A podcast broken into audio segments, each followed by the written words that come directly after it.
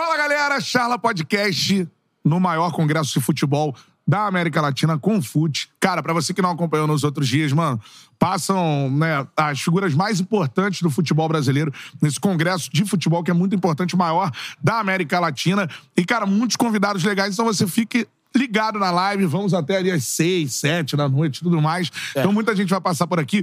Se você não viu os outros dias, dá uma olhada aí, porque muita gente maneira passou por aqui. Ontem só tivemos a Luiz Chulapa e Joel Santana, então dá uma Apenas. ligada aí. Só isso. Apenas pra você se ligar na resenha, beleza? Like na live, voadora no peito do like. Quanto mais likes a gente tiver, pra mais gente aparece a nossa resenha com a galera que tá por aqui. Beleza? Vai mandando a sua pergunta no chat, que a gente vai mandando aqui ao vivaço. Lembrando que o Superchat é sempre prioridade. Siga o Charla Podcast nas redes sociais, arroba Charla Podcast em todas elas. E também, claro, ouça o Charla Podcast a hora que você quiser nas plataformas de áudio, Spotify e no Deezer. Lembrando que lá no Spotify a gente também já tem imagem, beleza? Betão, tudo certo, guerreiro? Tudo certo, né? Tô tentando manter minha voz aqui num Tranquilo, vamos Padrão. junto. Tá comigo, irmão? É, eu sou cantor de. Eu sou vocalista de banda punk, né? Então. Aprender, aprender a gritar e não perder a Foi dia do voz. rock aí, foi dia do rock. É, Dia do de rock rock. ontem, isso aí. Mas aí, dia do rock, a gente só ouve samba, irmão. Quem? Teve Leandro Sapucaí Teve, aqui. é. Teve pô, samba pra tudo que é lado, então. Mas, Eu sou e- do rock. E eu não consigo não cantar. Eu não consigo não cantar no samba, mesmo Tem sem saber cara do rock aqui. Rockzinho. É. rockzinho. Na última resenha com, com o Leno, ele meteu o Baiana Baiana System. System. Baiana Pô, System, né? mano. É. Brabo demais, né? Mas tô É. pronto pra essa resenha que já promete demais. Pô, vamos falar muito, cara, sobre um clube que acho que impressionou o Brasil pela forma e a força como voltou pra Série A, cara. Um dos maiores clubes do Brasil, por que não do mundo, né? Que é o Cruzeiro, cara, nesse novo momento. Um momento é, muito legal, né? Importante demais a gente falar dessa.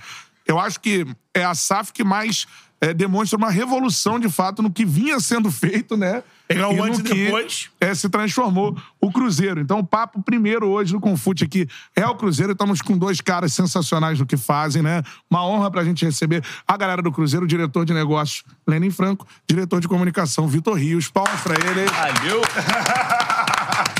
Bem-vindos, Uma bem-vindos. pressão enorme, né? Chegar aqui depois da Luiz e Chulapa, né? O que a gente vai falar? Eu não sei o que falar. Não sei. Pô, o Chulapa saiu daqui pra encontrar o Didico, Então, cara. o que, que a gente vai encontrar depois daqui? É, mas vocês encontram o Ronaldo manter, todo né? dia.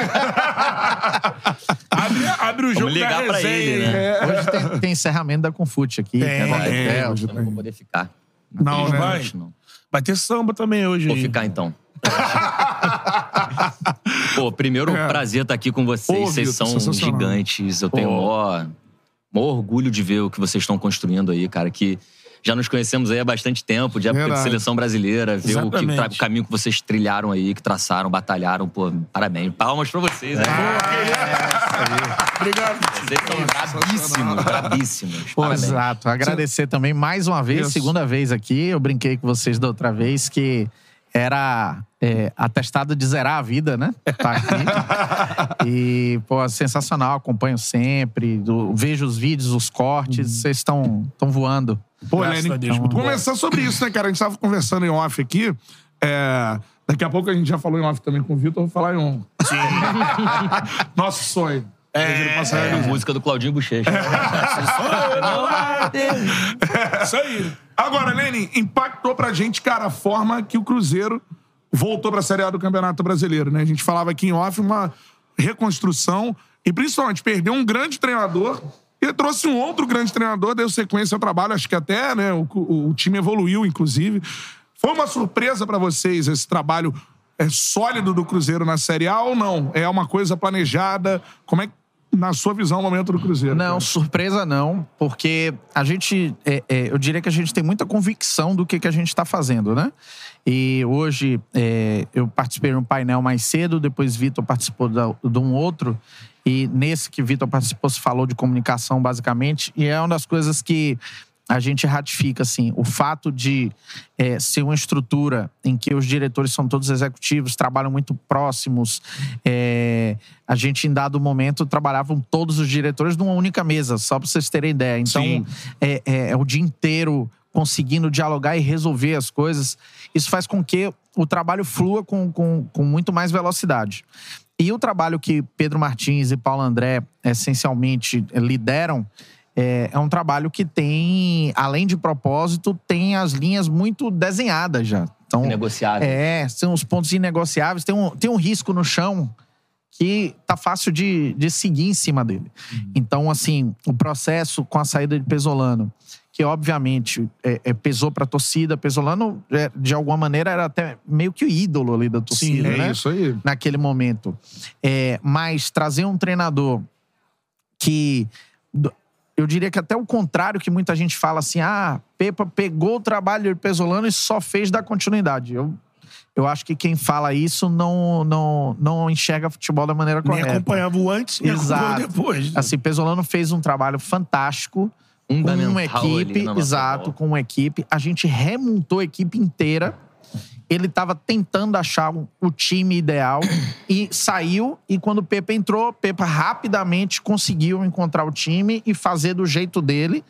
É um time também propositivo que está dentro das nossas, dos nossos inegociáveis. Então, assim, pra gente não tem surpresa. A gente confiava muito que daria certo. Sensacional. E é muito legal você falar dessa questão do estilo de jogo. A gente até comentava aqui é, fora do ar, porque o Cruzeiro tem esse, esse estilo de jogo como marca, né? O Cruzeiro é um time que sempre jogou com a bola. o- Ofensivo. É, de seu Lopes, Tostão, enfim, né? Sempre teve é, é, é, essa marca. E você me falou que foi um processo para a escolha do Pepa algo diferente para o futebol brasileiro, né? Até então, que é um processo de seleção. Como Processo você- seletivo como uma empresa. como vai contratar uma empresa. Foi isso que aconteceu, né? Foi isso que aconteceu, 100%. E até voltando um pouco no que o Lenin estava falando, Ah. é esse ambiente que a gente criou hoje entre a diretoria do Cruzeiro é muito legal. A gente, nesse começo de SAF, era a gente numa mesa dessa. E trabalhando e decidindo coisas super importantes. Teve a questão do Fábio, teve a questão do Vitor Roque. Teve questões também. O próprio documentário. É, o nosso, no nosso documentário você viu um pouco É. daquilo, sabe? Não sei se vocês chegaram a assistir. Eu a vou assistir Tá ainda. super legal, super legal.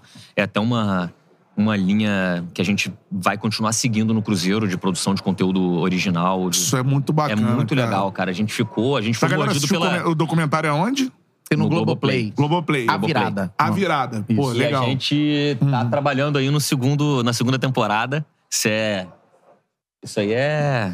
é- como é que Notícia Furo quente. total. É mesmo, vai ter Furo segunda total. temporada. Tamo, então. tamo vendo, tamo, tamo pensando aí. Aquela pegada de mostrar É, é um, Tudo, né? é um pouco daquele formato acesso total. acesso total. É, só que no caso, e aí é, é, eu particularmente eu vivi o acesso total no Botafogo, né? E vivi a Isso. virada com o Cruzeiro. Vivi os dois. É, no caso do Cruzeiro, como foi um, um processo que a gente conseguiu é, pegar desde o início, é uma história bem contada mesmo. Assim, Não, ficou super legal, bastidor, cara. Assistam lá ponto que a é. ponto. Pô, vale a pena. Então, ó, Vale galera, muito a pena. já, Assistam aí, ó. Isso. Né, que é. É isso. Mas agora, a parada é a seguinte, cara, porque é um documentário interessante de se assistir, pelo que eu falei. Eu acho que é o melhor exemplo de SAF no Brasil, é o que o Cruzeiro tá fazendo. Porque, assim, eu acho que é o clube que é, vocês entram num momento, num- no pior momento né, da história do clube, e eu acho que no clube que tava mais, vamos dizer assim, destroçado por E administrações foi um super responsáveis, desafio né? também, cara, porque é uma torcida, pô, gigante, completamente apaixonada. Exigente. Que tava sofrendo há três anos. É. Falou, cara, é, qual é a solução aqui? Aí, quando chegou como solução, chegou como solução também tomando medidas impopulares no primeiro momento. É. E isso criou uma, uma ansiedade na torcida de falar, cara, meu irmão, não vai dar certo. Aí a gente foi provando com trabalho, com convicção, É. com os inegociáveis, que a, que a torcida precisava confiar. E a torcida comprou nossa bronca, cara. Foi muito legal. É, comprou a bronca, foi com a gente, ganhamos a Série B. Estamos fazendo um campeonato na Série A que tá indo bem, que Uhum. vai melhorar ainda. Essa janela agora vai, vai ser boa pra gente. Não podemos falar muito mais detalhes, porque- até porque não é minha parte. É, e acabou, né? Acaba porque você só solta recebe uma fazer o negociação, anúncio. Falou, falou muda, né? Mas É. importante Mas- saber que o Cruzeiro vai se mexer, né? Ah, Mas tá o Cruzeiro mexendo. tá se mexendo, o Cruzeiro tá fazendo. Eu tô super orgulhoso, assim, do trabalho que a gente tem feito, cara. E eu acho que. Com certeza. Com você, Vitor, nesse processo, porque como o Catarelli falou, eu concordo com ele, se você pegar do prisma que, você, que o Cruzeiro estava quando a SAF assume, não era simplesmente ah, um clube endividado. Era um clube destroçado com a imagem, polícia, Terra arrasada. é, tá Não, o, arrasada. nosso, o nosso papel no Cruzeiro era muito além de recuperar o Cruzeiro, sabe por quê? Nós fomos a primeira SAF de um clube gigante, tá? Com um ídolo como o Ronaldo emprestando a reputação dele pro clube, botando a, a credibilidade dele em xeque. Sim. Porque se ele vem ali, se ele vai ali e não sobe, ou se ele vai ali e fracassa, aquilo ali pega muito. Depois Pra muito ele, né? contra É. a imagem dele. Então foi um risco reputacional que ele colocou que às vezes as pessoas esquecem. Quando o pessoal vem falar, ah, foi barato. Não foi barato. O risco reputacional do Ronaldo ali foi gigante. É. Quanto vale o capital reputacional É. do Ronaldo? Quanto vale ele emprestar a imagem dele pra um projeto? Isso é. Não tem preço. né? Isso é. Exato. E quando ele faz isso e a gente pega um cenário onde nem a imprensa sabia muito bem o que era SAF, a gente pegou um mato altíssimo. a É, gente foi na é. frente, abrindo o caminho e graças. E, e- e o nosso. A nossa responsabilidade não era, por isso que eu digo, não era só com o Cruzeiro, era uma responsabilidade com o futebol brasileiro. É. A gente precisava chegar ali, fazer um bom trabalho, ajudar a trazer a informação direito de uma forma é, clara para a torcida e para a imprensa. Era isso que eu queria saber de você. Porque O, maior, um o teu maior desafio, desafio, como né? comunicação do Cruzeiro, comunicar essa novidade Foi pra uma galera que Exatamente. passou na outra extremo, né? Exatamente. Isso. É você chegar pra um torcedor que é o dono do clube, Sim. que o tor a torcida é quem é é a grande responsável por muito do que acontece no clube.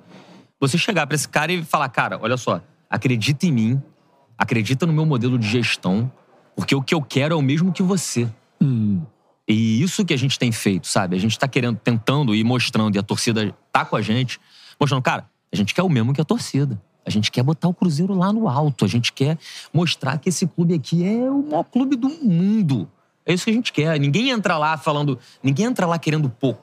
A gente entra lá todo mundo querendo muito. Só que a gente quer muito com responsabilidade. É.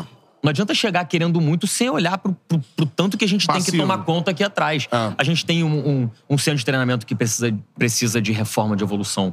A gente tem toda uma estrutura de negócios, marketing, financeiro, que precisa ser renovada. A gente tem uma estrutura de comunicação que precisa ser renovada. E a gente foi olhando pra isso, isso, isso, isso e também pro futebol, porque o Cruzeiro não dá pra ser, ser médio no Cruzeiro. O Cruzeiro tudo é gigante. Excelência. É o maior clube de Minas. É um dos maiores clubes do Brasil, sabe? Então, a gente não, não pode, a gente não pode eh, fazer pouco no Cruzeiro. É, isso aí. Agora, Lene, falando sobre, sobre a situação toda, planejamento do Cruzeiro, você falou que não foi uma surpresa, que é tudo calculado, né? O que o Cruzeiro vai, vai conquistando, assim. É, essa temporada, o Cruzeiro ainda tem chance de Libertadores e tudo mais. O que, que o Cruzeiro planeja pro ano que vem, cara? É, aí será um salto maior, volta de briga por títulos? Como é Ó, que é eu, eu diria que muito mais do que a gente falar o ano que vem, é como a gente vem projetando o Cruzeiro hoje. Uhum. Eu não lembro se na outra entrevista cheguei a falar isso. que hoje a gente já tem o Cruzeiro projetado até 2030. Caramba. Então, assim, é muito passo a passo, assim. E quando a gente fala projetar até 2030, você tem o que é que você vai crescer de orçamento ano a ano, o que é que vai ser de despesa ano a ano, é, quais são os títulos que você vai buscar. Metas atingidas. É, as metas possíveis de se atingir dentro de campo ano a ano. Então, assim, é um trabalho realmente de médio e longo prazo. Ele não é feito para o ano que vem. Então, assim, a gente vai subir degrau, já subiu esse ano, ano que vem é mais degrau para subir.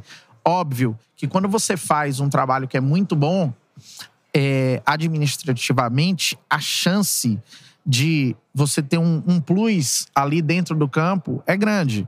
Então, eu acho que o, reflexo do que a gente já está vivendo no campeonato é isso. A gente, todo mundo sabe, a gente nunca negou, sempre dosou expectativa. É um campeonato que a gente entrou para se manter na Série A. Porém, a gente já vislumbra coisas melhores para o campeonato. sim. É, basta dizer, é, salvo engano, eu vi essa semana, o Cruzeiro é o segundo melhor visitante do campeonato, por exemplo. É, então é, É, um time é, que é o que é o líder. líder do campeonato. Calma aí. Então, Segura o sorrisinho, ele não consegue se então, Bate na mesa, então bota a gente, é, então assim, a gente entende que com, com menos a gente está fazendo muito mais do que pode. E aí, óbvio, é, é reforços pontuais, continuar a organização do extracampo, manter a tranquilidade, uma coisa que a gente é, é, tem alguns jogadores que a gente acaba ficando mais próximo, conversa muito. Rafael Cabral, o goleiro, é um que a gente conversa bastante assim. Ele é muito interessado em saber tudo que está acontecendo. Um líder, Pô, que né? legal. É, Vitor até citou esse exemplo lá na, na, na, na apresentação dele, porque uma vez ele chegou, fez assim, ah, a gente acabou de almoçar, vamos tomar um café, a gente, ah, vamos tomar um café no administrativo. E aí foi eu, ele e Vitor, e ele ficou olhando as pessoas trabalhando, perguntando o que é que a pessoa faz, o que é aquilo ali, Pô, por que, que que a menina tá dando chocolate pra todo mundo. aí explicando, pô, porque o clima tava mais pesado, porque o time. E aí ela. Iniciativa dela, dar o chocolate uma- pros colegas, pra Aham. dar uma animada. E ele, porra, é, você imaginar como o nosso trabalho tá refletindo na vida das pessoas. Então, é, nessa conversa com, com o Rafael, a gente sempre coloca esses, esses, esses, vamos dizer assim, esses pontos do que é que está perpassando pelo campo, né? Então, assim, quando você consegue envolver todo mundo no, no projeto, desde quem está no campo até quem está na liderança, a chance das coisas acontecerem aumentam. Porque todo mundo está com o mesmo compromisso. E ele fala assim: hoje eu estou no Cruzeiro, eu tenho uma vantagem que a única coisa que eu me preocupo no Cruzeiro é em jogar. Porque todo o entorno já tem alguém cuidando, cuidando Tem bem. cuidando. Eu não preciso me É. preocupar em receber salário, porque vai cair o salário. Eu não me preciso preocupar se o campo do treino vai estar bem cuidado, porque tem gente cuidando.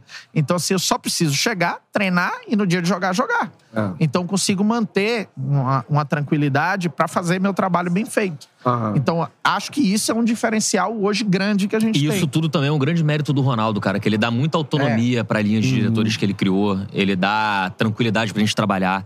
Ele participa, ele ouve, ele escuta, mas ele dá autonomia pra gente. A gente assume as responsabilidades das, das decisões que a gente toma. A gente divide com ele, mas a gente tem a grande responsabilidade e, e o respaldo dele pras coisas que a gente tá fazendo. Isso é super legal. E fazer as coisas em, no- em nome dele, né? Ainda tem essa, que é uma responsabilidade dupla. É, e aí eu ia perguntar até sobre isso, que é, é uma situação que a galera debate, né? O Ronaldo é um cara que ele conseguiu dar essa volta, né? Ele termina a carreira e, cara, ele se torna, ele não, não se torna um administrador, pura e simplesmente assim, ele se torna um grande gestor, né? Tudo que ele fez deu muito certo, as empresas que ele tocou, e hoje ele é... Eu queria que vocês falassem que a galera, óbvio, né? Tem idolatria. O Ronaldo, um dos maiores jogadores da história do futebol. Agora, o Ronaldo gestor, cara, ele é um cara acima, é um cara com uma visão é, diferenciada. Como é que é isso, assim? Cara, o Ronaldo, ele é gestor desde os 16 anos, né? Ele foi gestor da carreira dele. carreira dele. Ele foi gestor Ele da foi, imagem né? dele. Isso. Ele foi gestor dos negócios que chegavam pra ele sempre. Ele teve os seus é, empresários, seus, enfim, seus assessores, mas ele é um cara que toma conta do negócio Ronaldo desde os 16. Que falaram, cara, esse cara é diferente. Então, desde os 16 ele tem isso. E ele tem uma intuição para negócio que é uma coisa impressionante, impressionante. Ele identifica é, rapidamente se o negócio é bom ou é ruim. Ele identifica rapidamente quem tá para somar, quem tá para atrapalhar. Ele identifica rapidamente é, os problemas que ele vai ter no caminho e como resolver. Então, às vezes a gente tá com alguns problemas, a gente senta com ele para resolver. Ele tem uma saída Parece que todo mundo simples, fala, cara, né? não é possível. Esse cara estudou em Harvard. Cara, sério que é assim, sério. mano? Cara. Princeton. É, parece que é simples Não, às é vezes as impressionante, coisas. é né? impressionante. Então, até assim, que seria bom pra galera da audiência pra pegar aquele. Aquela... E sem encher nossa bola também, ele só É. escolhe gente boa pra dar. pra pegar aquele perfil É. do canal, né? O que, que- alguma coisa que o Ronaldo tenha feito num momento complicado do Cruzeiro Isso. que ninguém sabe, assim, uma resenha ali que, cara, o Ronaldo veio aqui, ó, pá, Pá, resolveu, solucionou assim. uma pica que Eu tava... não, eu não sei se é algo que ninguém saiba, É, mas. cara, é- é- ele participou de todas as, as decisões mais complicadas, ele sempre teve É. junto. A gente teve. Pô, Acho que o, o transfer ban que ele pagou antes mesmo de, de fechar o acordo, eu acho que é um negócio. Difícil isso acontecer, É, né? Você isso tem foi um- público. É, porque a galera vê assim, ah, não, Ronaldo e tudo mais, vai naturalizando uma coisa que é, muito rara no futebol. Muito, É. muito que é um difícil. cara Eu acho ter que o próprio- um tino de, de, de a empresário. mesmo, coragem né? que ele teve de assumir a bronca no Cruzeiro, com toda a história que ele tem, com toda a reputação que ele tem, ele chegar e né? falar: meu irmão, eu vou comprar essa briga aqui, É. eu vou botar o Cruzeiro. Botou a cara lá na É. frente e falou: vou botar o Cruzeiro onde merece. Isso aí tem que ser muito macho. É espetacular. Agora, você que, que é diretor de comunicação também, né? É, que aí é diferente, né? Por exemplo, você tem os outros, óbvio, né? O Textor aparece bastante no Botafogo, no Vasco não, né? Então você tem diferentes SAFs ali. O Bahia é uma outra situação, de mais um, né, um clube Grupo, é, grupo é, né, grupo. internacional e tudo mais. vocês têm um, um é, dono da SAF, ele é um cara extremamente midiático. E Assim. relevante no futebol É, internacional. futebol, assim. né? É. E- Isso facilita muito o seu trabalho? Isso aí, eu, eu, eu, complica. eu divido em dois coisas. momentos, Aham. assim, bem, bem marcados. Quando a gente chegou, a gente precisava, como eu falei, é, explicar o que que era SAF, explicar o que estava acontecendo, é, ganhar, conquistar a confiança do torcedor da nossa nação azul, que, pô, irmão, são 10 milhões de torcedores. A gente até brinca depois.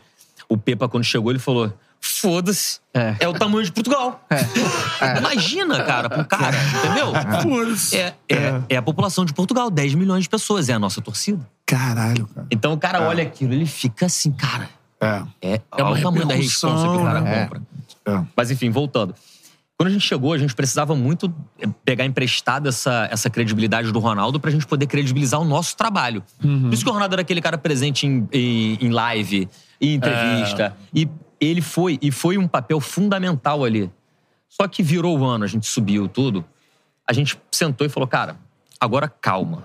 A gente também não pode ficar desgastando, entre aspas, assim, tanto a imagem do Ronaldo. Ele tem outros negócios, ele tem, tem uma vida, ele tem, tem outras coisas que estão acontecendo ao, ao mesmo tempo que o Cruzeiro, por mais que o Cruzeiro seja um negócio assim, mais importante da vida dele, ele tem outros negócios, tem outro clube, tem uma empresa, tem uma holding de entretenimento, tem uma produtora de conteúdo, tem uma agência de publicidade, enfim, ele tem um monte de coisa. A gente pensou, cara, calma, vamos dar um descanso pra esse cara. A gente tem um discurso aqui já montado, a gente tem quem é porta-voz do futebol, a gente tem quem, quem é porta-voz da gestão no Cruzeiro. Vamos, vamos ter calma. E, e isso, inclusive, é uma. Não é uma briga, mas é uma questão dentro de Minas, porque a imprensa mineira. Ela me questiona muito. Cara, não vamos trazer o Ronaldo pra falar. O Ronaldo nunca falou exclusivamente com a imprensa mineira.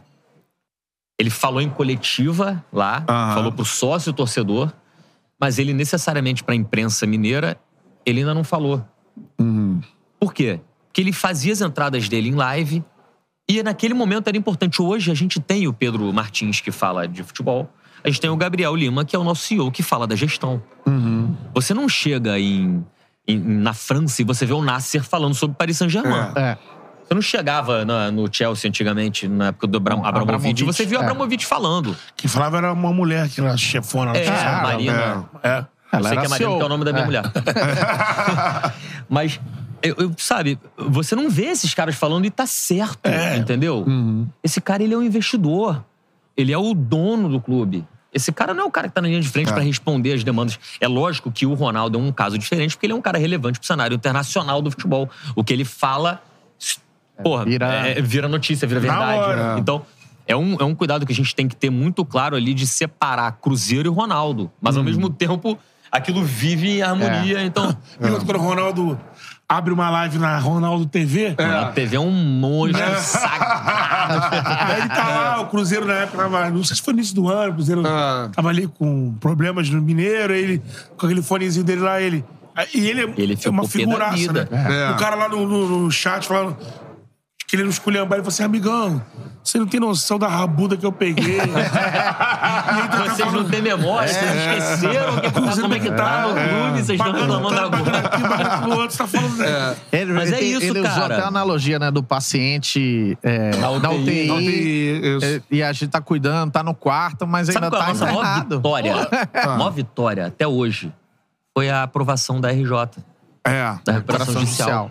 Isso aí, cara, se não tem essa aprovação, o Cruzeiro acaba. Ia ser difícil gerir. Entendeu? Caraca, é. é. Acaba. Ronaldo é Muito fera difícil. também como Isso é muito. gestor. Isso aí, cara, É. o Cruzeirense tem que, tem que agradecer muito. Sim. E não é só o Ronaldo, é toda a equipe de gestão, aos assessores que foram envolvidos nisso, sabe? Porque, cara, isso foi de uma responsabilidade. Uhum. E, e o foco de toda a gestão tá nisso foi de uma grande responsabilidade. Porque é muito fácil você chegar, botar dinheiro, investir num time e, e, e pseudo salvar um clube ganhando um campeonato. Sim, É. sim. Pô, nossa, e, e foi uma entrevista até que o Pedro Martins deu recentemente, que, que o, foi pro Nicola. Que o Nicola perguntou: tá bom, beleza, mas qual seria. Você acha que a contratação de Fulano seria a maior loucura financeira que o Ronaldo poderia fazer, o maior aporte financeiro que o Ronaldo poderia fazer no, no Cruzeiro? Falou, não. O maior aporte financeiro que o Ronaldo fez foi no modelo de gestão, foi no back-office, foi ali em olhar o que tava, o que precede o futebol pra deixar a casa, a casa arrumada. Arrumada. E hoje o Cruzeiro tá arrumado, tá se ajeitando. É pro torcedor tá tranquilo nos próximos 200 anos, entendeu? É. Não adianta nada a gente chegar. Se, se tivesse chegado com um caminhão de dinheiro, contratado o Cristiano Ronaldo, contratado É. o Messi, ia ganhar, ia, ia ganhar uma paz ali de dois, três anos e acabou de novo. Tem muito clube que tá fazendo isso, que faz Sim. isso. Sim. Mas não, o Cruzeiro, a SAF do Cruzeiro, ela, ela é responsável com a saúde do clube, com garantir que esse clube seja saudável nos próximos Autossustentável. infinitamente, entendeu? certeza. Falando em saudável, ah. só pra perguntar pro Leia que na parte de negócios, é, a gente tá conversando aqui sobre futuro de liga e possibilidade de time fatura tanto, fatura tanto. Tem uma previsão assim de crescimento de faturamento do Cruzeiro? Não, ano a ano a gente tem que crescer faturamento, né? Isso aí, sem dúvida. Óbvio que o fator liga tem um impacto gigantesco, porque a gente está falando do principal contrato que existe para os clubes de futebol, que é o contrato de TV. Você está falando do contrato de placas Sim. e da própria venda de participação da liga. E que isso faz com que você comece a mudar de prateleira. Mas, por mais que a gente cresça de orçamento, assim, vamos fa- falar de maneira hipotética, caiu 100 milhões na conta do Cruzeiro. Não vai gastar 100 milhões com futebol. É bom deixar claro. Não né? vai gastar 100 milhões Isso é com bom futebol. falar, O é. torcedor acha que esse dinheiro vai pra contratar o Não, mundo. né? É, a é. gente, como falou, a gente aprovou a recuperação judicial. O que é que significa isso? Que a dívida que a gente tinha, que era a curto prazo, ela passou uma dívida a longo prazo. Ela, ela- a gente só aumentou as parcelas, mas ela não deixou de existir. É. Ela continua existindo, a gente tem que pagar. Então, é, tem, a gente tinha 800 e tantos credores, é muita É. gente para pagar. E a gente tem agora um, um prazo, assim que homologar, aí começa a- a- o pagamento. Mas são 10 anos aí para quitar uma dívida. Então, assim, essa dívida não some, ela não deixou de existir. Certeza. Então, assim, se cai um dinheiro agora, aí você começa a provisionar com o que é que você vai usar cada coisa e um passinho de cada vez, sem pressa. A gente não tem mais a coisa do mandato, né? Sim. Ah, tem que fazer acontecer porque daqui a três anos tem eleição. Acabou. Então a gente tem que trabalhar agora e você tem começo, meio e vai colher lá na frente. E às vezes você pega esse dinheiro, 100 milhões, como ele falou, hipoteticamente, você só investe em jogador e o cara chega lá e vê uma estrutura horrorosa. É. Cara, que que o cara, como é que esse cara vai entregar? Como é que esse É. cara vai performar? Entendeu? Foi mais ou menos um pouco do que aconteceu com o Ronaldo quando ele chegou no Corinthians. É. Eu cheguei no Corinthians, o Corinthians era terra arrasada. Ele teve que melhorar, né? Ele a foi melhorar, junto né? com o Andrés e falou: cara, vamos melhorar essa parada aqui. Isso aí. E como Porque esse jogador clube ainda. só É. evolui. Tomando banho em, em Esse clube- container. Não, o, cara não É. tomava- o cara, ele chegou num momento que ele já não tomava banho no CT, ele ia, de, ia É. sujo pra casa. É. Entendeu? Ele falou, cara, como é que esse clube aqui, como é que você quer evoluir nesse clube aqui, ter jogadores de alto nível se uh, não, não tem estrutura? É, Aí é. fez um CT que Joaquim é Grava, referência e foi, e ainda é, foi e ainda é referência. Um, um estádio, porra, que é super legal. Então, é, isso, isso é muito importante. Você olhar para a estrutura do clube antes de você olhar para o resultado em campo, cara, é Exato. É. Eu vou dar um exemplo. Eu não vou citar o, o time, mas, por exemplo, é, é normal isso no futebol, né? Quando Cruzeiro vai jogar, sei lá, em Não, São. Paulo. O Cruzeiro vai jogar em São Paulo. É. Aí você vai treinar, vai ter dias a mais que você vai treinar, e você treina no CT de outro clube, né? Então, sei É. lá, vai jogar Corinthians, a gente vai treinar no CT do Palmeiras, tal. E aí, um dos clubes que foi jogar em Belo Horizonte ficou treinando é, com a gente lá no- na Toca da Raposa. E aí, coincidentemente, tinham jogadores desse clube que já atuaram pelo Cruzeiro em anos passados. E, eu diria que épocas áureas de título. E aí foi curioso que um desses jogadores fez assim: Ah, é. é- é, vocês podem me levar para dar uma volta para ver como é que estão as coisas. Eu queria ver é, se, como é que tá depois dessa mudança. O cara teve interesse até de ir na área administrativa para ver. Caramba. E aí ele voltou assim impressionado, fez, velho, é outro clube isso aqui, velho. É outro clube, já pensou jogar na época que eu joguei aqui se tivesse isso. Então, assim, isso é, é um parâmetro importante, porque os jogadores se falam, o mercado começa a se conectar e entender que, de fato, tem uma ruptura ali É. e que é um novo processo. Um ambiente saudável É. de trabalho reflete Exato. tudo, né? Com certeza. Uma última pergunta, né? Porque tem- temos que cumprir a agenda, muitos negócios e tudo Já mais. tamo na hora. E, cara, ó, espaço abertaço pro Cruzeiro por aqui. Tem, tem uma pergunta que até o Vitor tava me mostrando de um inscrito nosso, Silvano da Silva, né? Cruzeiro não tá revelando ninguém, como anda a base, conta pra nós. Pode até entrar na questão, porque o Vitor Roque foi a maior venda, né? Da, da história do, né, do, do futebol brasileiro, das Américas e tal. Então pode dar uma passada pelo Vitor Roque e falar da base do vou- Cruzeiro, eu que vou- sempre revelou, né? Vou assim. até falar uma coisa que o Pedro Martins falou recentemente. A gente fez um café pra imprensa na, no- no- na toca. E sem gravar nada, a imprensa sem gravar. E a gente teve uma conversa super franca, foi super legal. A gente até gerou um conteúdo aí na TV do Cruzeiro. É, ele contou pro pessoal que quando a gente chegou no Cruzeiro, não existia um departamento de mercado, não existia um departamento de captação. Então, como é que você quer ter uma base forte? Como é que você quer revelar jogador se você não tem ninguém olhando pra isso? Tinha, sim, tem, o, tem a categoria de base, mas não tinha. Não tinham profissionais capacitados pra captar essa molecada, pra formar jogador, pra observar o mercado. E isso o Pedro Martins montou agora. Hoje em dia tem é, mais de seis pessoas lá no departamento de, de captação de mercado. Enfim, hoje ele montou uma estrutura e o futuro é promissor. Só que não dá Leva querer. tempo. Que, é, formar Leva jogador não é, uma, coi- não é a coisa mais simples no mundo, entendeu? É. Vocês viram agora o menino lá do Corinthians que chegou, que fez o gol? Na coletiva dele, ele falou: sim, tô aqui sim. é desde os 15, há 15 anos, sei lá quantos É. anos ele falou que já tava no Corinthians, sabe? Desde os nove. Isso é Sim. projeto, É. entendeu? É. Isso é captação, isso é ir lá, lá embaixo, lá, isso é trabalho. Entendeu? É. É um investimento. Investimento. Com certeza. E, e aí tem um, um outro aspecto que é importante, porque, por exemplo, você tem dois modelos hoje, vamos dizer assim, de revelação de atleta. Uhum. O clube que tem dinheiro, ele faz o seguinte: teve a Copa São Paulo. Quem são os destaques? Aí ele vai e compra esses jogadores e leva pra base dele. E Exatamente. você tem um outro modelo que é o nosso, forma. que é formar.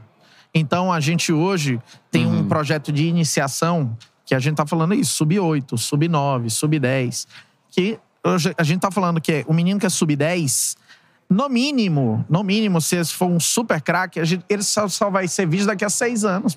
É um trabalho de longo É prazo. isso, é doideira. Que a né? torcida tem que ter paciência, mas pode ele ter certeza que aparecer. tá sendo É, olhado é. com muito cuidado. É. E o Vitor Roque? Agora. O Vitor Roque foi uma questão, assim, é, acho que transcende a formação de jogador, né? Até porque ele também, ele, ele não é uma cria do Cruzeiro, É, né? ele é saiu uma- do América, Ele saiu do América, foi pro Cruzeiro. Cruzeiro. Mas foi um episódio, assim, que... é, foi, foi não, não, não diria que foi uma crise, mas foi uma, uma questão, assim... É, uma crise institucional, uma na realidade, questão né? séria que a gente teve que passar. É, foi um problema que a gente, a gente tornou público é, de uma questão de, já, de, de, de informação privilegiada, de conhecimento de um contrato, de talvez assim uma conduta que a gente, Cruzeiro, condene e não pratique, pelo menos na nossa gestão, entendeu?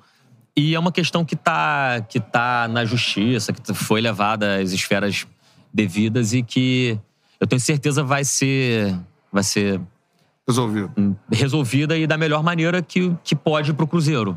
Em forma de ressarcimento, né? É, da forma é o que, que a gente que, que a justiça prevê e que tá na, É. na, na- enfim, na lei. né? Sim. Cara, ó, portas Perfeito. abertas pro Cruzeiro. A gente já falou pro Vitor do nosso sonho. É. Qual o sonho? Eu não sei. Não sabe, Ter não? o... Aquele com go- goiabada. Sonho. Doce de leite. Ter o Ronaldo no Charla. Assim, Boa, esse é o nosso maior sonho que a gente criou o canal. A gente pode fechar o canal depois disso. Primeiro que é um sonho de, de infância, um sonho de carreira, assim. Se acontecer um dia vai ser muito legal. Sabe de né, tudo que, que envolve, assim. Mas se um dia isso for, for possível, vai ser muito legal. E, cara, parabéns pelo trabalho que você vem realizando. Obrigado. Vitor, eu conheço desde aqui da CBF.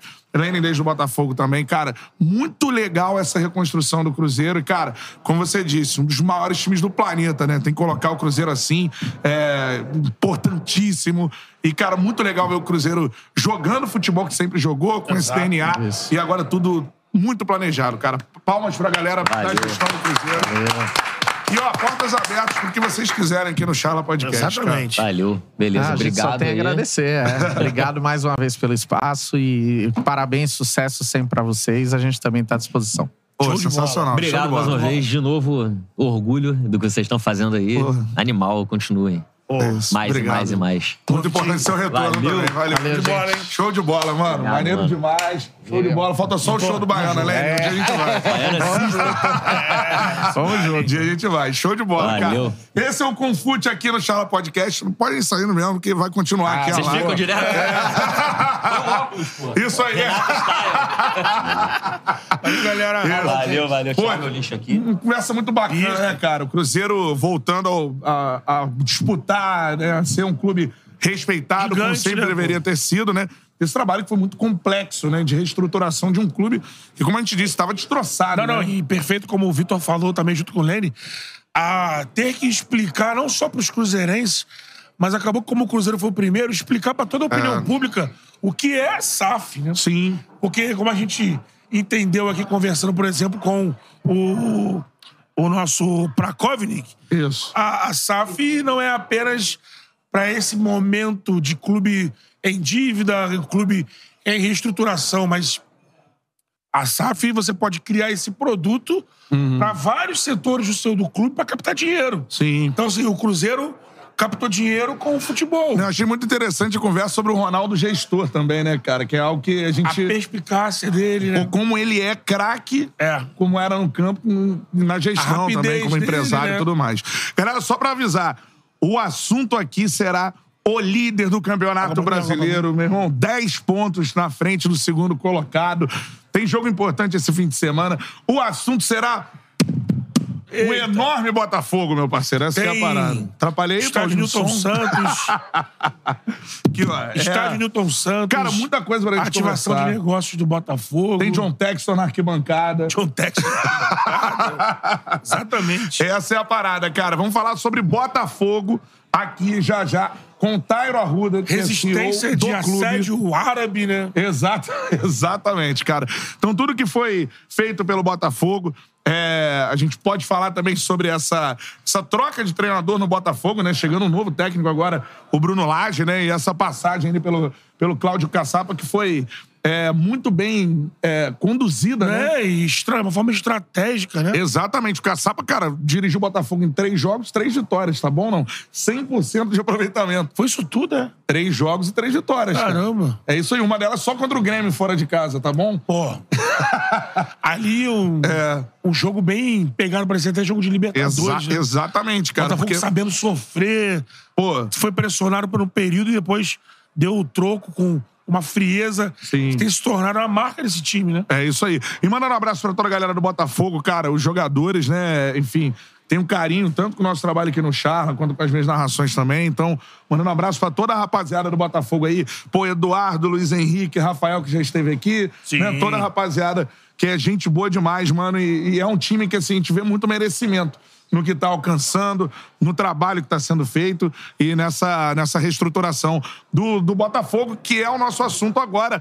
É o Fogão, enorme Botafogo, cara. Líder do Campeonato Brasileiro, 10 pontos à frente do segundo colocado.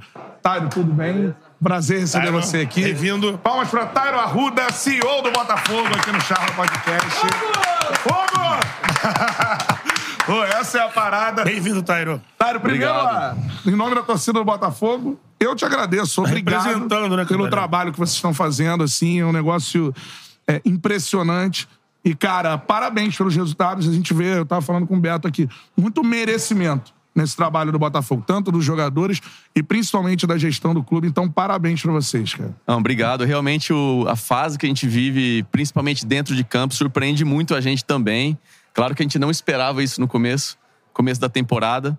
Isso é Justamente porque falar. a gente tem. A gente tá com, cara, a melhor campanha da história dos pontos corridos até então. Isso era inimaginável. Em, nos melhores sonhos nossos, a gente não pensava nisso. Então, a gente tem que aproveitar o momento também para construir muito mais coisas que vêm também com o resultado esportivo. É, com Acho que quando o trabalho. Aí você pode tirar essa.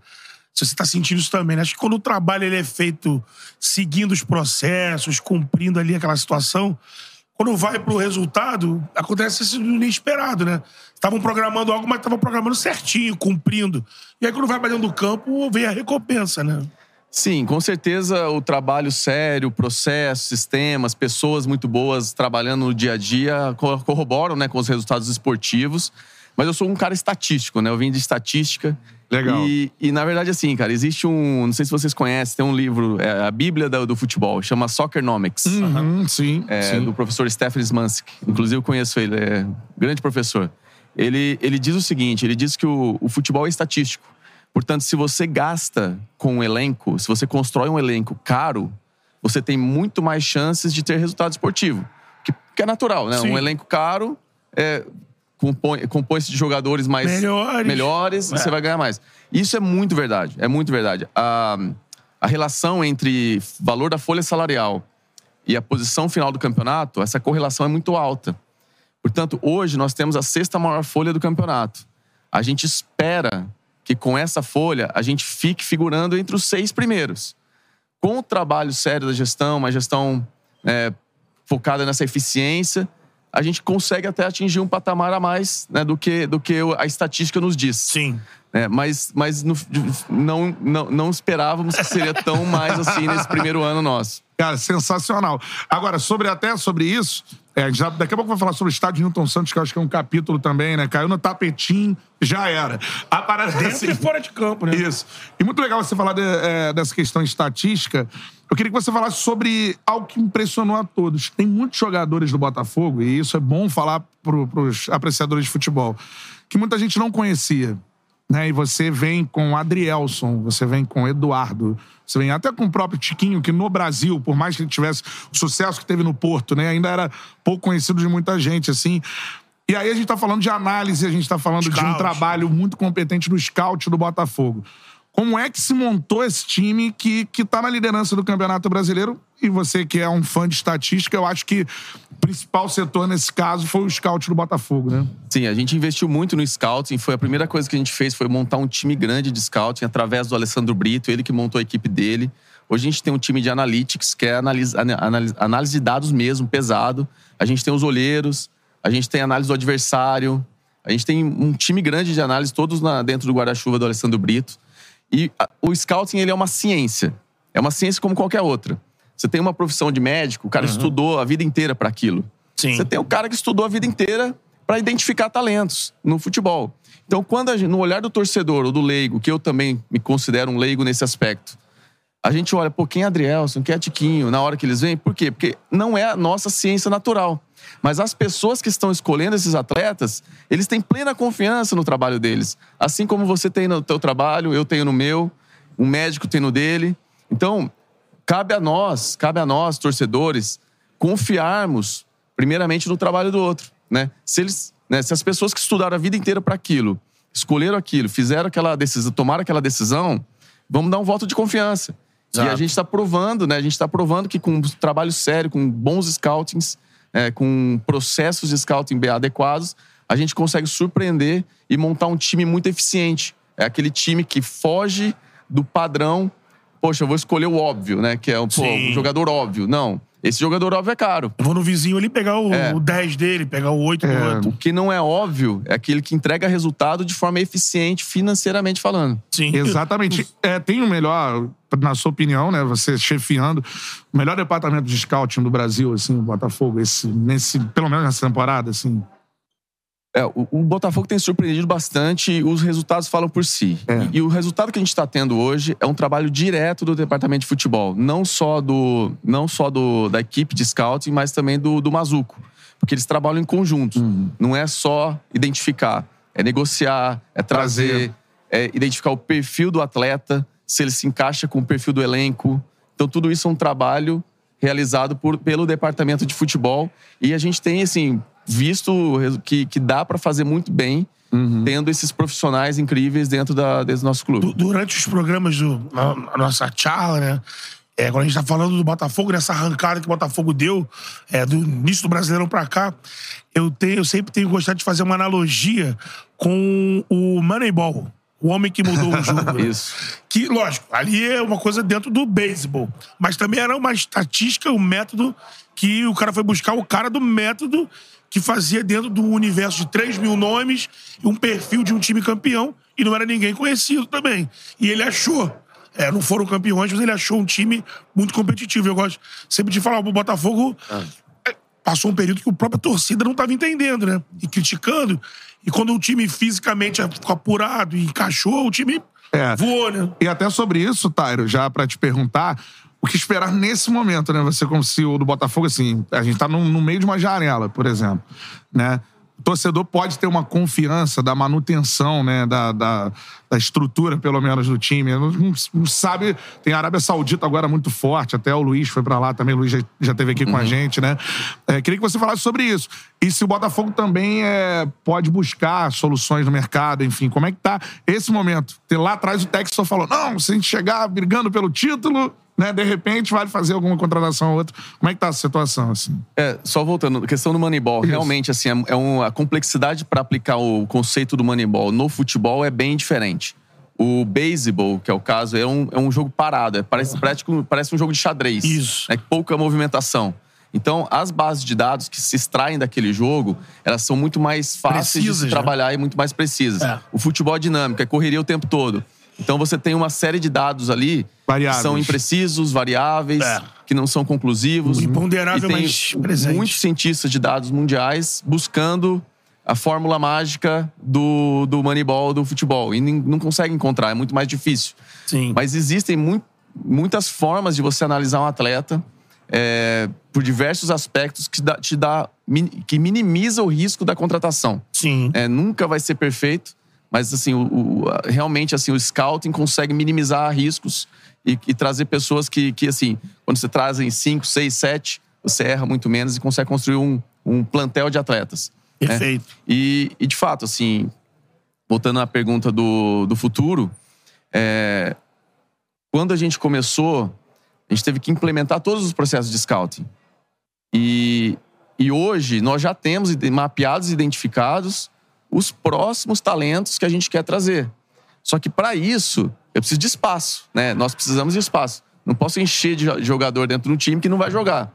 Então, se um dia a gente perde alguém, porque é o business do Brasil, tem que se vender atletas, não que isso vai acontecer nessa janela, porque a gente realmente quer segurar o elenco para buscar O esse objetivo é esse, segurar pra buscar o título.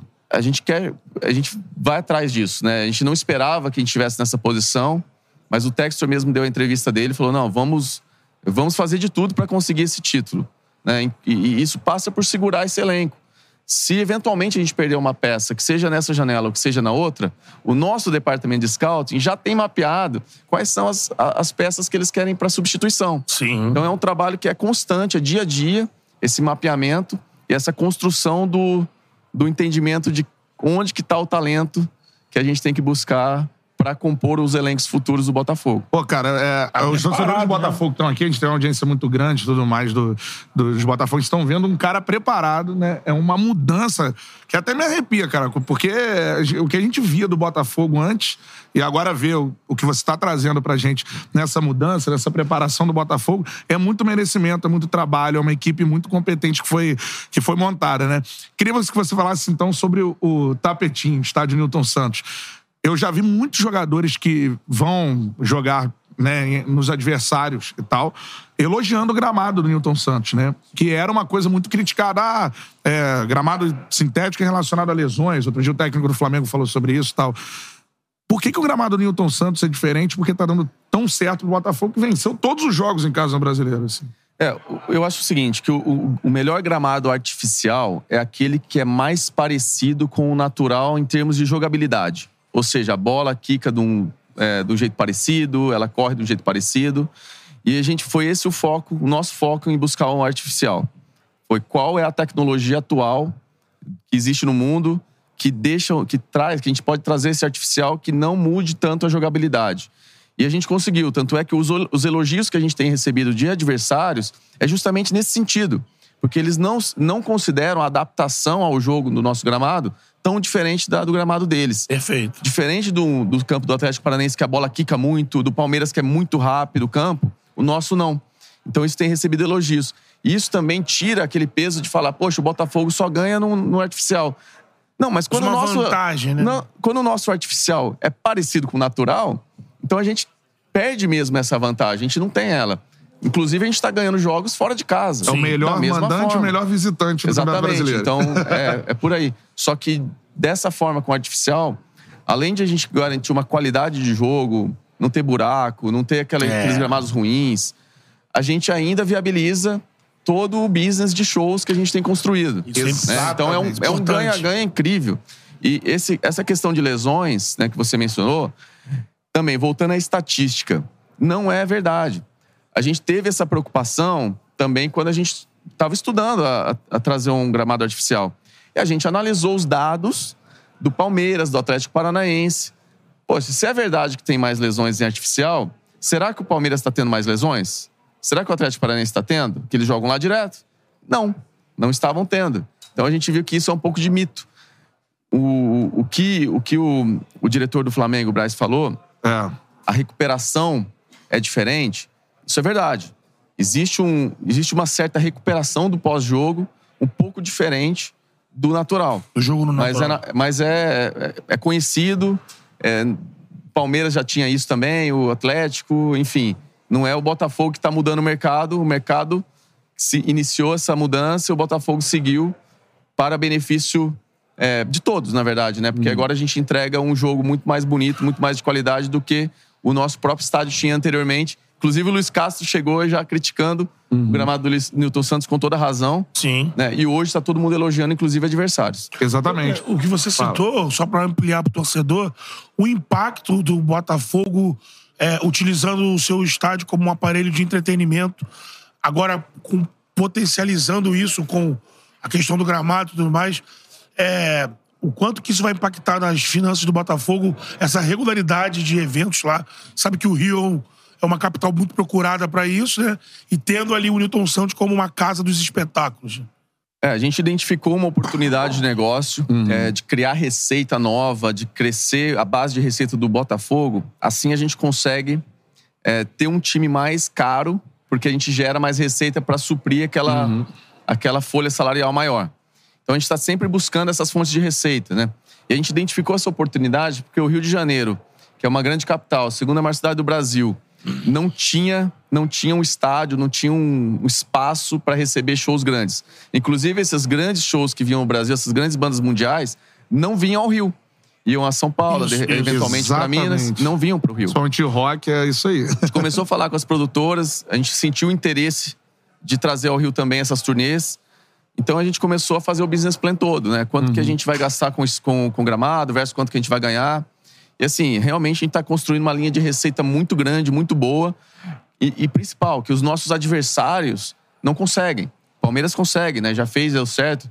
Inclusive, é, o, o- a receita que o Palmeiras gera tam- também é investido no futebol deles. Sim. Portanto, a gente entende que esse business nosso, essa receita nova, cria uma vantagem competitiva para o Botafogo que outros clubes não conseguem. Pô, sensacional. No caso de você, rapidinho, Ah. só, um pouquinho, porque citou o Palmeiras. No caso Sim. do Newton Santos, vai ter um planejamento para o, o clube não ter que sair. Porque no Palmeiras é, é um acordo que é além do futebol, né? Que é com a W Torre, onde tem. Ó, prioridade ao show, aí ela paga a locação de um outro campo. No caso de vocês, é, o planejamento é para minimizar isso. Isso é uma boa pergunta. Excelente pergunta. Sim, é diferente. O Palmeiras mesmo, o clube, não tem o controle sobre É. a agenda de shows. Nós temos.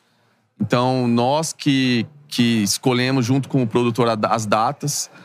Às vezes, a gente não conhece ainda o calendário. Por exemplo, tem gente já perguntando de datas para o ano que vem. Nós não temos o calendário feito ainda da- da- das competições do ano que vem. Então, a gente tem que, às vezes, aceitar um contrato para não perder. E pode ser que coincida com alguma data de show, de jogo, desculpa. Aí a gente tem as alternativas, né? Ou a gente pode negociar com a CBF, que é possível, uma antecipação de um, dois dias, um atraso do jogo e manter no nosso estádio, que é o ideal. Ou a gente pode eventualmente levar para outra praça, também atende ao torcedor botafoguense, de um, de um, por exemplo, de uma Brasília, que, Tem, Brasília. que é um grande campo de botafoguense. Então a É. gente consegue fazer com que desse, desse limão uma limonada, porque Sim. é sempre é pontual, algum caso específico que tiver conflito é pontual. E a gente pode até atender um torcedor de outra região, levar às vezes para o Maracanã. Enfim, a gente tem algumas opções interessantes aí nesses casos. Perfeito. Agora, queria perguntar pra você sobre o novo treinador do Botafogo, que chegou agora, o Bruno Lage. Inclusive, parabenizando também por essa, essa situação muito diferente, muito legal que aconteceu com o Cláudio Caçapa, né? 100% de aproveitamento, três jogos, três vitórias, um negócio impressionante. Uma delas com o Grêmio fora de casa, assim, vitória gigante, né? Tá por aí o homem, tu viu? Quem? Caçapa. Caçapa tá aí? Passou ali agora. Pô, sensacional, cara. É, então, Otário, perguntando pra você sobre isso, assim, é, é- esse processo de contratação do Laje, como é que vocês chegaram nesse nome? Se ele se assemelha ao que o Luiz vinha fazendo é, ou não, é um outro treinador, assim, como é que vocês chegaram no nome do Bruno Lage? Como é que foi feita essa contratação? É, olha, essa, é, todo esse processo de trazer o caçapa, o, a, a negociações todas com com o Bruno, tem que dar 100% do crédito ao John. Ele conduziu tudo isso sozinho, praticamente. Claro, com a ajuda, com o suporte do André Mazuco. Mas, assim, o, quem fez tudo acontecer mesmo foi o John. Que legal saber. é, pessoalmente. E, e assim, isso mostra também qual que é o comprometimento que ele tem com o Botafogo. É, saiu um treinador que estava ganhando, ganhando tudo é, nesse ano e entrou um outro imediatamente para suprir aquele período de, de transição. E, e na hora que a gente trouxe o Bruno Lage, também foi um, unanimidade com a torcida, que, que é um treinador qualificadíssimo, é, extremamente experiente. E o John falou muito bem na entrevista dele sobre como foi o processo de escolha, na, na apresentação do, do treinador. É um treinador que o John já acompanha há muito tempo. Então já conhece o trabalho. O John gosta muito de futebol, ele assiste jogos todos os dias. Ele adora isso. Então é um treinador que ele já tinha acompanhado, já conhecia, já tinha conversado com ele. Não foi uma figura nova que ele ligou e falou: Poxa, deixa eu me apresentar, eu sou o John, é, dono do Botafogo, quero que você vá pra lá. Não, eles já se conheciam, eles já conheciam o trabalho um do outro, então foi um- uma coisa um pouco natural. É claro que um treinador dessa magnitude vir ao Brasil precisa realmente ter alguma coisa diferente. E a diferença aí foi o John de convencê-lo do projeto, de mostrar que, que, que, que ele, que ele pode subir na carreira vindo pro Botafogo e não é, um, não é algo Esse é menor legal. que ele já tinha, né? Ou Sim. seja, as oportunidades que ele tinha na Europa versus Botafogo, ele conseguiu entender que aqui é um crescimento de carreira para ele também. Que legal isso. Como cara. foi com o Castro, né? É, O exatamente. Textor falou desde o início, olha, escolhi essa figura porque disso, É. isso, isso. Eu desejo que ele faça isso, isso, Mostra o isso. entendimento do John de, É. de futebol. Assim, queria que você até falasse sobre isso, que agora. É, é, é, aliás, só pra, só pra finalizar, o torcedor do Botafogo pode esperar, então, uma continuidade. Não é um trabalho que foi interrompido do Castro, que pode, pode esperar essa continuidade com o Laje, assim. Com certeza. O, o Laje mesmo falou na apresentação dele que ele, que ele vem para somar, que quando o time perde, ele falou dessas, com essas palavras, quando o time perde, nem tá tudo ruim, e quando o time só ganha também, nem tá tudo tão bom. Então tem sempre coisas a ajustar, aprimorar, mas a ideia é manter, né? Manter o trabalho que foi feito e sempre acrescentando coisas novas para corrigir os erros que existem também nas vitórias. né? Então é isso que ele quer, ele quer fazer aqui. Eu acho que vem com a mentalidade correta, vem com. Ele sabe muito disso, né? Ele sabe. É, é também é outra ciência, né? Ser um treinador de futebol. Ele estudou a vida inteira para isso. É. É uma ciência, a gente tem que co- confiar que é- as pessoas que estão qualificadas assim nas suas áreas vão entregar o resultado esperado, né? Com certeza. Agora, te perguntar, Tário, porque agora viralizou, né? O Texas esteve na cidade de Paraná, na Argentina, no interior da Argentina, na arquibancada. É um negócio espetacular. Ele no alambrado, Segovinha, É. Segovinha. e você externando pra gente que ele é um cara que entende muito, acompanha muito futebol. Cara, quem é esse cara que é um bilionário americano, mas que, diferentemente até de outros presidentes de clubes, né? Vamos colocar ele nesse. No Brasil, tem essa aproximação tão grande com o torcedor. Quem é o seu chefe, cara, o John Texor? Eu queria que você contasse até uma, uma história que a gente possa entender quem é o John, assim, de fato. Olha, o, o, John, o John é um cara incrível, assim. Ele, ele realmente. Ele não chegou lá onde ele chegou à toa. Ele- eu, eu sempre falo que a cabeça. Sempre falo que a cabeça do John gira em outra frequência. Sabe? Ele pensa diferente. Ele, a cabeça dele não é cartesiana, não é linear. O pensamento dele é todo, todo atrapalhado, mas que você fala: caramba, cara, esse cara é gênio. É um genial, é genial. Então, assim, eu aprendo com ele todo dia, é incrível. Toda interação que a gente tem, eu aprendo alguma coisa.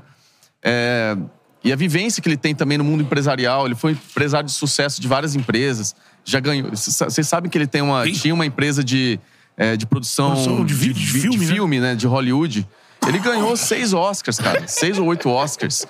De produção de. vi- Ele, acho que Titanic era da empresa dele.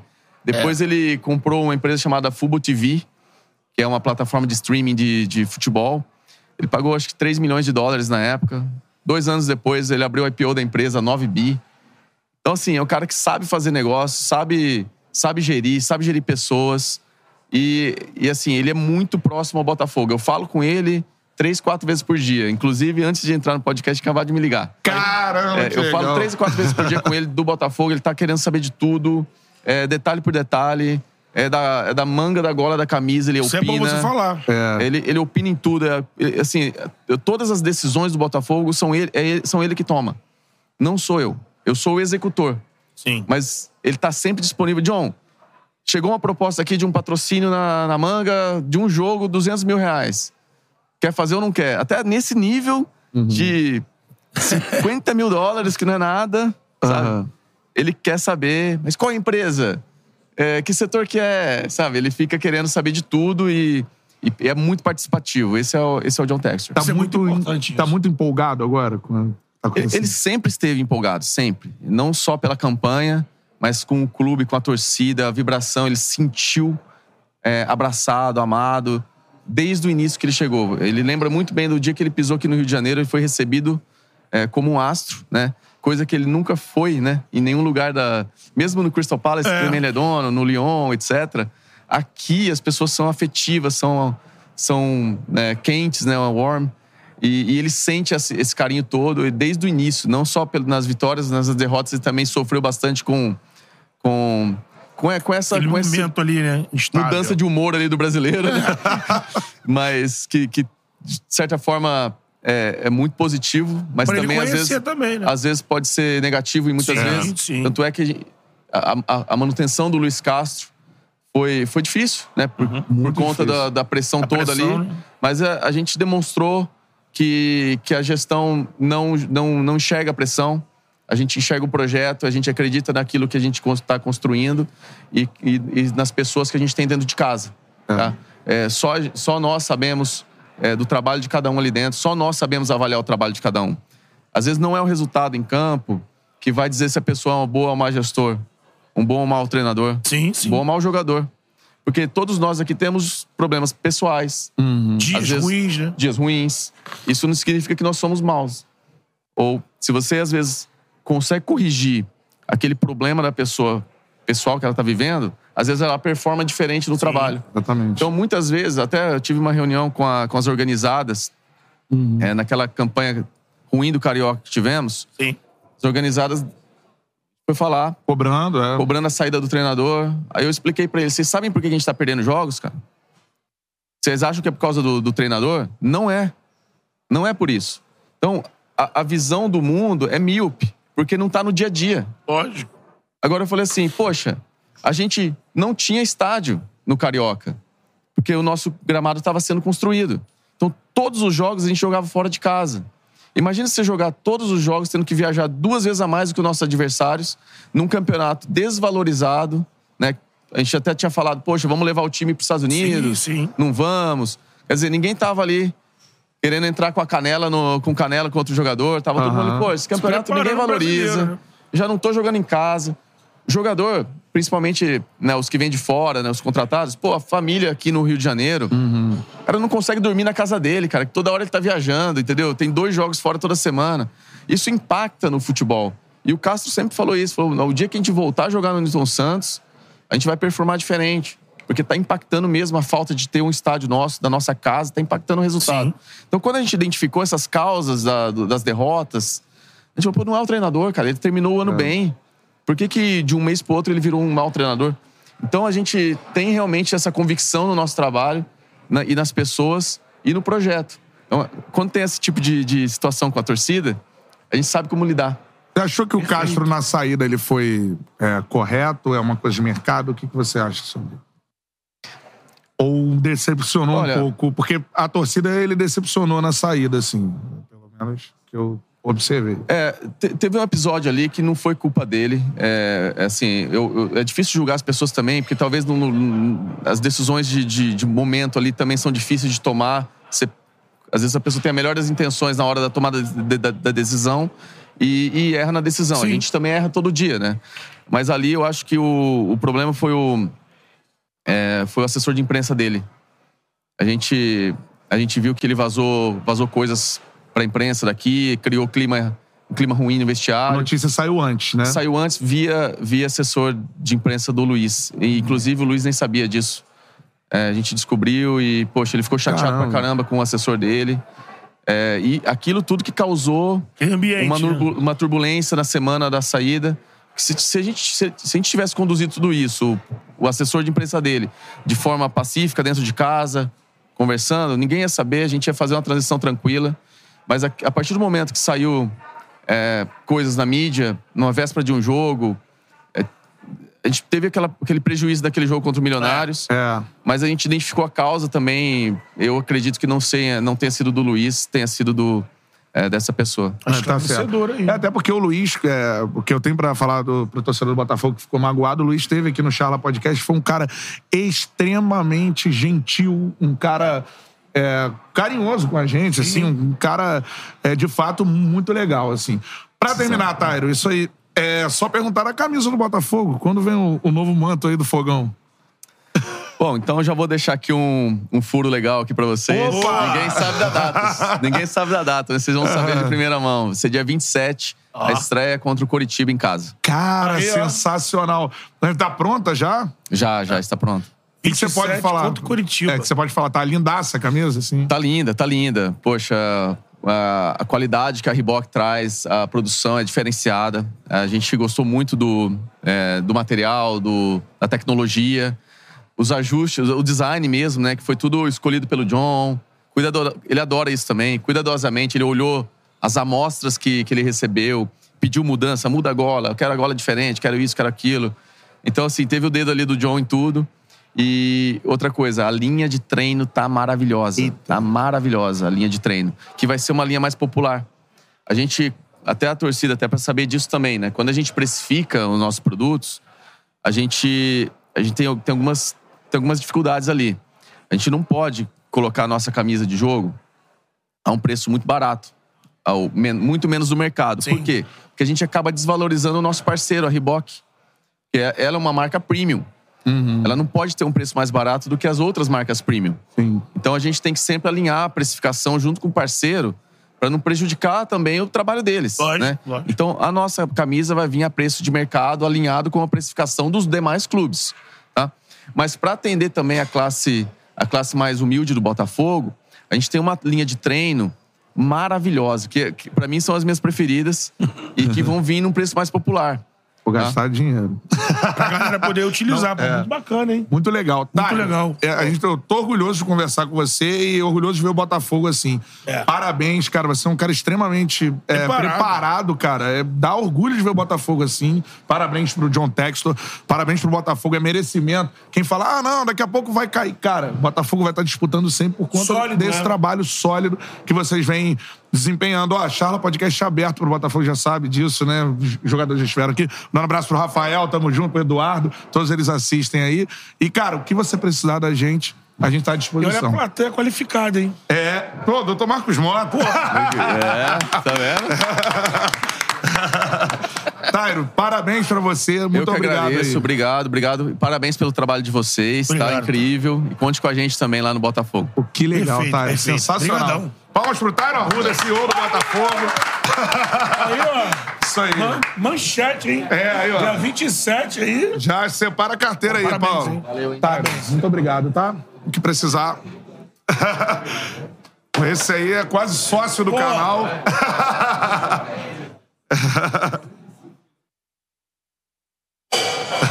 Olha ele. Doutor Marcos Mota, sensacional. Ô, doutor. Tudo bem, doutor? Sensa- Isso aqui é só crescendo, graças a Deus. Você é o padrinho do canal, pô. Padrinho do canal, exatamente. Isso aí. Doutor, por favor, né? Já tá combinado já. Tamo junto. Isso aí, boa. Valeu, valeu. Show de bola.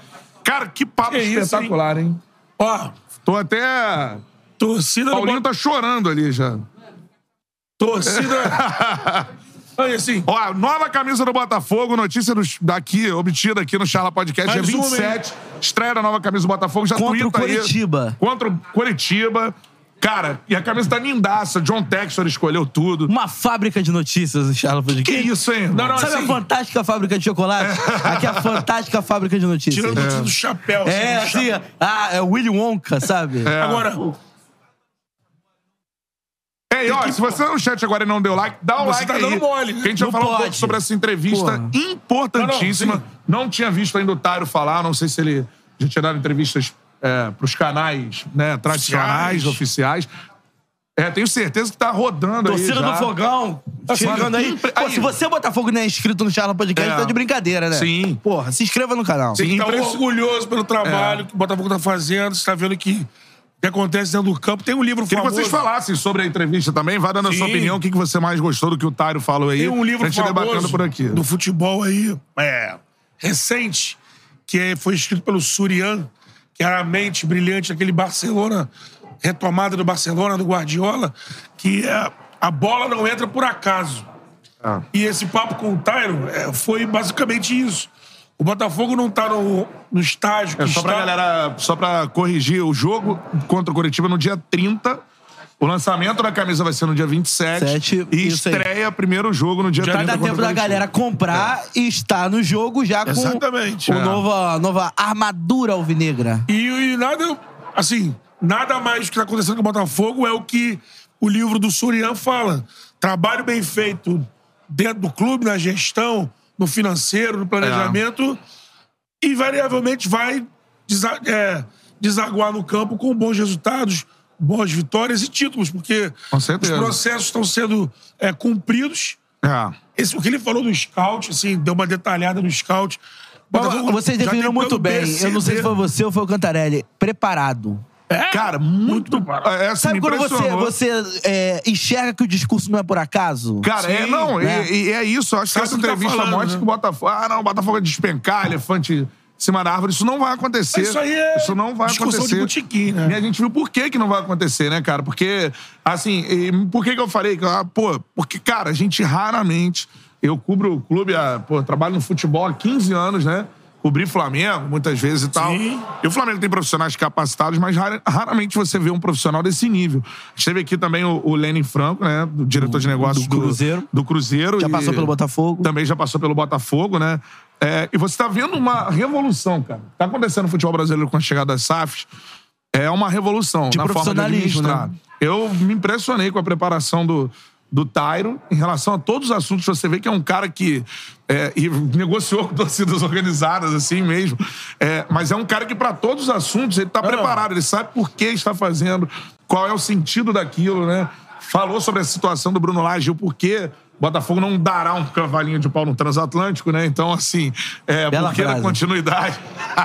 então, cara, me Olha, impressionou te- muito. temos mais de 800 aparelhos conectados. Dá o like É aí, informar galera. pra galera que a gente vai ficar aqui até 6 e meia, 7 horas Sim. da noite, sei lá que ó, horário que a gente vai ficar. E vão passar muitos nomes, assim, importantíssimos da indústria do futebol sul-americano aqui na Confude Sul-Americana. Daqui a pouco tem pessoal do River Plate que vai chegar aí.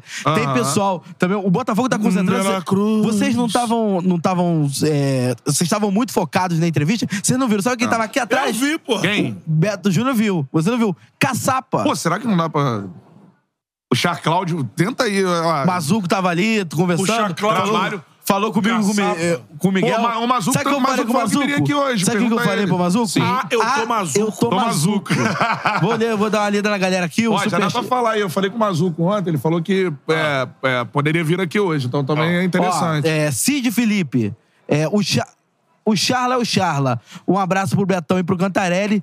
Tinha que lançar antes do meu aniversário, dia 24 do 7. Deu mole nessa aí. Ô, Botafogo. Só pra falar, ó, lançamento da camisa dia 27, primeiro jogo dia 30 contra, o Cori- Coritiba. Ó, ah, tem uma mensagem aqui do Sérgio Menezes. Cantarelli é foda, encontrei com ele tem um tempo no metrô. Tem um tempo mesmo, ele não anda mais, ele não anda mais metrô. É, deu maior atenção para meu filho e meu enteado. Além de ótimo profissional, é muito humilde. Ô, viu? Viu? Você viu? Você viu? Eu sou Pô, por que você tá imitando o Mickey, cara? Você deu sorte. Não é o Mickey. sorte. Ah, não é o Mickey. Não é o Mickey. Ah, entendi. Não é o Mickey. É, deixa eu ver assim. É... Deixa eu ver aqui. Eric Andrade, Botafogo rumo ao título. É, Pedrinho Textor. Vamos, Tairo. Aí, ó. É, deixa eu ver. Ah, vai. Deixa eu ver mais. Ó, Brando Girão, Brando Sim. Girão. Já tô dando uh, like, tá doido. Deixa eu ver mais quem tá aqui. Girão, girão. O Ricardo Gonçalves tá falando, vai esgotar rápido. Sim. Ah, com Ó, então, olha certeza. só. Aqui um recado pro Botafogo. Não que eles precisem de recado, mas coloque os estoques, meu irmão. Isso. Meu irmão, lotem porque Va- é. vai, vai acabar. Pô, cara, Manda uma aí... amostra pro Museu É. Charla E Podcast. você quer, quer ver outra coisa que, que o Tário falou que me impressionou, cara? O quê? John Textor. Né? Pô, é- cara, esse cara... O envolvimento cara dele é um com o clube. personagem que interessantíssimo, cara. Teve um momento que o torcedor criticou, falou: ah, será que o John Texon. John a Textor tem seis dele- Oscars, cara. Não, será, será que a Seis prioridade dele é o no Oscar. Botafogo, meu Deus? A prioridade dele é o Lyon. Ai, ai, ai. Tá vendo? Não, e sabe qual é o melhor? Agora o torcedor do Botafogo vai querer que ele conquiste pelo menos sete títulos nos próximos anos. Sim. Porque ele não pode ter mais Oscar do que título. É isso. Então, meu irmão, vem brasileiro, Mas isso é vem sul-americano. você ver a diversidade do cara. é- o cara é um empresário, ele não é um bilionário excêntrico, herdeiro. É o cara isso ele é um lobo de Wall Street, tá ligado? Exatamente. Peraí, Cara, ó, genial. acho que temos uma presença especial. Vou Aí sair. eu tô mazuco, né? Pô, sensacional. Olha aí, ó. Mas... Irmão, torcedor do Botafogo, Continua não vai embora. live. Continua na live que o assunto é novamente o Botafogo. Pra você que não sabe o que tá acontecendo, o Charla Podcast está na Confute. É o maior congresso de futebol da, da, da América América do Sul, Latina. da América Latina. Ô, bem-vindo. Cara, e tem mais um representante da diretoria do Botafogo aqui com a gente. Palmas para André Mazuco. Palmas pra vocês, né? Ô, Palmas pra vocês. Eu fui Ô, falar- bem-vindo, falar Mazuco. contigo como Obrigado, eu falei com o Tairo, cara. Em nome da torcida do Botafogo, muito obrigado por tudo que tá acontecendo, esse momento especial. Você tem muita participação nisso. De verdade, começo agradecendo você, em nome da torcida do Fogão, pelo seu trabalho sensacional no Departamento de Futebol do Botafogo. Bruno, eu, eu que. ah, O teu agradecimento, eu, eu, né, eu passo ele a toda a nossa equipe. Acho que o momento do Botafogo é muito bom mesmo. E futebol são momentos, né? Então a gente vive um momento muito, muito importante aí. É um resultado de um trabalho de várias mãos. Acho que ah, o pessoal tem. A gente tem falado muito isso, né? Uma equipe de trabalho muito bacana desde o ano passado, que a gente vem construindo passo a passo, mesmo enfrentando as dificuldades que a gente enfrenta também, que são, são inerentes ao, ao que a gente tem feito. Sim. Mas acho que o momento é muito bom mesmo. O grupo de atletas aí é exemplar, o grupo de profissionais. É, enfim, é, o Botafogo tem que aproveitar, merece, os torcedores merecem e a gente espera que isso se perpetue, porque a nossa briga vai ter, ser até o final. Isso Nesse, a gente tá falando aqui, tava com o Tairo agora. O momento do Botafogo é maravilhoso. O Tairo mesmo falou, foge um pouco do planejamento até pra Sim. cima, né? Sim. É, mas queria que você falasse pra gente se naquele momento ali da, da, da saída do, do Luiz, se, lógico, com toda a estrutura que a gente sentiu conversando com o Tyron, É. com todo o profissionalismo, com o John em cima do processo, chegou a temer um desequilíbrio? Ah, Eu acho que é, é natural um receio, porque quer queira que não, o Luiz foi o nosso comandante desde o início. Aham. É, e eu sempre, sempre friso, né? A gente tem que valorizar muitos profissionais que estão no clube, que passaram pelo clube desde esse primeiro momento, que é a mão deles que está ali, né? A mão do Luiz, da, da, da comissão técnica dele. Então, essa construção é feita por várias pessoas. E aí, no momento que isso acontece, por mais que a gente já estava entendendo que, que realmente a tendência era que acontecesse, nós nos preparamos de alguma forma, né? Até com a vinda do Cláudio, o Lúcio que já estava no clube. Então a gente conseguiu estancar isso o mais rápido possível, mas tinha um receio sim, porque o Luiz, quer queira que não, é a maior liderança, né? O treinador é a maior liderança. E a gente tinha uma liderança que estava fazendo um trabalho de colocar o clube aí na, na primeira posição. Então, era difícil isso aí. Então, houve o receio. Eu acho que a gente teve um acerto muito grande na vinda do Cláudio para estar conosco nesse momento. E é um benefício da plataforma do clube, é um benefício por ter esse multiclubes aí. Então, podemos fazer isso. E agora com a vinda do Bruno, que aí é um profissional que é um perfil que a gente já conhecia, que a gente queria realmente que acontecesse. O John foi muito bem nisso. Foi até o final, conseguiu fazer com que acontecesse e, e aí a gente já conseguiu ter essa, essa tranquilidade. Mas lembrando que o equilíbrio veio já no jogo seguinte, que a gente conseguiu a vitória e aí que era o nosso maior né? desafio, né? Então as coisas aconteceram. Bom, você- sobre o, o Bruno, Mazuco, é, o Tairo falou é, dessa situação do John ser um cara que assiste muito futebol. Muito, Que a muito, decisão passou por, passou por ele. Ele tem assim. mais tempo que a gente, inclusive, pra assistir futebol. Então, ele assiste muito. Aproveita isso. Ele aproveita. é, é. Que Isso é sensacional. Queria que você falasse sobre, sobre essa escolha que foi também do John, né? Acho que, primeiramente, dele. E você, como um cara do futebol, falar pra torcida do Botafogo. É, é uma continuidade? O Bruno, ele tem um estilo de trabalho parecido com o do Castro? Mudam-se muitas coisas? Como é que é esse caminho da decisão do John por, por ser fã do Bruno, assim, É, né? é. O John é assim, um cara que, que é até prazeroso discutir com ele. É, você tem que ter bastante embasamento, porque ele é um, é, um, é um apaixonado por futebol e ele realmente vê futebol, ele, ele tem conexões com muita, muitas pessoas do futebol, então ele está envolvido há muito tempo. Então, é uma discussão extremamente é, é de alto nível com ele. Não é simplesmente um, um cara, às vezes, que chega na emoção, que não. O John é um cara muito racional e a gente consegue ter essas discussões. Então, era uma premissa, né? Que a gente tivesse um treinador que não, não fizesse qualquer quebra naquilo que está funcionando. Mas, por outro lado, né? é, o que, que eu vejo do Botafogo? A gente teve um tempo para construir muitos processos hoje que são do clube. Que não, não dependa do, do Luiz, não dependa do Mazuco, não dependa do Tairo. É, processos que os profissionais que vierem um dia no nosso lugar, no lugar do treinador, do, eles vão poder tocar. Porque já tem isso. coisas funcionando, né? Então, a gente não está hoje dependente. Porque é muito natural os clubes entregarem na mão do treinador, assim, ó, vem cá, salva a nossa vida, toca do jeito que você quer tocar.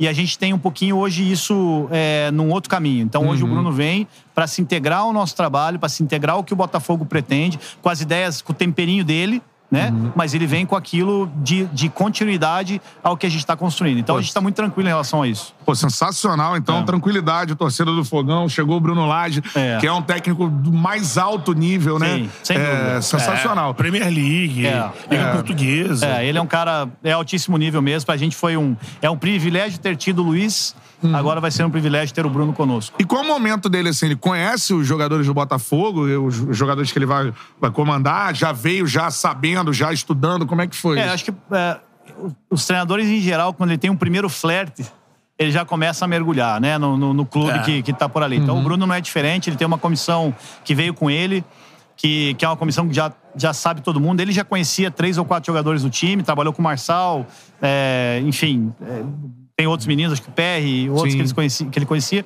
mas ao mesmo tempo ele já, já mergulhou a fundo, já tem inclusive reunião com o Cláudio, já tem é, trocado ideia conosco, os- com os nossos analistas, comigo, enfim, é, já é aquele momento de interação. Tanto é que ele assume é, efetivamente na segunda-feira. Né? Então a gente termina o ciclo aí com o Cláudio e aí ele assume daí com, com os treinos, com a equipe a partir de segunda-feira. Sensacional. Tem- É. Está numa janela aberta, né? É. Pra sair, pra entrar. Sim. A gente tem lido já algumas coisas de Botafogo recusando.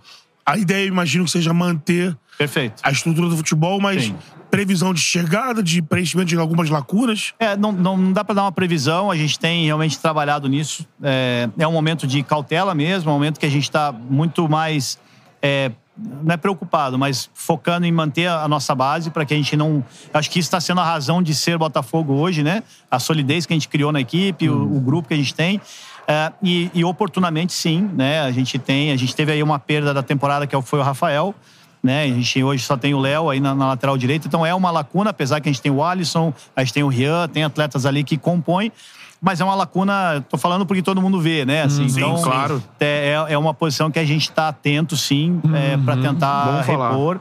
É, e assim, das outras, realmente é estar atento a oportunidades. Não há uma previsão de investimento, assim, nessa janela, até porque a gente está mantendo uma base importante para nós, que, que a gente não se preocupa. Então, o segredo é que esse grupo fique intacto aí o máximo possível para a gente levar até o final. Você acha que isso é, é uma preocupação, né? Os torcedores, cara, olha lá, Adrielson mesmo, o melhor zagueiro do Brasil, artilheiro do Campeonato Tiquinho. Brasileiro é o Tiquinho. E Eduardo, meu irmão, jogando muita É. bola, né? Um negócio impressionante. paredão. PR, É. que- a defesa que ele faz contra o Grêmio é a defesa Sim. mais bonita É que um eu já golaço, né? Ele cara. fez um golaço. Golaço. Falei que a gente É. fez três no Grêmio. Um do PR, um Pô, do Carlos Alberto e um do Carlos. Eduardo. É isso aí. Pô, é isso, é isso. Então, assim, cara, são é, jogadores que estão impressionando muito. É. Você acredita que vai conseguir manter, principalmente esses, esses Ah, valores? a gente acredita, Bruno. A gente acredita. A gente tá trabalhando para isso. Acho que hoje, é, mais do que o financeiro só, né? São atletas que estão felizes aqui. Tão felizes, Eles né? montaram um grupo que eles sabem, eles acreditam que eles sabem que vão brigar até o final mesmo. Então, pro jogador tá hoje num ambiente que, que, que mostre para eles que eles podem chegar onde a gente quer chegar, né? Seja uma Libertadores, seja um título brasileiro, e é o que todo mundo pensa. Isso também conforta, porque tá perto, né? Tá na mão, eles que estão fazendo isso. Então, são, são motivos que também prendem o jogador naquilo todo, na toda a atmosfera que nós montamos hoje lá no clube. Então, É. é, isso, essa é a nossa, nossa ideia. Não, eu já ia perguntar porque teve uma sondagem de mundo árabe de Tiquinho, né? Que, que rolou. E o Luiz foi pra, foi pra lá. É, a Arábia tá, tá brincando bastante ali de futebol manager, né? Botaram bastante crédito na. Não, inacreditável. Mas, Aqui mesmo o é. Charla, o, né, o André Cura, empresário, revelou Sim. a proposta que pro chegar Arrascaeta, pro sim, vai Arrasca chegar aí. e tal. Enfim, teve essa proposta pro Tiquinho, não teve? Teve sondagem, Bruno, assim como tem pros outros jogadores, isso é natural, não tem jeito, né? Mas é isso, é- a gente é muito transparente com eles, é muito transparente com, com os agentes que, que, que circulam, né, e tal. Mas a nossa intenção é que eles fiquem conosco, sim, isso sem dúvida nenhuma. Pô, sensacional, é, É isso. Agora, para o departamento de futebol, às vezes chega uma comunicação aí, é uma vontade minha, eu acho que tem jogador do Botafogo merecendo vaga na seleção brasileira. Minha visão. Sim, sim. Sim. Não, a gente acha também. novo ciclo, né? Eu acho Já o chegou seguinte, com contato de é- CBF Não, pra não, saber de diretamente alguém? não. Não, eu acho que o PR é um, é um, é um nome que circula bastante. O próprio Adrielson circula bastante, que são atletas que estão hoje. O Botafogo é líder do campeonato, né? É, e isso é, podia ser o- qualquer time que lidera o Campeonato Brasileiro é um time que merece ser, ser visto com mais carinho, É, né? observado. Eu acho que o Botafogo tá nesse momento mesmo, né? Os- e valoriza a marca, valori- valoriza o clube. Pro Botafogo é maravilhoso isso também. É. Valoriza os atletas que estão lá, valo- valoriza os profissionais. Os profissionais. Então, né, que nem teve a premiação do Confute, foi legal demais aí ter o Tairo, o Alessandro, eu. É, isso é uma representatividade ao Botafogo, né? É valorizar a marca. Então, a gente fica feliz com esse momento mesmo. Pô, E- sensacional. Como é que Fala. você enxerga, sem querer polemizar, mas o Botafogo tá na liderança do campeonato e aí por um momento onde, o, por exemplo, o Palmeiras, que é o atual campeão, oscila, já vem história de sistema, CBF, arbitragem. Qual é a posição do Botafogo em relação a aquelas declarações que já vi pessoas de outros meios também comentarem que foi infeliz o auxiliar do Abel?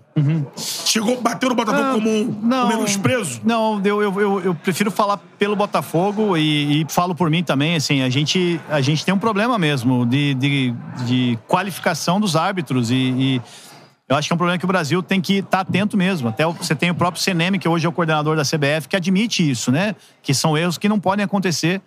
É, e o árbitro, ele é um player, né? Ele é um jogador ali, ele tem um papel preponderante nas partidas. Eu acho que a gente tem um problema de qualificação, a gente não pode errar tanto, o Brasil não pode errar tanto. Eu, sinceramente, não quero acreditar em sistema, não quero acreditar nisso. Eu quero acreditar que são profissionais que precisam ser mais cobrados, que precisam se qualificar e que não podem errar tanto como eles erram, não só a favor ou contra o Botafogo, mas com qualquer clube. Acho que a gente precisa qualificar.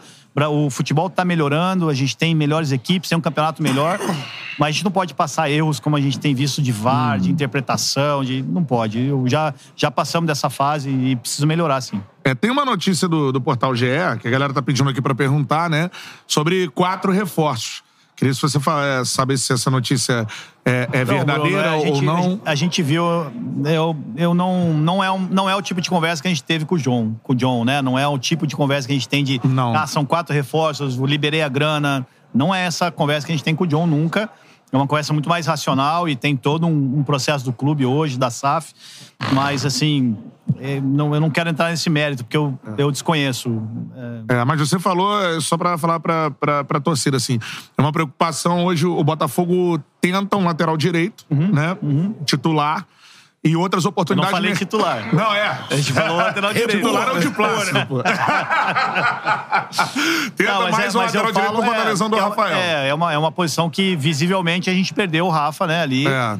E, e é que assim, Infelizmente, é, né? você sabe o quão difícil é a gente dar um número, né? Não é nem pra ficar cômodo pra nós. Porque você fala que são quatro, vem três e aí é uma crise. Aí o bicho pega pra E você. nem por falar que não sei, por daí apare- falar que vem um e vem três pra brincar. A gente não faz Uhum. isso. Eu acho que o Botafogo tá muito sério assim no mercado, olhando pra dentro é, das nossas condições e buscando aquilo que pode ser uma oportunidade. Uma posição visível pra nós, sim, é ali a, a lateral direita. Então, É. a gente, claro, que podem acontecer algumas modificações ao longo da, da janela e, e a gente ter outras surpresas, mas, mas é isso. A gente sempre trabalha de uma forma muito tranquila e cautelosa no mercado. Diretoria legal, tá Mazu. atenta, né? É. Sempre, é aquilo que o pessoal até brinca, né? Porra, sempre tô, só, só tão atento. Nunca acontece. Mas eu acho que a gente fez. A gente fez boas movimentações nas janelas que passaram. Acho que não, não tem nada que a gente possa falar assim, pô, faltou isso ou faltou aquilo. A gente tem conseguido aí equilibrar dentro das nossas condições, né? Não é, É. A gente não tem dinheiro sobrando, não é assim que funciona o futebol. Olhar, É. buscar e dar o clique, ele vem, né? Não é. Exatamente. Vocês vão passar pro torcedor isso. Certeza. não, mas é importante. É, Eu acho que o torcedor ele tem,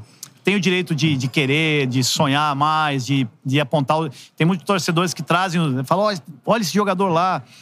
Mas é que o torcedor não sabe o contexto. Né? Tem jogador que é impossível trazer, tem jogador que não sai. É isso. É, a gente tem esse cuidado porque não criar falsas expectativas, né? Porque É. senão não funciona. Com certeza. É. Agora, Mazuco, reta final aqui, né? Porque o Mazuco veio para palestrar, né? E, enfim. gente- é. E já, cara, ó.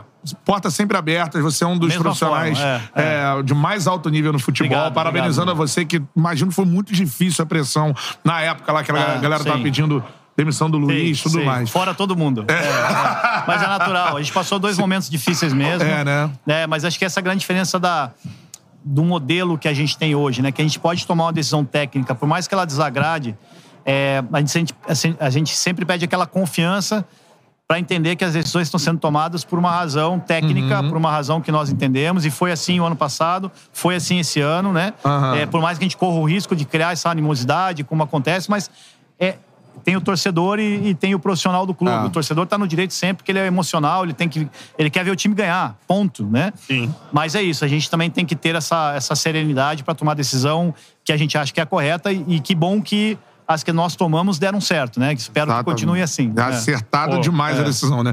Agora, o, o Mazuco, só as duas últimas, então. Primeiramente, sobre a estrutura de trabalho que vocês têm no Botafogo. Acho que é uma, uma- um assunto da, da torcida. O Espaço Loniero hoje é um espaço que atende bem. Atende bem, Bruno. Atende, bem. É, é um- é- não é, hoje não falta nada. É um espaço que a gente conseguiu adaptar bem, que ele está em constante melhoria, né?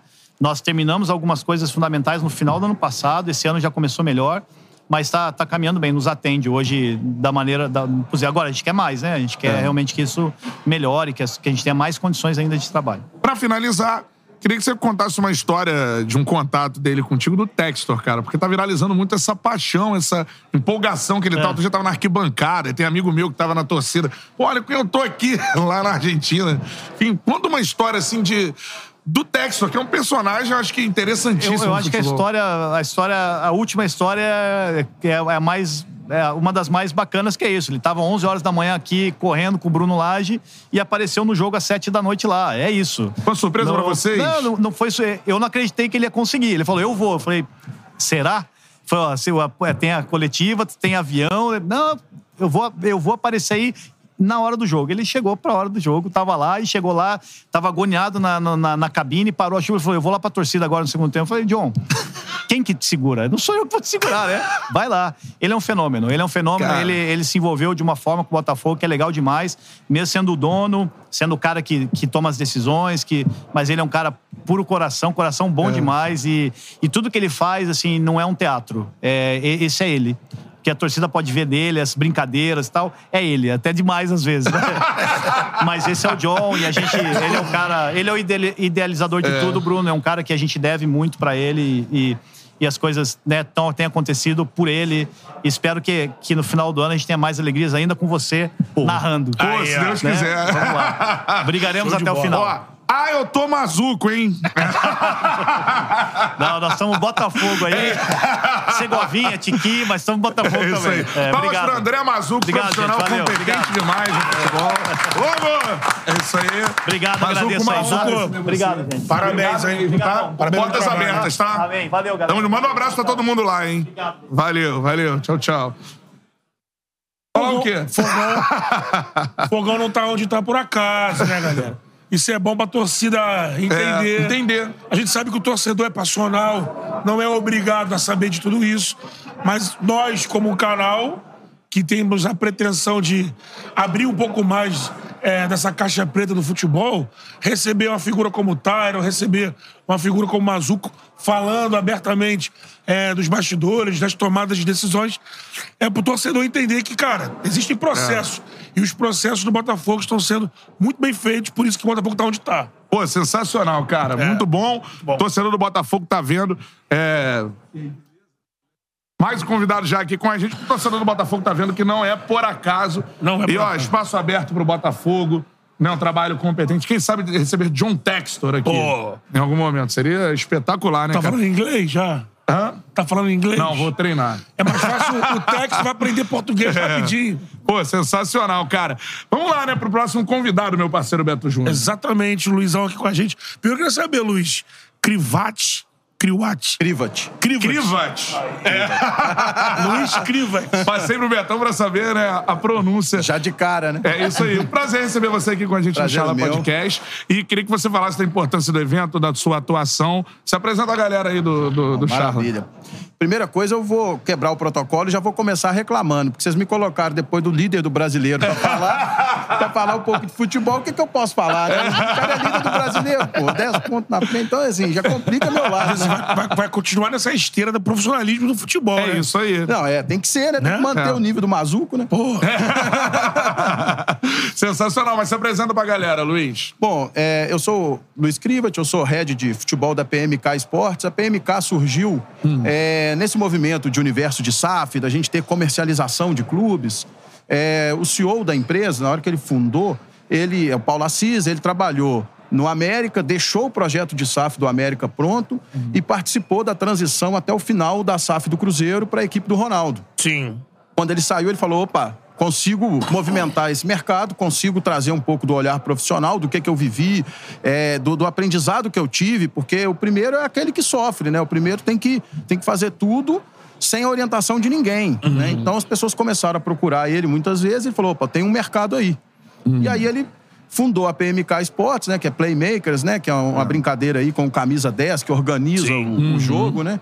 E aí ele é, começou a viver essa relação com investidores e assim existem os grandes grupos que têm investidores que já têm projeto de futebol.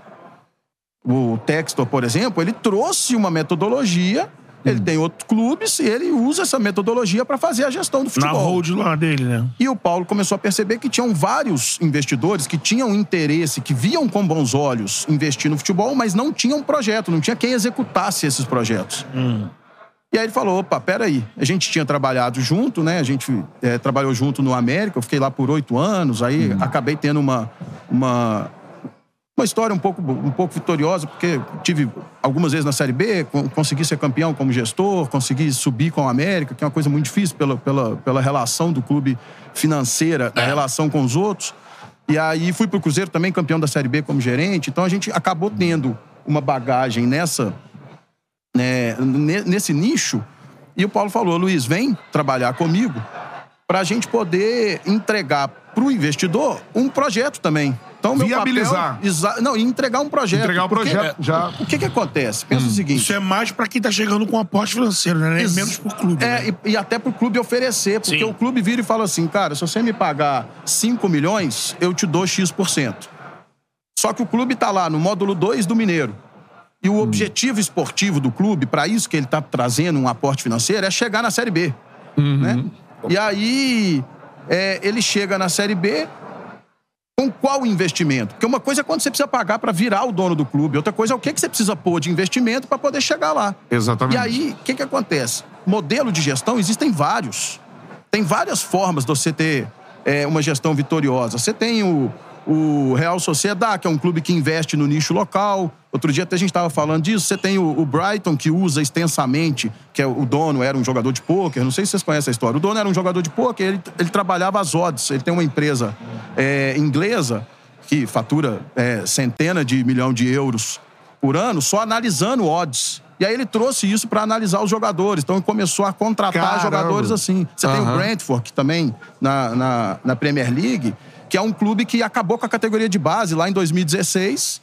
Falou, pá, eu, eu fico formando jogador, eu perco, eu, eu não consigo jogar as melhores competições do- da Inglaterra, eu perco jogador para para os grandes clubes, Sim. então eu tô formando para eles. Aí ele inverteu, É. ele falou, cara, eu acabei com a categoria, montei um, um time B e comecei a pegar os jogadores que saíam desses clubes. Né? Em 2017, o idealizador, que morreu até em 2018, ele dá uma entrevista e ele fala, ele fala assim, cara, eu conheço um por um os jogadores do Tottenham.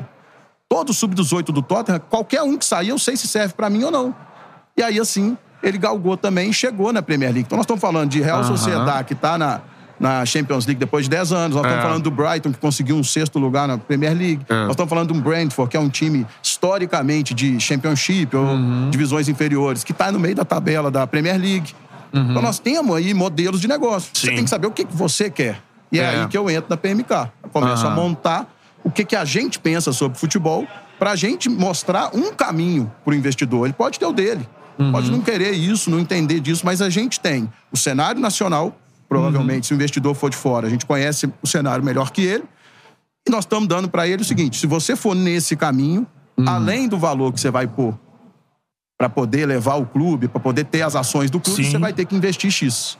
Então é nessa, é nessa linha que a gente, que a gente atua para poder dar essa orientação, para ter alguma coisa. E você, Cara, que legal, com, Luiz. você entra com oferecer esse plano de negócio pra eles ou você vai junto e participa disso também pra executar ali com eles? É. É, é aquela Como diretor, assim, diretor. É, pra executar o departamento de projeto. futebol, é. é, é aquela história do futebol brasileiro e de, de empreendedor brasileiro, né?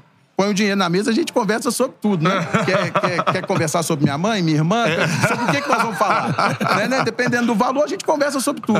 Então, assim, é, pode se fazer sentido, né?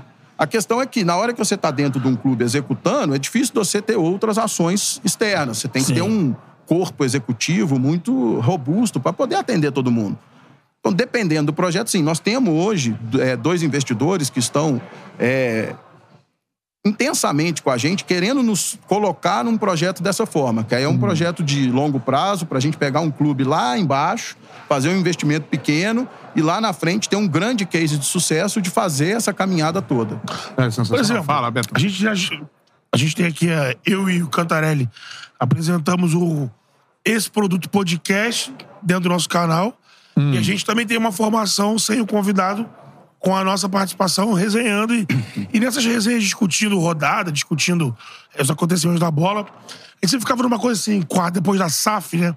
É, pô, seria interessante, por exemplo, uma SAF no América do Rio Sim. clubes tradicionais que estão em baixa pela gestão, falta de dinheiro e tudo mais. Aí, discutindo, já tivemos contrapontos de que, pô, mas qual investidor vai se interessar e se interessar no América, por exemplo, do Rio, tem, tem uma tradição, mas está indo baixa. Ele quer, geralmente, botar o dinheiro pensando num retorno, com a visibilidade e tudo mais. E você tem exemplos em São Paulo, em Minas, você tem exemplos É. em vários lugares. Você consegue você que está nesse meio, entende que tem espaço sim para um, uma SAF levantar, tirar do, do, do anonimato clubes que já foram grandes. Isso é legal. Que tem um escudo famoso, É. uma marca interessante. Estilo América, Rio de Janeiro, assim, Até uma coisa torcedores assim, que estão é, adormecidos. Sim. É. É, o que que acontece? Nós temos, é, do mesmo jeito que nós podemos falar do América do Rio, do Bangu, É. nós podemos falar do Paraná Clube, que até Sim. outro dia estava aqui, do Santa Cruz, que outro dia estava na Série A, Isso. 2016. Então, assim, nós, nós temos clubes que têm nomes maiores do que o, o momento desportivo atual. Exato. É, que, que eu costumo dizer nas nossas conversas lá, na hora da gente fazer esse tipo de análise? O futebol brasileiro, ele é um ambiente circunscrito. Você tem ali aquele limite.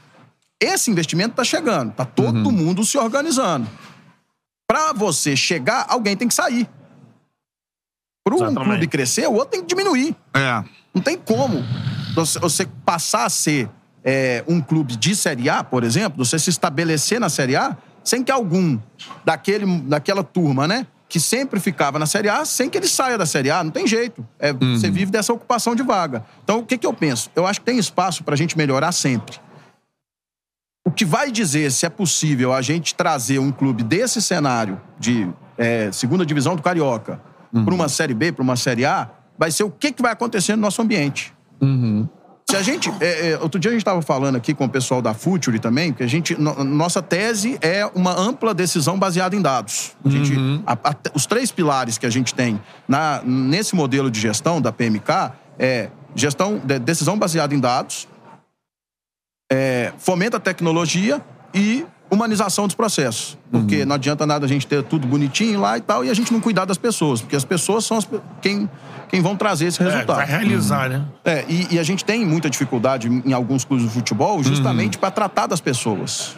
A Sim. gente tem uma dificuldade, às vezes, do torcedor entender que o jogador é pessoa. Exatamente. Nós temos essa dificuldade. É, então, é o seguinte: para a gente poder chegar nesse nível de vamos pegar um clube da segunda divisão do Carioca e subir esse clube, a gente tem que fazer o básico, que é organizar, profissionalizar, tratar aquele clube com um projeto, porque ah, uma das coisas que a gente tem dificuldade também no futebol brasileiro é que a gente não apresenta o projeto claramente, a gente vê muito falar sim em projeto. Vamos fazer. Ah, o jogador escolheu o projeto do clube, mas qual que era esse projeto? Vamos É. comunicar. Vamos dar uma transparência. Porque se a gente tem realmente um projeto escrito, não é só dinheiro, vamos comunicar o que, que, foi, o que, que foi projetado. Ah, mas aí, se você não atingir no primeiro, no primeiro ano aquele objetivo que estava estabelecido, vai todo mundo cair em cima, falar, não, aí você justifica, explica. Mais transparência a gente vai conseguir. Mas Sim. eu acredito que é possível. É, é essa a nossa tese. A gente acredita que é possível. Eu não sei se daqui a pouco vai ser.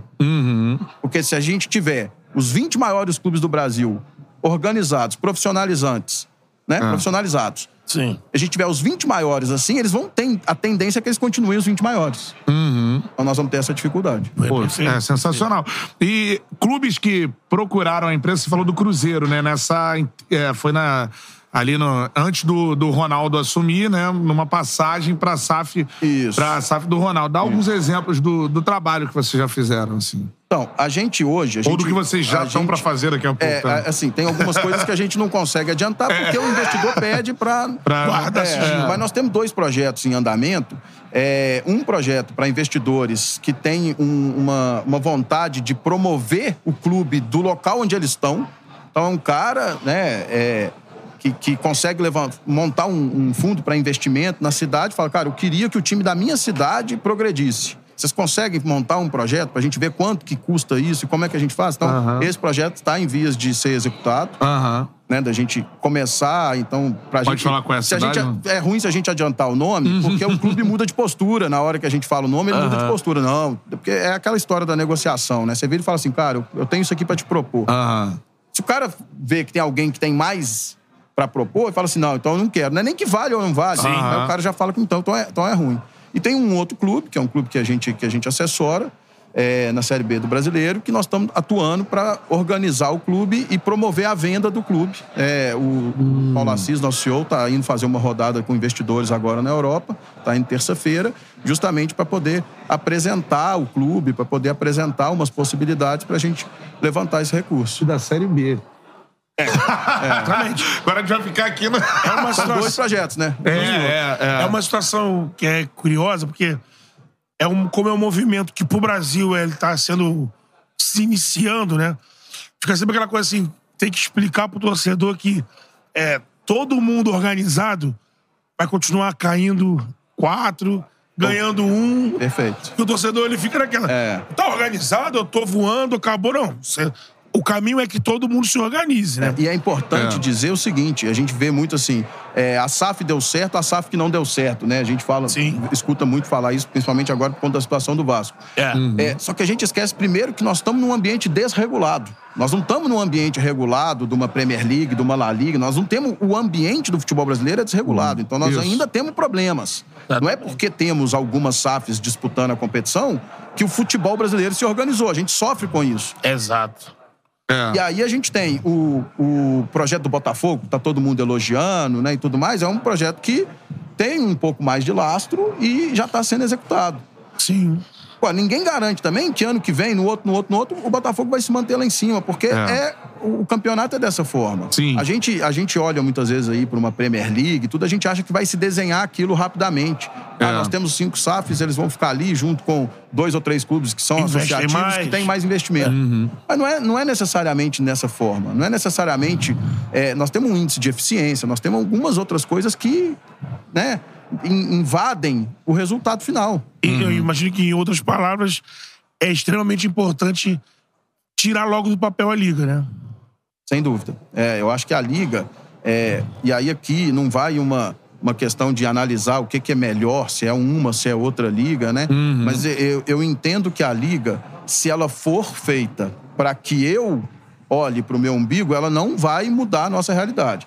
Agora, se ela for um mecanismo para a gente regular o ambiente, se tiver todo mundo sentado na mesa falando assim, precisamos fazer do futebol brasileiro um campeonato mais atraente, que venda mais, que, que a gente tenha a competitividade é, mas pautado pelo equilíbrio, aí nós podemos ter um caminho de muito sucesso. Porque existe campo.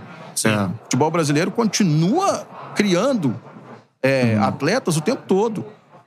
E aí a gente precisa estudar é o, o cenário completo. Não adianta a gente olhar também só para a Série A e B, porque muitas vezes, antes de chegar na A e B, esse jogador passou num ambiente totalmente É. Entendeu? Então, assim, de, regula, é, desregulamentado. de projetos, de assédios, de, né, de, de um campeonato de contratos de três meses, né? Nós temos inúmeros clubes que fazem contratos de três meses, porque é o Sim. que ele tem de O calendário. calendário dele, né? E aí, então, assim, então ele fica ali para jogar com, no, no estadual com os grandes clubes, para ter um pouco de receita, para dar uma é, oportunidade de um atleta dele ser visto. A gente tem que conseguir sistematizar isso. Essa discussão ela é extensa, porque ela já está no futebol brasileiro há muito tempo. É, parece chover no molhado essa questão de calendário, mas eu acho que a Liga vai trazer essa oportunidade. Sim. Da gente poder discutir. Da gente poder colocar na mesa e falar assim, o que estamos fazendo pelo fomento do futebol brasileiro, não só pela, pela melhora do que os clubes têm a receber. Sim, show de bola. Pô, Luiz, agora eu bacana. quero que você fale como que a galera, né, a comunidade. Ele é Luiz Ele achou que era o também. Luiz, ele é Luiz também. Não, como que a Se galera. quiser responder, fica à vontade. Cara. Pô, você tá, que é isso, nós estamos aqui, é parceria.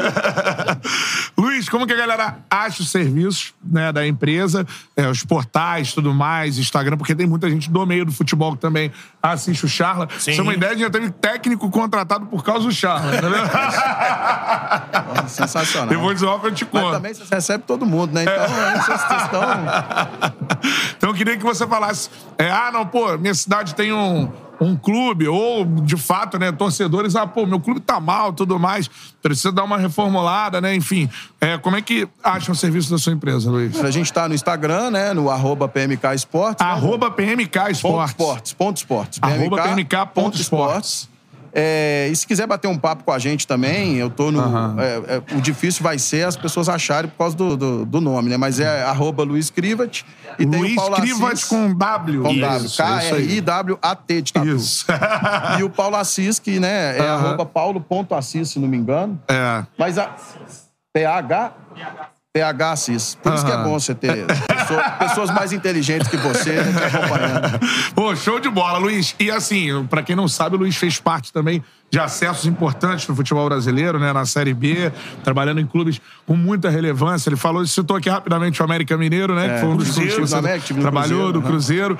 E até- só pra falar sobre isso, cara, o América, a gente fez um jogo recentemente, né, na Copa do Brasil. O América é, bateu. Foi lá no início da Copa do Brasil, Foi. né? O Santa Cruz. Santa Cruz. A gente teve com o Lisca na transmissão, e assim, é, é, é impressionante, cara. O elenco que o América tem tá na. Hoje tá em último no Campeonato Brasileiro, ou penúltimo, enfim, né?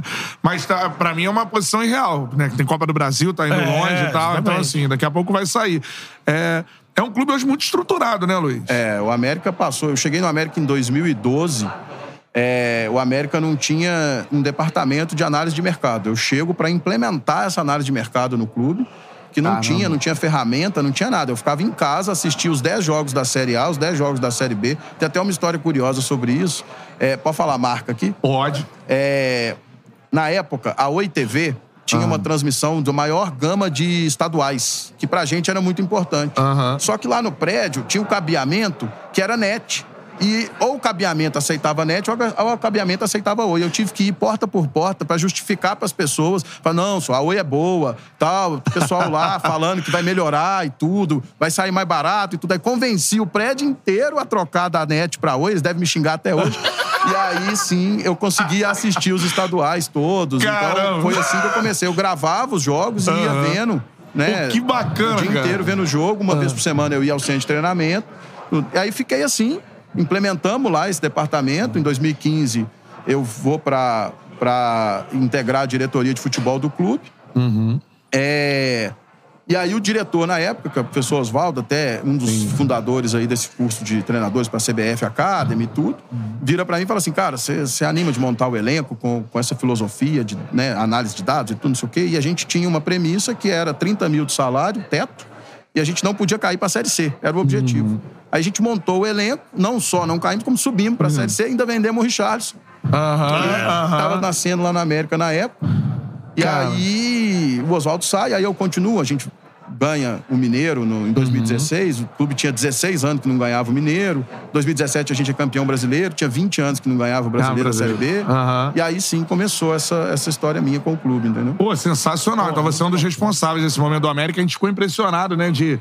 É, que a gente narrou o jogo lá no Prime Video e tal. Não, e o elenco- Eu narrei, o Beto comentou, né? Um elenco com muita variedade e um time muito ofensivo, muito corajoso, né? É. Bem equilibrado com os veteranos E o jovens. Lisca falando da importância, né? De avançando. A Copa do Brasil é muito importante, né? Pra, por conta- Sul-Americana também, né? Sul-Americana também. Luiz, já convidado pra voltar aqui no Charla Podcast pra gente conversar mais É sobre isso. sua carreira, sobre Prazer, futebol. sem dúvida nenhuma. Um prazer. bom? Quando precisar, estou à disposição. Prazer imenso estar aqui, muito bacana estar na presença de vocês. Pô, Seguirei sensacional. acompanhando. Pô, sensacional, Show, que Luiz. legal, Luiz. Prazerzaço e o futebol tá precisando disso. A gente conversou com profissionais preparados como você, né, agora aqui, sobre o Botafogo. A gente... Mais preparados, né? Então, um choque de realidade aqui com a preparação de profissionais agora do futebol nesse novo momento das SAFs, assim, um negócio espetacular. Muito obrigado, Luiz. Tchau, tchau. Obrigado. Show de bola. Luiz. Luiz da PMK Sports. Então, cara, que é uma empresa especializada nessa, nessa mudança, de fazer essa transição exatamente. Apresentar um SAFs. projeto. Agora vem aí, tem um clube da Série B que vai se tornar SAF. Aí, Falou aí pra gente, né? Quem Exatamente. será? É esse é o caminho, cara. Agora é inevitável, né? É, As equipes já entenderam que é um, um método é esse, sim. profissionalizando. É. E E, tem o lado também dos investidores, que também entendem que cada vez mais o ambiente do futebol brasileiro está se tornando um ambiente saudável para isso. Sim. né? Pô, sensa... Ó, vou receber né, um diretor de um clube que eu gosto muito, É. falando sério. É. É. Aqui. A Confute é sul-americana, ok? Exatamente. Gracias. Olá, graças. Tudo bem? Habla portuñol. Portunhol. Portuñol. Portuñol. English, Spanish y portuñol. Portunhol. Saca a película. Foto, Rob Martínez, diretor do Racing, clube da Argentina, show de bola. Rob, voy a hablar des- despacito Sí. para... Y yo también voy a hablar despacito. Rob Martínez, é, diretor do, do Racing, né? Da Argentina. Primeiro eu queria falar que eu tenho um carinho muito grande pelo Racing. ¿Por qué? ¿De dónde viene ese cariño? Gosto do clube, é, me encanta. Fui à Argentina, Buenos Aires, e comprei uma camisa do, do Racing. Bueno, hoy les traje una camisa de regalo. Se la van a tener que prestar. que honra! Sensacional. Este, Vamos a ver a quién le queda por el talle. esse regalo aí é pro canal, não é pra ele. não, não, não. Essa aí, ó, já avisei. Essa eu vou levar. Vai nada, não tem vai nem, nada. não tem nem discussão. Esquece. Essa aí. Olha lá. Aí, ó. Essa aqui, camisa lindíssima. Lindíssima. Isso. Racing. Yo la pongo acá. Sim. Aí. Aqui, ó. Isso. Fui à Argentina, aí... Não, quer uma camisa do Boca Juniors? Não. No, River Plate, não. bonita. E essa é muito Mais mais bonita. bonita. Mais bonita.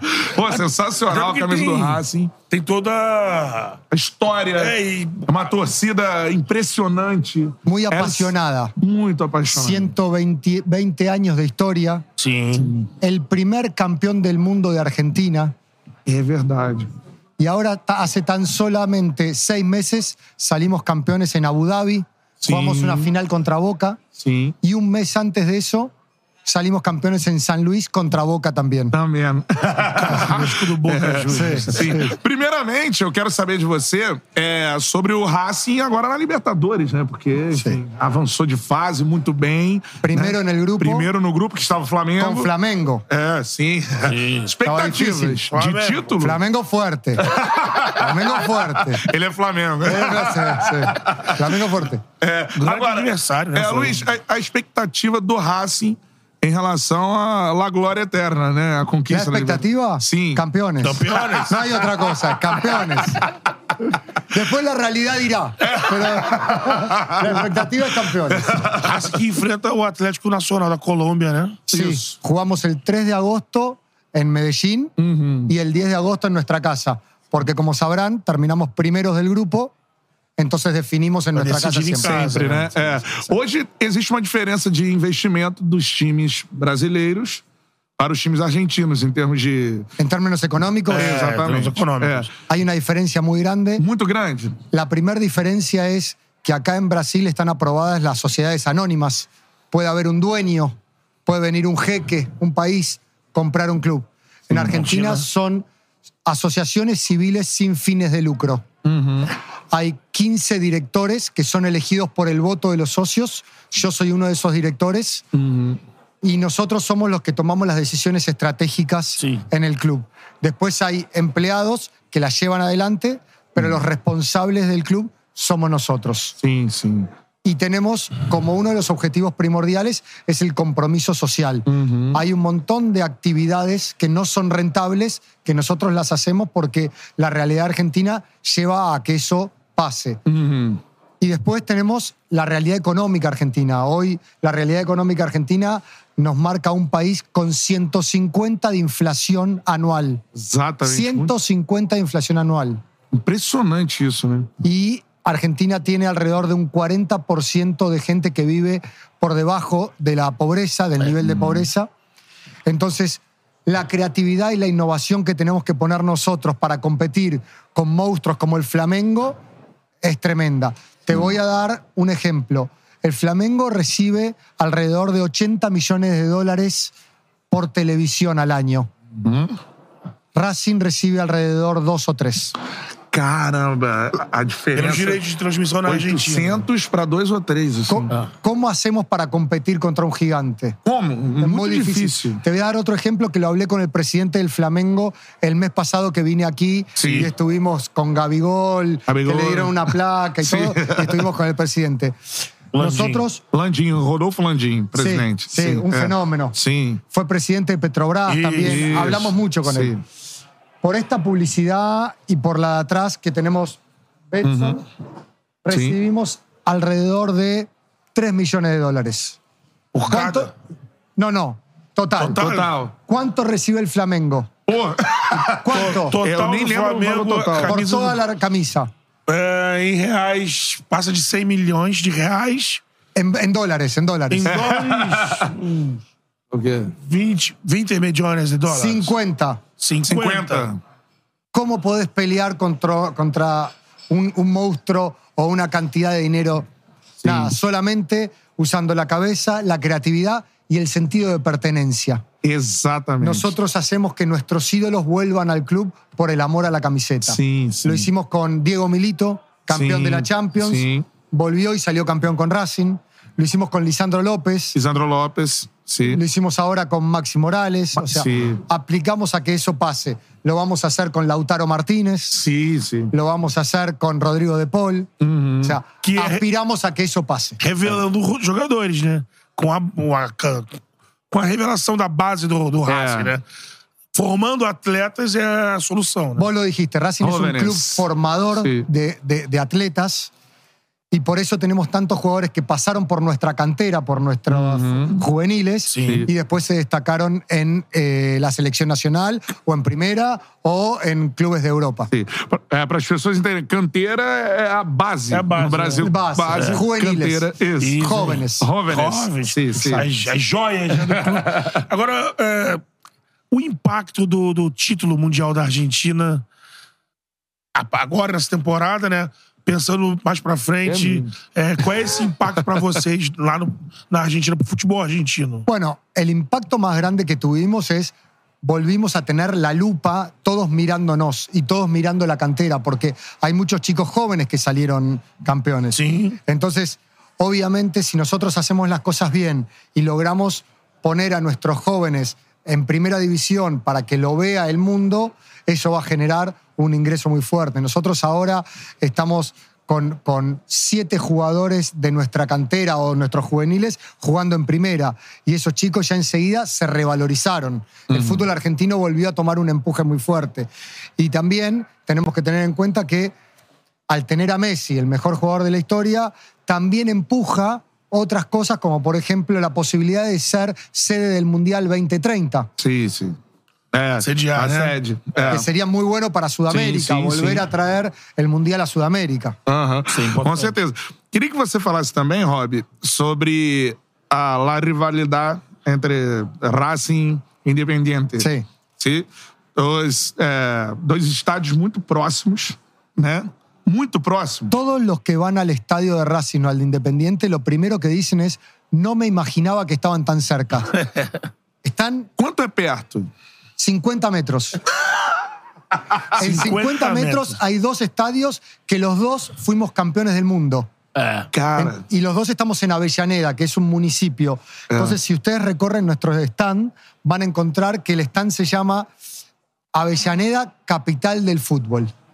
Porque es muy difícil encontrar en cualquier parte del mundo que haya dos estadios tan cerca y que hayan sido campeones del mundo. acho que não existe, não existe. Existe. É, isso é o único. Milan Inter, que es el mismo estadio. É o mesmo Sim, estádio. é. Mismo estadio. É, aqui no Rio temos o Maracanã, né? Maracanã. Flamengo. Flamengo, enfim, é. exactamente. E, assim, a gente tem sempre a, a imagem das, da festa, né? Da potência que é a torcida cante, né? As íntias, né? As íntias. Dos times é, são é, muito, passion, Muy pasionales. Muito.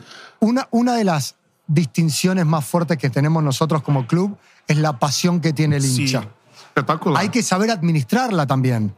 Porque en esa pasión, el hincha pide cualquier cosa. Exacto. Por ejemplo, nosotros hablábamos de las diferencias gigantes que había económicas entre Racing y Flamengo o Racing y cualquier club de, de Brasil. El hincha no le importa eso. Dice, yo quiero salir campeón. É. Bueno, Tem que sair campeão. claro, Sí. pero ¿cómo? Em, E tem uma. em 50 metros, como é, é administrar a, a violência? É. Bueno, se toman un montón de medidas. Por ejemplo, cuando Racing juega de local, Independiente juega de visitante y viceversa. Y después hay mucha cantidad de, de policía en cada uno de los operativos cuando ju- juega alguno de los equipos. Se toman muchas medidas y por lo general está bastante ordenado. Aparte lo que hay que entender es que ellos viven eh, muy cerquita porque están todos muy cerca. al fin y al cabo se conocen. Tem jeito. Al fin y al cabo se- De hecho, hay muchas situaciones en las cuales en la misma familia hay un padre de Racing, una madre de Independiente, un hijo de Racing. Hay muchas situaciones de esas. É bom explicar pra galera também, geograficamente falando, a Avejaneira é um município que é na Grande Buenos Aires. La Exatamente. Grande Buenos Aires. Né? Então é, fica ali e Independiente e Racing são desse município. A Avejaneira, capital do futebol, né? duas equipes campeãs do mundo separadas por 50 metros aí, em termos de estádio. Agora, só falando dois assuntos que eu quero saber. Uma sobre um jogador muito bom, Rojas. Matías Rojas. Rojas. Mati- Paraguacho, né? Matías Rojas, paraguayo, Sí. estuvo con nosotros ya, estuvo tres, tres años, tres años y medio, Ah, sí. y ahora partió. Sim, Corinthians. Partió para Corinthians. Sí. Un gran jugador, E pode falar desse jogador? un gran jugador zurdo, con una excelente pegada de, de- de- de media distancia, excelente pegada, muy fuerte, de tiro libre y de jugada. Muy inteligente para jugar. Sim. En nuestro equipo jugaba eh, por extremo por la derecha, pelo para, para poder enganchar y pegarle. Aham, sim. aham, pra trazer pra dentro e... Bater com a perna Exatamente. esquerda. Surdo canhoto. Exatamente. Un gran jugador, mucha fuerza, muy inteligente para jugar. Sim, Hay que esperar lo que se adapte. sim. Por ahí tiene un tiempo de adaptación, Ajá. pero una vez que se adapta, un gran jugador. Y una muy buena persona. Tengo muy buena relación con él. É, da- dará certo no Brasil. Dará certo. Vai, vai, vai ser um bom jogador no Brasil. Sí. sí. Sim, sim. Muy bien. Surdo é canhoto, então o Matias Rojas ele traz pro meio, atua pelo lado direito, bate com a perna esquerda. Eu sou surdo também. Pueden jugar, pueden hacer buena junta. Sim. E outro, outro clube, além de Corinthians, da Botafogo disputa. tentou. Não, já foi Rojas. Corinthians. Sim, sim, mas antes de, de fechar com o Rojas, teve outras disputas de outros clubes aqui no Brasil por ele? Interesse de Habíamos- Botafogo. Sí, no, habíamos tenido una oferta por él de Qatar en, en diciembre Sim. y, y optamos por quedárnoslo porque teníamos que jugar la fase de grupos de la Copa Libertadores y la realidad que fue una muy buena decisión, Ah. ya que hizo un montón de goles en esos seis meses. hizo un montón de goles porque Sí. él quería recibir alguna otra oferta de otro lado y así fue, que jugó tan bien que, re- que- que recibió la oferta del Corinthians. Es más, a todos les recomiendo mirar el gol que le hizo a Ñublense en cancha de Ñublense. Ah, 60 metros. Se- se- é, de De 60 atrás de metros. mitad de cancha. Esse jogo contra o Nublense na Libertadores, um golaço absurdo, Golaço. sensacional do um golaço Rojas, que é um excelente jogador. também. Também, um golaço também. Un golazo del Flamengo también, es verdad. É, sim, sim. Pegada forte. Pegada né? fuerte. É. E queria que você falasse no El Cilindro, teníamos canchas en la, en la, la hincha. Ah, las canchas que están adelante. Sí. Sí, es una particularidad que tiene nuestro estadio, que primero es un cilindro, pero contra la platea que da al mástil, tenemos un mástil, hay dos canchitas de fútbol chiquitas que todos los chicos van a jugar al fútbol mientras se juega el partido. Sim, espetacular. É incrível. Sensacional. Eles têm é, quadras na arquibancada. Então viraliza muitas coisas é, na, na internet. né? Sim. Vira, viraliza Galera no- batendo- batendo bola botando ali, bola. cara. Criançada, né? Exatamente. Muito legal isso. Y acá en Brasil tenemos otro jugador que fue emigró a. mm, Está jugando ahora en. eh, Matías Saracho. Está jugando. Saracho no Atlético. En Atlético Mineiro, Mineiro. Mineiro, sí, Mineiro. En Atlético Mineiro. Hizo un gol de media tijera, muy bueno. Sí, sí. Muy buen jugador. Síganlo porque es muy bueno. Bom jogador, bom jogador. Bom jogador. Uma, Fala, uma fala, característica do- da Índia, da comunidade Racing, é os trabalhadores, né? Racing é um, como dizer, um time é, de Kirchner. ¿Qué es Kirchner? É, Kirchner, como assim? Kirchner, presidente? Néstor, que Ah, Néstor Néstor Kirchner, Kirchner sí. era hincha, era, era hincha de Racing, Racing. sí. sí. Y su hijo también. Também É, e, e- e o torcedor do, do Racing tem uma ligação muito, muito forte com a classe trabalhadora, né? sí. Da Argentina. En realidad, como en Brasil, Argentina está muy ligada al fútbol en todos los ámbitos. Y siempre, siempre los presidentes, los candidatos y todos hacen mucha alusión a, a quién son hinchas. Sim. Sí. Hay mucha fuerza con, con esse tipo de cosas. É, se- pô, sensacional. Rob Martinez, uma, uma honra entrevistar, é, trocarmos ideia aqui no Charla Podcast. La Charla. La charla. Los quiero invitar al cilindro cuando quieran. Oh, O sea, vai- cuando vengan, a todos, ¿eh? Oh, Me meu escriben. sonho, meu sonho ver um jogo em Vos hablas muy bien, tenés que venir. Todos invitados al cilindro. Hacemos la charla en el cilindro. Sí. Compromiso asumido. Un compromiso. Palmas para Rob Martinez. Gracias, muchachos. Eu tenho esse objetivo de ir nos campos de Buenos Aires, nos, nos estádios, porque assim, Divinos. é um- uma cidade peculiar no mundo, né? Com tantos clubes de grandes, primeira divisão, numa clubes. mesma cidade. Es- El cilindro es especial. Sim. Sí. Quiero que vengan todos. Les dejo esto de regalo. Esto de regalo para todos. Sim, Boa, sim. Rob. Muchísimas gracias. Perfeito. Obrigado, Rob. Valeu. Sorte pro Racing. Vamos, short. Sou íntia. Final, Flamengo Racing en el Maracaná. Por mim, por mim. Pode assinar embaixo aqui. Cara, sensacional, cara. E é um dos times. Eu tenho alguns times que eu tenho muita é, simpatia no mundo, assim. Um deles é o Racing, cara. Tem um filme. É. Tem um, Ah. Para todos. É. um regalo para todos. Eu tenho uma. Então, fique com a sua. Mas essa aqui é nova, né? Tem um filme. Tem um filme Pô, argentino. cara, sou, mano, muito fã mesmo. Ganhou. Mauro César Pereira é um grande fã do Racing Sim, também. sim. Torcedor do É. Racing, tatuagem. Eu né? não sei se ganhou o Oscar de melhor filme estrangeiro, se concorreu. É que tem boa parte do filme, tem uma tomada que é histórica do alto, vai film- filmando o cilindro durante o jogo, vem assim a imagem que um assassino que está sendo investigado na, na história do filme tá assistindo um jogo do, do Racing e ele é, ele é descoberto, ele é capturado vendo o jogo.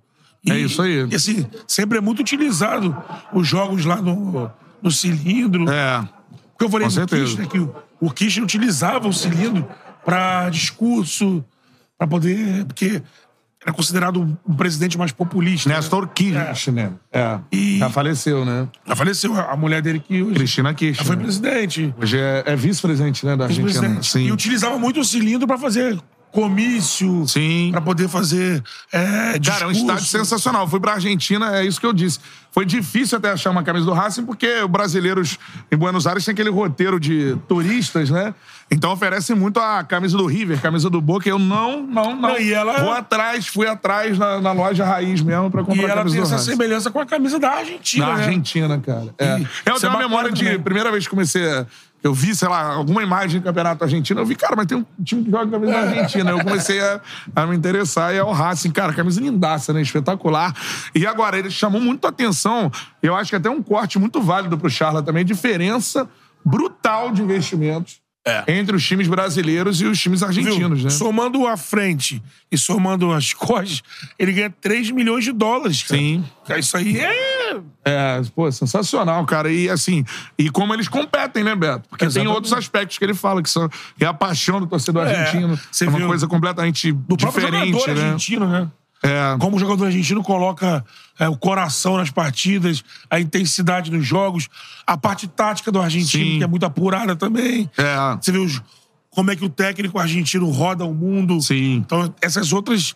É que eles chamam de criatividade, né? É, é. Pra poder equilibrar esse jogo, né? Com certeza. Mas. E falou do Matias Rojas, que chegou a ter o interesse do Botafogo, ele disse que não chegou proposta. É. Foi só a proposta do Catar, né? Catar e do Corinthians, ele vai pro Corinthians, né?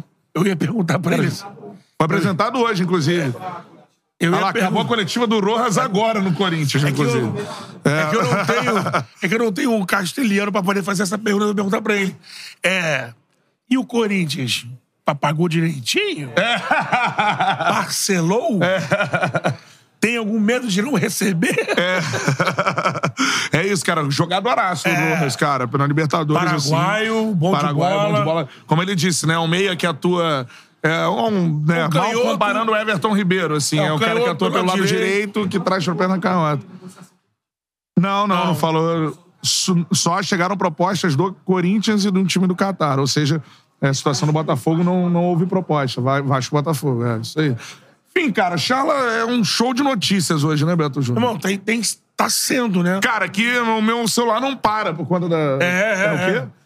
Estamos, é, A estamos nos portais camisa, né? todos, tudo mais, né, cara? Diga aí, Miguel. Falou alguma coisa? Mais convidados? Sim.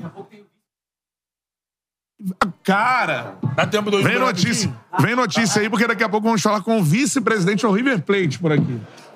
E aí? E aí, mais Sentaram notícia. na multa? Porque a, a aspa é essa, né? O River Plate sentou na multa Do De La do Cruz. De La Cruz. É, é, uma, é um, um questionamento. Não, e, o- e outros questionamentos. Quê? Tem sanduíche aí, se Pô, quiser traz comer. aí, mano, por favor. Hein? Ah. Outros questionamentos também obrigado. importantes em relação ao River Plate. É, a reforma do Monumental de Nunes. Quando puder descolar um cafezinho em algum momento também. A reforma, do, a reforma do Ah. Monumental de Nunes, que se tornou um estádio ainda mais imponente, a retirada da É pista. o maior estádio da América do A Sul. retirada da pista de atletismo, Sim. a proximidade maior da torcida argentina, que costuma ser um- É. a torcida mais contagiante Sim. da América do Sul. Então, assim, é, o que não vai faltar é papo pro, pro, pro vice-presidente do River Plate falar aqui, inclusive sobre o Álvares, que se tornou é, titular da seleção argentina durante a Copa do Mundo, campanha Uhum. é, do título mundial, que hoje é jogador do Manchester City, enfim, Sim. vários jogadores que têm passagens lá pelo River Plate também fizeram história no futebol brasileiro. Tem muito É. papo aí, já falamos agora do Racing, daqui a pouco tem River Plate na parada. Essa é a parada, cara. Mas, pô, essa camisa aqui, pô. assim, Inegociável. Regalo para todos. Vacilo, hein? E daqui a pouco, ô Cantarelli, Ah, fala, teremos uma dupla aqui. A Angélica Holguin, Aham. que ela é gerente comercial é, da Field Turf, que Aham. é a empresa dos gramados, do sintético do... Pô, isso é importantíssimo falar. E também o Alexandre Costa, que ele é do Botafogo, ele é diretor de infraestrutura e operações da SAF Botafogo. Pô, legal demais. Então vai ter um, é um papo que tá muito em voga. Papo sobre o tapetinho, irmão. tapetinho. Porque caiu no tapetinho já era, ô Matheus. É, a gente vai Caiu no te- tentar entender as diferenças de cada tapetinho, né? Porque a gente tem no Allianz Parque um, tapetinho, tapetinho. tem na Arena da Baixada outro, Outro tapetinho. e agora no Newton Santos, Podia conseguir trazer o caçapa aqui, hein, mano. o Caçapa passou por aqui. Então, tem Passou, que mas caça... estava conversando com o André Mazuco. Não era era eu que ia interromper a conversa, não é mesmo? Não, mas tenta, tenta aí que É, vale a de. gente Pô, vai eu acho que é um, tudo. é um momento Fica muito legal de falar do Caçapa, que, pô, tá, já tá indo embora do Botafogo. Três jogos, três vitórias, né, cara? É impressionante. Uma vitória espetacular contra o Grêmio no confronto líder-vice-líder. Céu de brigadeiro no nosso fogão aí. Pô, sensacional. E o Caçapa se mostrou um grande treinador, cara. Fez substituições é, importantes. É, porque, assim, ele enfrentou dois jogos que não são jogos simples, né? Três jogos, na verdade, né? É. Mas, é, principalmente no, no Campeonato Brasileiro, Sim. dois jogos de muita dificuldade. Um Não, clássico... teve um primeiro jogo que foi uma pressão total por conta da saída do, do, do Luiz Castro. Me lembra o primeiro jogo Vasco, aí, Paulinho? Vasco. Qual- qual foi? Só isso. Vasco da Gama, clássico, né? Vasco, o clássico com, com o Vasco. É. o Botafogo conseguiu. É, Quê? Você quer, cara? Fala, amigo, Matheus. o Vasco que Ah. tava na corda no pescoço, o Botafogo Obrigado. precisava Sanduíche. vencer o jogo e venceu Fala bem. um pouquinho que eu vou comer. Não venceu. Analisa o caçapa no É. fogão. Vai. venceu bem. É, o, Vasco, o Botafogo venceu bem o Vasco no Newton Santos. E depois, no, no desafio mais importante da, do Campeonato Brasileiro até aqui, né? Porque cada desafio é mais importante que o outro. Mas era o confronto do líder com o vice-líder. Uhum. O Botafogo, mais uma vez, demonstrou muita maturidade. É. Então parece ser um time que tá criando cada vez mais casca Uhum. na temporada. E por isso, tá na posição que tá, não é à toa. É. É o favorito da Sul-Americana também, não é à toa. Enfim, Botafogo navegando, assim, mares tranquilos. Vamos ver como é que o Bruno Lage vai fazer essa transição, né? É. Porque o Caçapa manteve o estilo do Luiz Castro, fazendo algumas alterações quando eram Não, necessárias, ele foi né? muito bem nas alterações. Cara, por exemplo, uma parada que eu queria perguntar pra ele é porque no Caçapa ele resgata o Carlos Alberto, cara. Atacante. Isso é uma responsabilidade do Caçapa, né? Carlos Alberto fez o gol no clássico contra o Vasco e fez o gol no, no jogo contra o Grêmio Eu também, né? eu vi muita então, assim, gente- o Carlos Alberto tava, não, não vinha nem sendo, às vezes, relacionado, é, muitas vezes treinando com o Botafogo B, e o cara falava, não, esse, por que, que- o que eu ouvi a história é, por que, que esse cara não tá jogando? Impressionou ele nos treinos, ele colocou em campo, cara, decidiu o jogo contra o Vasco, decidiu o jogo Eu vi muita gente falando que o Bruno Lage, é, a tendência, assim, a- até a questão de, de ótica mesmo de futebol, é que ele passe a utilizar mais o Lucas Fernandes, que perdeu espaço, né? É. O Lucas Fernandes, na má fase do Botafogo, era aquele nome que não podia sair. Exatamente. E aí, na boa fase, ele acabou sendo pouco utilizado pelo. Pelo Castro, também sofreu com lesões, evidentemente. É. Mas é, é um jogador. Mostra assim que o Botafogo não é aquele elenco tão curto assim. Você tem o Eduardo, mas você tem o Lucas Fernandes que pode su- suprir aquela ausência, enfim. Uhum. E aí, vamos ver como é que o Botafogo também vai se comportar nessa. nessa Nessa janela de transferências, né? O É. Mazuco veio aqui, falou sobre a situação. São quatro nomes, não são quatro nomes. Uhum. Enfim, tem toda essa discussão envolvendo o fogão. ah. cara, é, hoje foi dia de Botafogo, né, no Charla Podcast. Você Sensacional, gostou cara. do dia de Botafogo? Gostei. Por um momento é propício. Por que que... Posso fazer uma pergunta? Eu vou te entrevistar Ah. agora. Hum. Por que que você, quando a gente fala do Botafogo, você fala eu em nome da torcida do Botafogo? Eu tô fazendo uma pergunta que a torcida queria fazer. Não. Mas se você chegar lá, eu em nome da torcida do Al Nassr. Não. É. Eu em nome da torcida do River Plate. Você não fala isso. Não fala isso, não? Não. É, eu vou prestar atenção, então. Eu deveria É. falar. Já chutou o balde há muito tempo. Não, mas é, ele me fez uma promessa, tá? Me fez uma promessa. Que Tava um promessa. pouco alcoolizado com o me fez a promessa? Talvez. Hum. Mas disse que se vencer o brasileiro. Vai sair pelado na Avenida Brasil. Não, Não. Nosso João Fonseca vai fazer uma bela de uma thumb que na charla de quinta que ele vai. Ah, é? vai Vamos capitalizar, então. É lógico, né? É isso. Mano, O YouTube faz isso. o Charla Podcast está na Confute. O que é a Confute? É o principal congresso de futebol da América Latina, né? Não é um evento. É lá com É da indústria do futebol sul-americano. É, tivemos a primeira entrevista em Portunhol da história do Charla. Pô, Ô, Beto, como é que é a nota oficial da Comembol Sim, em não. Portunhol? Em espanhol. É, não, louco. Aí. minha voz já tá um lixo. Mas vai querer que eu fale um portunhol aqui? Não, o- não, o- Beto não fala em portunhol. Ele fala em espanhol imitando Maradona, irmão. Sim. Não é qualquer, qualquer coisa, entendeu? Não é qualquer parada, né? Manda um abraço para o meu Ó. primo Thiago Pacheco, que está nos Aí, acompanhando Matheus. agora. Um abraço, Thiago. E chegamos com convidados, eu vou Sim, me mas... E aí, no Congresso, tem vários convidados que vão chegando pra Tenta laçar Cláudio Caçapa, irmão. Essa é a sua missão agora. Vai lá. Essa é a parada. Os novos convidados aqui do, do, do Charla Podcast. O Alexandre. Vou, vou tentar acertar a pronúncia. Acho que vou conseguir.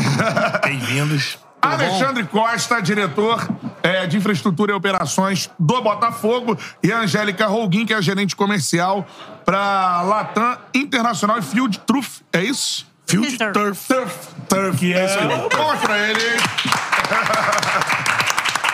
E é muito bacana receber vocês aqui, porque é, principalmente o, o assunto do piso, né, do, do, do- do gramado do Botafogo Isso. se tornou é, um case junto com o Botafogo na liderança, né? É. Todo mundo não consegue desassociar Botafogo desempenho Isso. com o novo Caiu no o tapetinho, já era. Tem até música, tem música, né? É. Já tem música. Sensacional. Queria que vocês falassem, primeiro você, Angélica, sobre a qualidade do, do produto que vocês é, apresentam pro futebol. É um produto que vem sendo muito elogiado por jogadores também de outros times, né? Que vão jogar contra o Botafogo. Cara, esse gramado aqui é diferente. Por que que é diferente? Ah, muito obrigada por. Mo- mono- por, por- portugués es- no es Voy muy a bueno. hablar despacito. Me eu vou falar ah, devagar. Devagar. Um, eh, es una compañía mundial con mucha, mucha experiencia en los ah, terrenos de soccer. Estamos ah, muy fuertes en Europa y en el resto del mundo. Ah, nuestra planta en Francia, que es donde se produce el campo de Botafogo, es una planta especializada en soccer. Tenemos muchísimas certificaciones FIFA y mucha investigación e inversión de dinero para el desarrollo de nuevas tecnologías. Y eso es un poco lo que eh, tratamos de explicarle a Alexandra durante su visita, que eh, recomendamos la mejor, el mejor producto para tener el mejor desempeño ah, para el tipo de ah, estadio que ellos estaban queriendo, multifuncional, Sí. con soccer y shows al mismo tiempo. Y es por eso que ofrecimos el producto ah, Vertex Core, que es un producto único de Filter. Nada, Nadie más lo tiene. Sim. E aí eu pergunto pro Alexandre por que a escolha da empresa e por que o gramado do, do Botafogo é tão elogiado hoje no futebol brasileiro. Então, nós, eh, isto é um foi um processo, né? Obviamente, a escolha do gramado sintético foi, foi um processo. Nós, claramente, ano passado identificamos que o gramado do Nilton Santos era muito ruim. Ah, era uma queixa dos atletas, da comissão técnica do, do futebol, mas durante o ano não tínhamos tempo hábil para mudar. Então, estava claríssimo que nós, no final da, da época esportiva, tínhamos que mudar, mudar de gramado. A primeira opção foi gramado natural.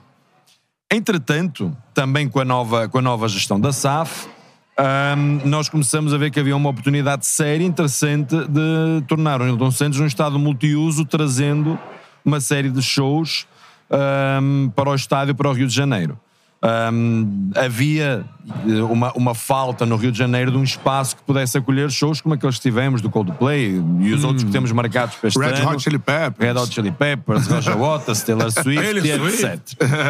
Um, quando, quando percebemos que isso também era um modelo de negócio que nos interessava, ou seja, fazer do estádio Newton Santos um estádio mais ativo, mais eh, com, com- outro tipo de eventos para além do futebol, ficou muito claro para nós que a opção do gramado sintético, eh, a opção do gramado natural versus shows era um pouco incompatível. Não há dúvida que fazer shows num gramado natural, há vários exemplos aí que o gramado natural não aguenta, vai ficar mal.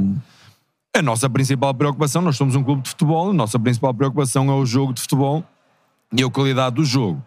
Para compatibil- compatibilizar as duas coisas, achamos que o gramado sintético era a melhor solução. Passamos por aquele pro- processo de convencer, de conversar. Foi difícil? É. Não foi, não, não foi difícil.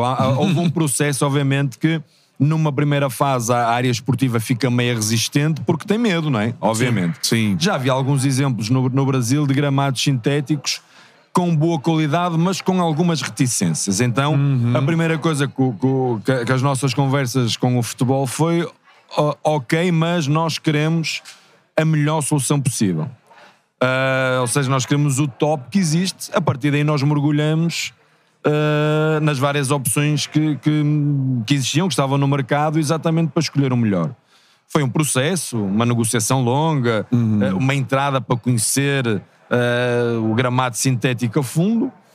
Eh, entretanto, começamos a caminhar para um caminho, visitamos a fábrica da Field Turf na, no- nos Estados Unidos, fomos a Atlanta, um, e aí sentimos uma confiança grande no produto que nos estavam oferecendo, não só no produto, como a ligação entre a Field Turf, que é o fornecedor, e a empresa Total Grass, que era o instalador no Brasil. Sentimos que havia essa conexão segura, Uh, os prazos eram muito apertados, sentimos essa vontade de cumprir os prazos e sentimos que uh, a tecnologia que nos era oferecida nos dava as garantias que nós que nós queremos. E muito rapidamente, para não ser muito, muito longo, nós colocamos quatro pontos como fundamentais.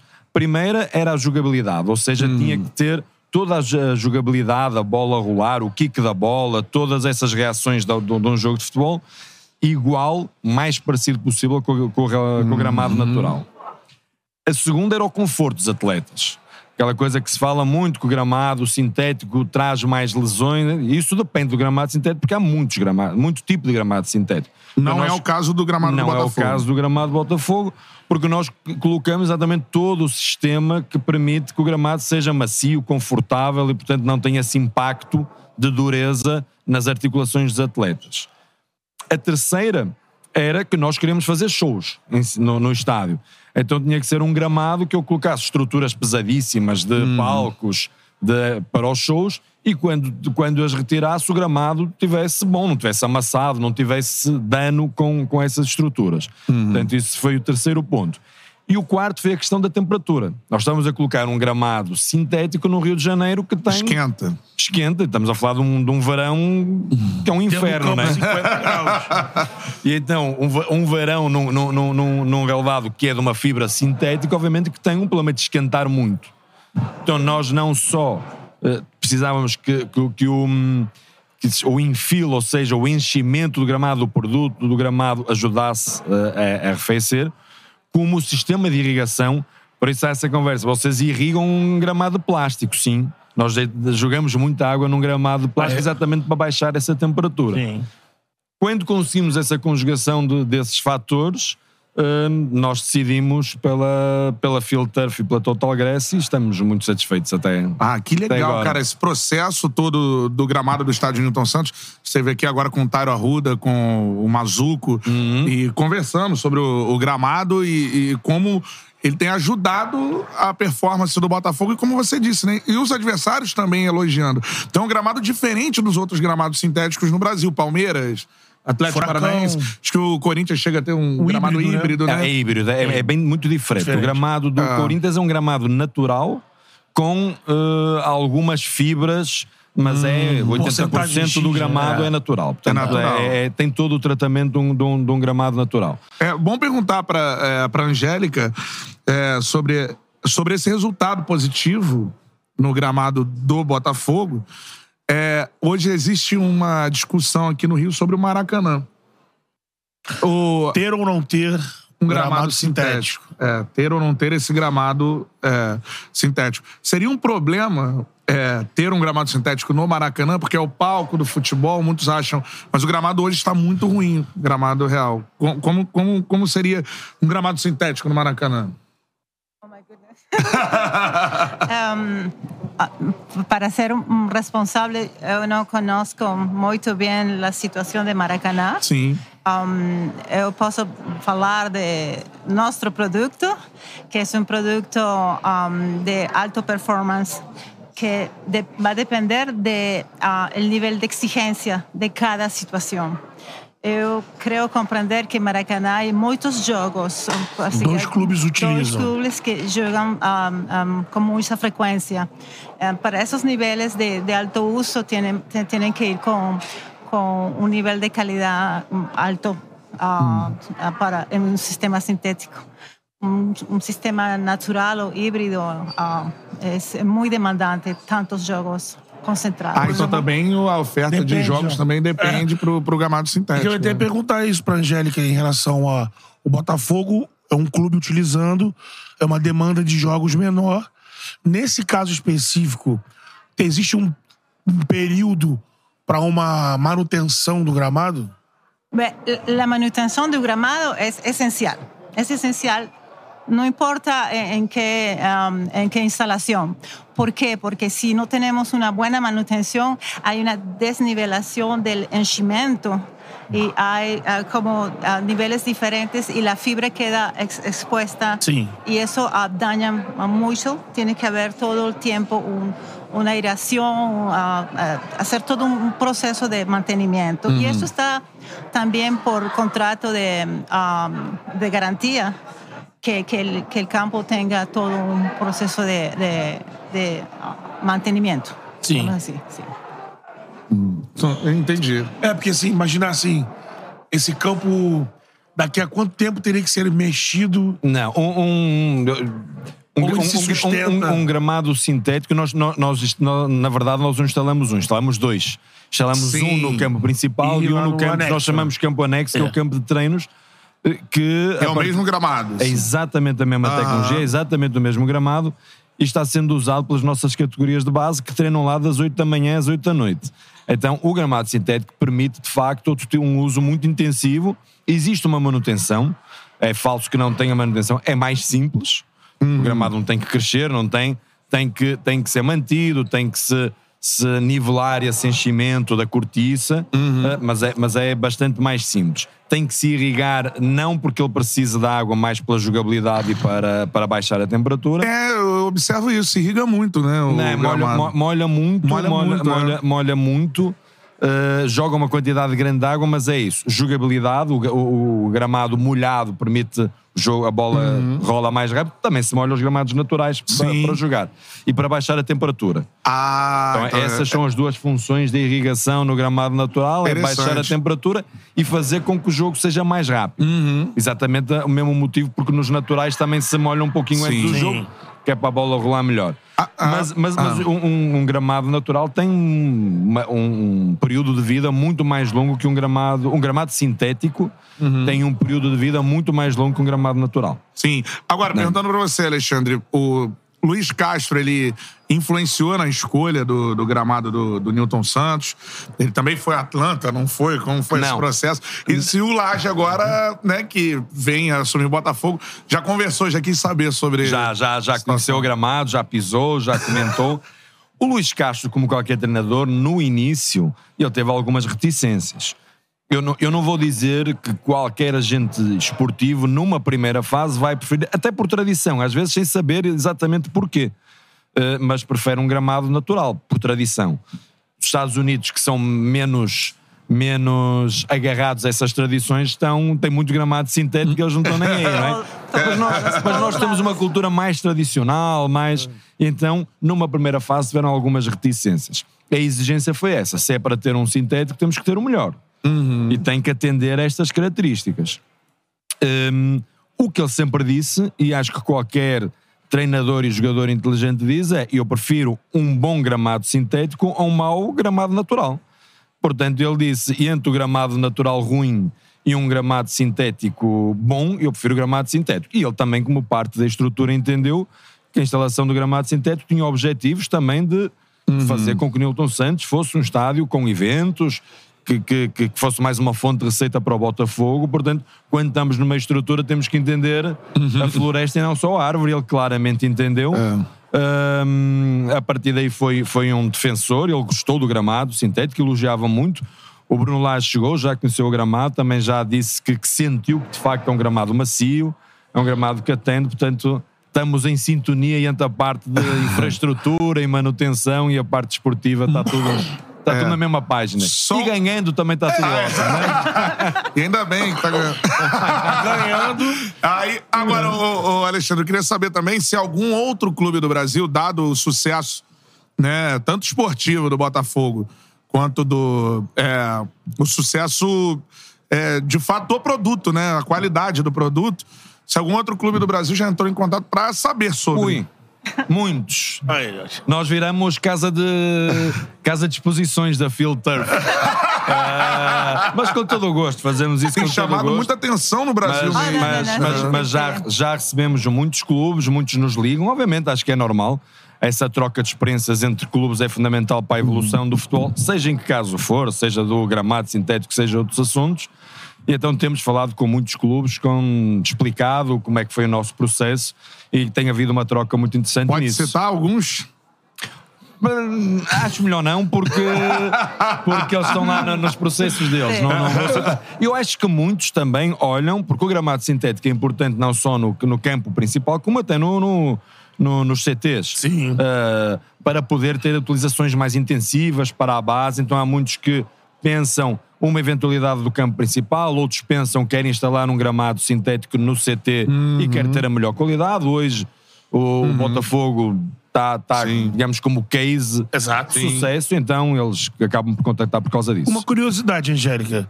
Vendo na TV é, o gramado, é, me, me, me fez lembrar um- o campo de, de- dos times da NFL.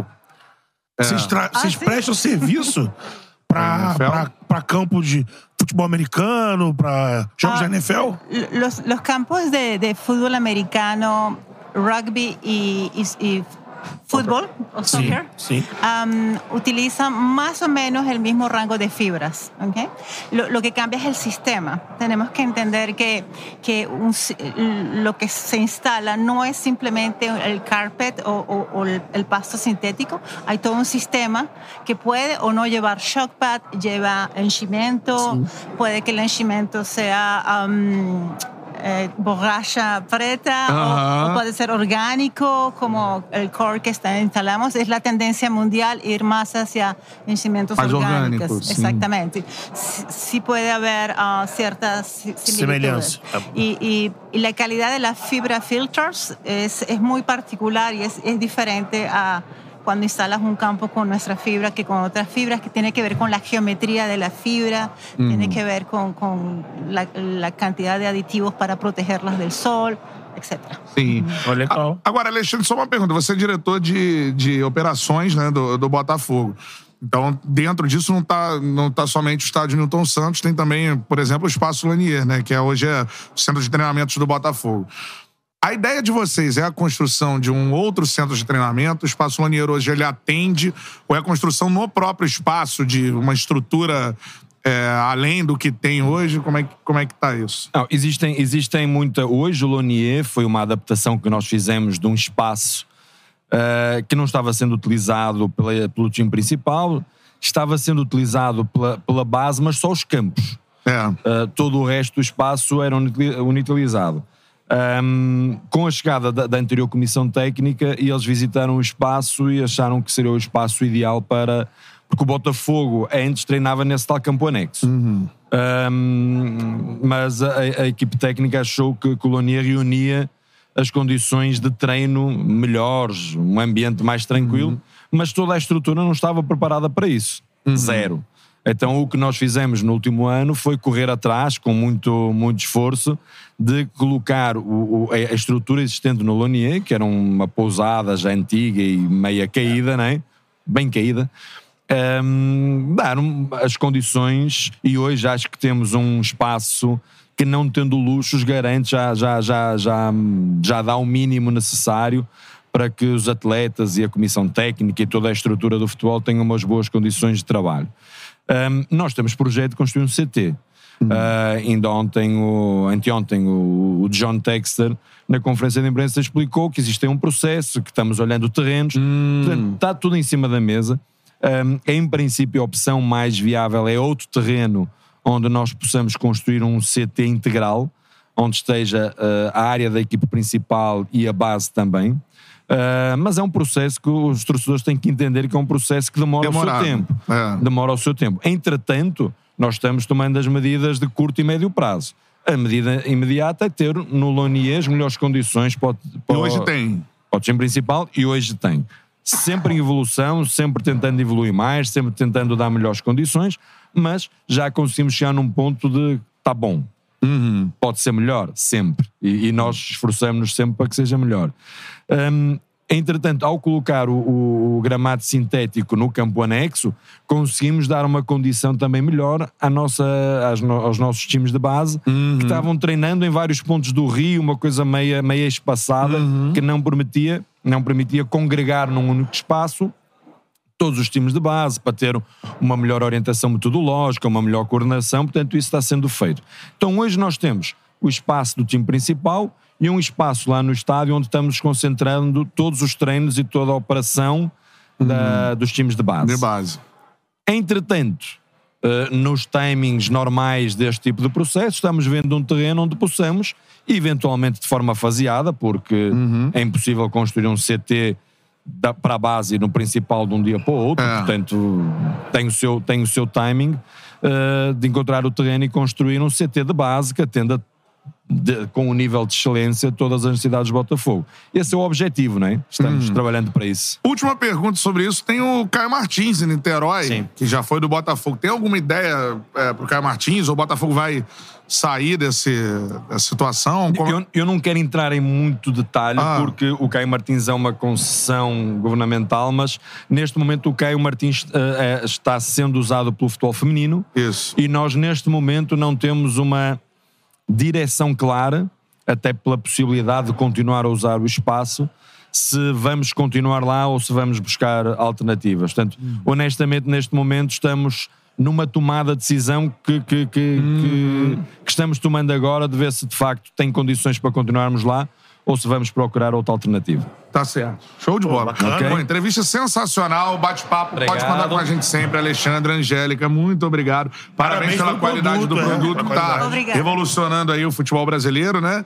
E foi uma honra receber vocês aqui no Charla Podcast. Obrigada. Palmas pra ele. Obrigado. Pode Só, contar. só- só falta acabar com a música, né? Caiu no Caiu no tapetinho, tapetinho, já já, era. Caiu no tapetinho, já era. Sensacional. Ah, vamos fazer um charla no Newton Santos. Vamos lá. Isso é com Combinado. você. Combinado. Hoje, hoje no Tchala Podcast, o torcedor do Botafogo foi assim. Sim. É municiado de todas as áreas. Informações, de informação. Daqui toda- Arruda, do campo, André Mazuco, Mazuco. você. A Angélica trazendo aí mais detalhes da qualidade do gramado. Bom, Gramado. perfeito. Muito bom, gente. Muito Obrigado. bom. Ah, Obrigado, Valeu, obrigado. valeu, sucesso. E abordagens importantes também sobre a situação do CT do Botafogo, Exato. né? Enfim. É, mas é uma- um objetivo da diretoria construir um CT, terrenos estão sendo observados. É isso, né, Beto. Júnior? O que mais você quer saber do Botafogo? Eu te falo. Que- que mais? Tem mais informação? Bom, é, tem, ó. é, O que que mais você quer saber? Fala aí, Miguelzinho. Miguelzinho, olha o grupo. Mandou olhar o grupo, Betão. É isso aí. Ó. Ah, beleza, show. Tamo junto. Já tem que, ó. Guarde a camisa. Vamos chegar na camisa. Ó, a então, camisa do. Ó, é o Racing, camisa do Racing. Senão ele não vai vir. É. Aí, galera. Veio o Valentim. Isso. Valentim Dias. Valentim Dias. Graças. Palmas para ele. É diretor do River Plate. Vamos falar Relações. muito sobre o River Plate. É, diretor de As relações. internacionais. Isso. Voy a hablar des- despacito. Eu compreendo. Hablo portunhol. Portunhol. Sí, sí, sí, sí. Sim. Valentim, primeiramente eu queria saber sobre Monumental de Anunes. Agora o maior estádio da- do continente, da América do Sul. É, como foi esse planejamento para para se tornar esse maior estádio da América do Sul e, e o que, que vocês estão tendo hoje como experiência no Monumental de Nunes? Bueno, fue, fue una larga, un largo proceso donde nos pensamos mucho qué íbamos a hacer. Primeramente, pensamos que lo mejor era mudar el, el estadio y hacer un estadio nuevo. Hicimos todos los estudios para ello y, y finalmente entre el reclamo de los hinchas, de los torcedores que no querían irse de- del estadio y, y las ventajas que nos daba a estar ahí, empezamos a trabajar un proceso de reforma integral del Monumental. La primera parte la hicimos durante la pandemia, que los torcedores no podían ir a la cancha, entonces los partidos se jugaban sin público y nosotros nos fuimos a jugar a otro estadio y lo que hicimos fue bajar el césped del campo de juego dos metros y cambiar todo el campo de juego. Todo el- el- el- la grama ahora es una grama híbrida con, con algo de sintético y, y una mezcla y, y eso nos permitió después, en la siguiente etapa, cuando empezaron a, a venir los torcedores, hacer cuatro tribunas nuevas, sacando la pista de atletismo que teníamos y poniendo a los espectadores, a los torcedores, pegados al campo de juego, que es lo que pasa hoy. Y eso hizo que nunca dejáramos de jugar en el estadio siempre que se pudo con público. O sea que los torcedores siempre fueron al estadio y hoy tenemos una capacidad de 86.000 espectadores, que es la más grande de Sudamérica. Eh, hace 40 partidos seguidos que River juega con 86.000 espectadores. Ni un solo partido bajamos. Todo sold out, sold out, impresionante. Eh, incluso el año pasado, que no tuvimos un buen año deportivo, Uhum. los torcedores fueron y llenaron todos los partidos. Y es una inversión de 70 millones de dólares que vamos a estar terminando en marzo del año que viene. Uhum. Pô, sensacional, sensacional. É o maior estádio sim. da América do Sul, acho que vale todo mundo comparecer hoje. É uma experiência. Isso. 86 mil torcedores. A gente não tem um estádio desse tamanho no Brasil. Mas É, já tivemos, né? oficialmente, é. Maracanã tá com 83. 70. Aí. É, 83 na Copa. Não, não, né? não. Na Copa. 73. É. Não tem nem perto de 80 mil no, no Brasil mais. É incrível isso. Né? É, É, já incrível. tivemos o Maracanã para mais de. Es increíble verlo lleno, porque otra cosa que hacemos fue llevar la torcida abajo, a la, la- la hinchada, la- lo que nosotros llamamos Ajá, la sí, barra sí. en, la barra, en sí, Argentina. sí. Aquí a Estaba- torcida organizada. la- bueno, la torcida Es- organizada estaba arriba, en las tribunas de arriba. Sim. Y ahora está abajo a la altura del campo de juego, atrás de los arcos. Ah, nessas nuevas quatro Y- tribunas. Exactamente. Dos son para la, para la barra y dos son plateas. Que lo, y, y- y el otro tema muy interesante de, de esta reforma es cómo financiamos los 70 Sim. millones de dólares. Todo salió del, del- de otro presupuesto, no del presupuesto del club, ni de Ajá. deuda, sino de tres formas. Eh, naming right del estadio, que es el primero de Argentina que, que nosotros logramos. É o primeiro da Argentina. Sí, né? tenemos un sponsor que puso 20 millones de dólares por siete años para tener el estadio que ahora se llama Más Monumental. Uhum. Eh, un segundo ingreso muy grande fue recitales de música. El año pasado tuvimos 10, 10 shows de Coldplay en, en el Monumental. Tuvimos Guns N' Roses. Este año tenemos eh, Roger Waters, tenemos Ah. Miley Cyrus. Eh, nada, o sea, eso hizo que. É, tem um show histórico, né? Mas aí antes da, da reforma do ACDC, Ah, quem não sí, viu. sí, man. estuve ahí, yo estuve ahí. ACDC é Live roqueiro, né? River Plate. Y eso Rolling aí. Stone. da- los, dos, los dos hicieron video de un, un- un documental de, de su, de su show en, en River Plate. Sim. Y la tercera forma que, que tuvimos para financiar la inversión del estadio fue la venta de, de palcos y las plateas que no, que no nuevas, que las vendimos por 5 años y 10 años en algunos casos, y ellos adelantaron la plata Sim. de esa inversión y nosotros con eso juntamos los 70 millones de dólares para hacer la inversión. Que são essas as duas eh, tribunas centrais. Claro, la- esas las vendimos por 5 y 10 años y después todos los palcos nuevos que hicimos que no existían, eso también lo vendimos. Y también hicimos un restaurante que también vendimos con un fee de ingreso. Todo, es- todo eso nos permitió no tocar el presupuesto de fútbol ni, ni del club y financiar esta obra que, que la verdad para Argentina hoy 70 millones de dólares es una hazaña. É, Agora, falando Legal. sobre, sobre futebol. É, o River vive a era pós Munheco Gadiardo. Correcto.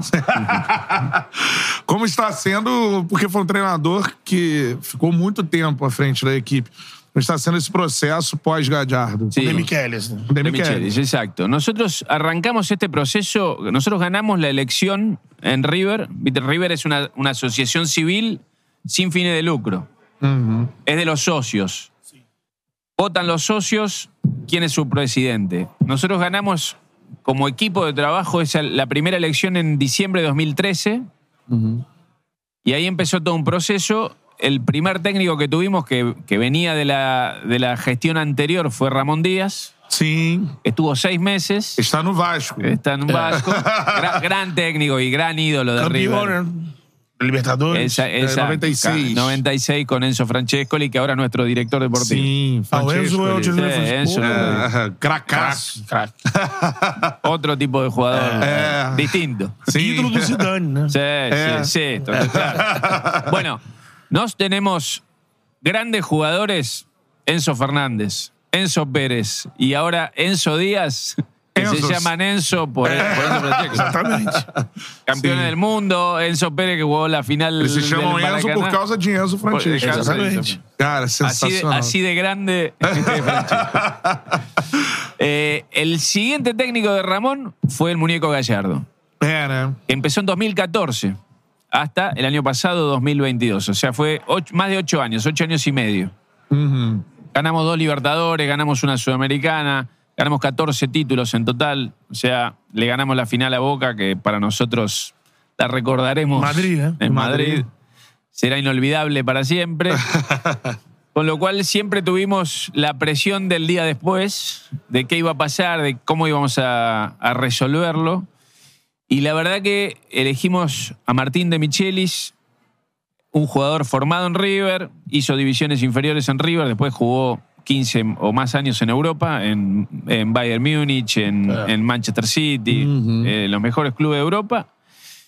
Y la verdad que hasta acá la experiencia es excelente. Es, es- trajo la filosofía de River, que para nosotros es muy importante. Los tres técnicos que te nombré en estos 10 años son tres técnicos que hicieron inferiores en River. O sea, que, que- conocen River de adentro, Ah, que, ah. que entraron a River a los nueve años, ocho años, diez años. Con lo cual, nosotros siempre lo que queremos es que eso siga, esa filosofía la continúe en ellos. Y Martínez es una de esas, pero trae toda la modernidad de haber este, formado y, y trabajado en, en Europa durante tantos años. Era, era el director técnico del equipo, del segundo equipo del Bayern de Múnich.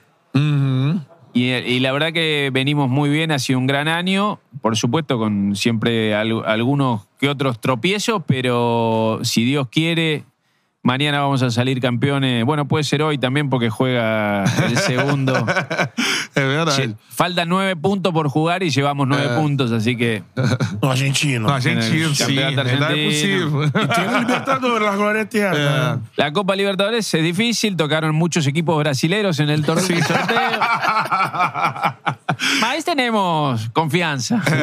Pergunta sobre a, a Libertadores. Sim. Ah, Tem um assunto muito em voga aqui no, no, no Rio de Janeiro em relação a um jogador do River, que é o De La Cruz. Né? É muito falado no Flamengo. O Flamengo. é, não sei se chegou a fazer uma proposta ou não, aí você pode, pode confirmar pra gente. É impossível o Flamengo tirar o De La Cruz do River ou é possível? Só com a multa? A ver, para nosotros eh, De la Cruz es un crack, es un jugador muy importante en el equipo y en la medida que nosotros sigamos en, la Copa Libertadores, la, definición nuestra, hace muy poco le renovamos el contrato y, y tiene un muy buen contrato hoy con River.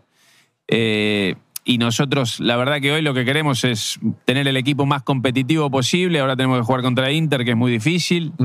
Y si pasamos después, creo que nos toca Paranaense y después Flamengo o Fluminense. O sea que eh, va, va- va a estar difícil para eso. Por eso ne- necesitamos, necesitamos el mejor equipo posible y creemos que De la Cruz es parte de ese, ese gran equipo que, que queremos.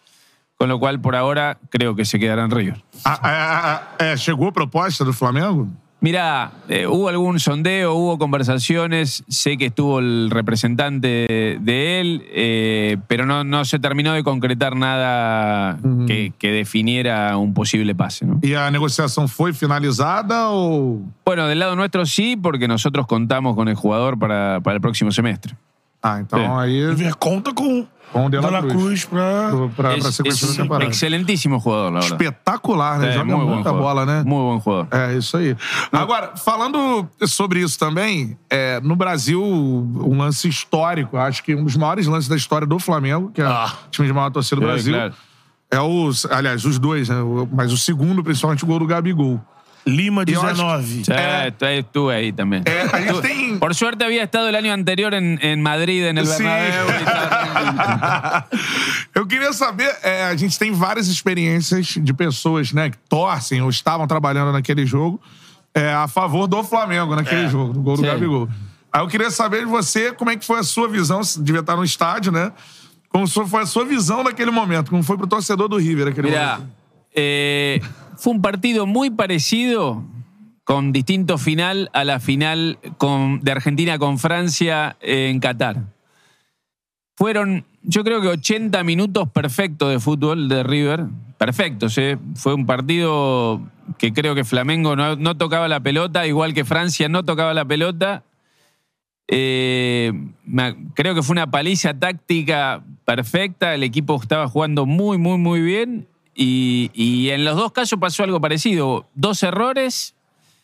En, en el caso de Francia, Mbappé no te perdona. En el caso de Lima, eh, Gabigol no perdonó. Y la verdad, hizo dos golazos. La defensa en ese momento tuvo dos distracciones que, que costaron el partido. En, en el caso de, de Francia tuvimos después revancha porque, porque íbamos 2 a 0. Sí. Acá dieron vuelta 2 a 1, creo que en minuto 91 o 92. Ah. Eh, y Flamengo era un gran equipo. eh. Por, eso, por eso también tenía tanto mérito como lo había jugado River. Pero Gabigol eh, también es un crack, ¿no? Y, y la verdad que definió muy bien las dos situaciones que tuvo y se acabó el partido. Conversando com jogadores do Flamengo que estiveram naquele, naquela partida, até o Rodinei falou isso aqui no podcast, que no ponto de vista deles, na hora do, do gol do empate do Gabigol, eles sentiram o River, tipo assim, eita, baixou. Você lá com o lado do seu lado ali olhando, você falou, nossa, esse gol aí abateu os meninos. Sí, puede ser, pero, pero más porque había sido perfecto el partido durante 85 minutos. Perfecto. Y cuando después de eso, que la verdad tendríamos que haber terminado ganando 2 a 0 o 3 a 0, te empatan cuando faltan 2 minutos, 3 minutos, eh, evidentemente el- la cabeza de los jugadores debe haber impactado y eso aprovechó también Flamengo y, y además... Yo ya, ya se me confunden los goles, pero creo que el segundo fue un golazo. Sí, fue, un, sí. fue un desborde. Diego, Lançamento do Diego, Diego. Pinola falha Claro. e Gabigol de primeira. Exacto. assim. É. Sí, sí. Y, y el otro también fue muy rápido, muy, muy rápido. Arrascaeta. Bruno Henrique. Bruno Enrique, exactamente, que se fue por el costado. Fueron dos golazos, la verdad que fueron dos golazos.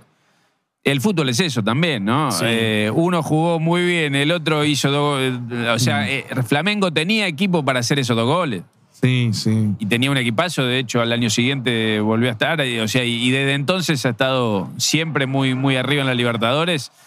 Me parece que fue una combinación de cosas. Nosotros no pudimos definirlo y, y cerrar el partido. Si hubiéramos estado 2 a 0, ese gol no hubiera pasado nada. Como estábamos 1 a 0, se empataron y, y con ese poco tiempo se vinieron los jugadores probablemente abajo, ¿no? Com certeza. Agora, é, perguntando da chance do River na Libertadores, né? Porque, como você Sim. disse, para ser campeão, tem que passar por todos os brasileiros aí no, no- no Muito caminho, né? É, e hoje existe uma diferença grande de investimento. Mas o River é um time na América do Sul que consegue competir com, com as equipes Sim. é, é, brasileiras. Mesmo assim, por exemplo, o River está muito atrás em termos de investimento é, em relação aos times do Brasil. Sí, estamos atrás, mas creo que dentro de Argentina o del resto de Sudamérica somos los que estamos más cerca. Sim. Hoy River, si ves el equipo, eh, el, el medio campo de River eh, lo tiene Nacho Fernández, que estuvo jugando acá hasta hace muy poco. Lo tiene a Barco, que jugó en la MLS y lo pudimos recomprar nosotros. Lo tiene a De la Cruz, buen, ju- buen jugador. Lo tenemos a Borja de, de suplente. Borja. Eh, tenemos el- un arquero campeón del mundo Sí. en Qatar como Armani. Armani. O sea que, a ver, yo creo que la diferencia del fútbol brasilero en general está siendo fuerte. De hecho, las- los últimos ocho finalistas, creo que siete son brasileros, sacando River en, en 2019. Eh, pero me parece que tenemos con qué pelear y, y va a ser parejo. Por supuesto, puedes ganar o puedes perder, pero, pero estamos confiados en el proceso que estamos haciendo. Uhum. Eh, Enzo, Fa- Enzo Pérez también sigue estando muy bien. Eh, tenemos un, un team muy competitivo. Sensacional. No- na, na fase de grupos, né? Da, da Libertadores, o jogo do Fluminense aqui, a goleada, impactou muito no, no próprio público brasileiro. de nossa, olha o Fluminense, isso elevou muito também. O Fluminense, a goleada e tudo mais. A gente viu que na volta o jogo já foi diferente. O River já competiu muito mais. O que aconteceu naquele jogo do Maracanã, naquela goleada? Mira, yo creo que lo que pasó ahí, eh, River para mí jugó un muy buen partido, creo que hasta el minuto 60 o 60 y algo, eh, que, que no- se pone 2 a 1 y, y lo expulsan a González Pires, si no me equivoco. Y ahí, como pasa a veces en, en esos partidos, se desvirtúa. El resultado me parece que no reflejó tanto lo que había pasado en la cancha.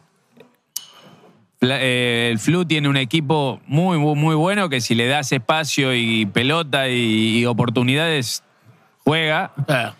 Eh, pero nosotros, nosotros, eh, digo, el plantel, la dirigencia, no sentimos que haya sido una catástrofe. Por supuesto, la prensa lo vendió como una catástrofe y nos pudimos sobreponer a eso, digamos, porque un 5-1, eh, creo que fue el resultado más abultado en contra que tuvo River en la historia de la Libertadores. Sí. Evidentemente. Pero estábamos bien, o sea, no, no, no nos sentimos mal a pesar de eso. eh, y de hecho, después de eso, eh, ganamos prácticamente todos los partidos que jugamos. Se como um Sí, sí, sí, porque, porque habíamos jugado bien. No había- fue un partido raro porque nos echaron un jugador y, y ahí tuvo oportunidad de Fluminense. Y, y el técnico también reconoció que se había equivocado, ¿no? Sim, sim. Porque él ahí creo que planta una, una línea de tres con, con centrales y, y quedó después mal parado y, y en velocidad nos ganaron y encima nos echan uno de los centrales, entonces me parece que quedó mal el, el equipo. Pero no sentimos que, que éramos cinco goles inferiores a Fluminense en ningún momento. Nos tocó un grupo difícil en, en, en la É, Copa. Sim, muito difícil. Muy difícil. Sporting Cristal, Sporting River Plate, Fluminense y, y Strongest, Strongest que siempre en la altura. Entonces É. arrancamos con Strongest. Después tuvimos que levantar de muy abajo, ¿no? Sim, sim, com certeza. Valentim Dias, diretor de Relações Internacionais do, do River. Muito obrigado, muchas gracias. Pô, eh. sensacional. Prazer. Parabéns pelo, Gracias, pelo clube, eh. que é espetacular. Gracias. Parabéns. Gracias por todo. Sim, graças. Sensacional. Valentim Dias. Valentim. De La Cruz não, é, não será do Flamengo, pelo menos, é. palavra do River, Plate- do River Plate. O malvadão. É. mas- Está no- pode joga no Twitter. pesado, né? Já está, não, já está no Twitter. Isso aí é uma posição né, normal do clube, né? De...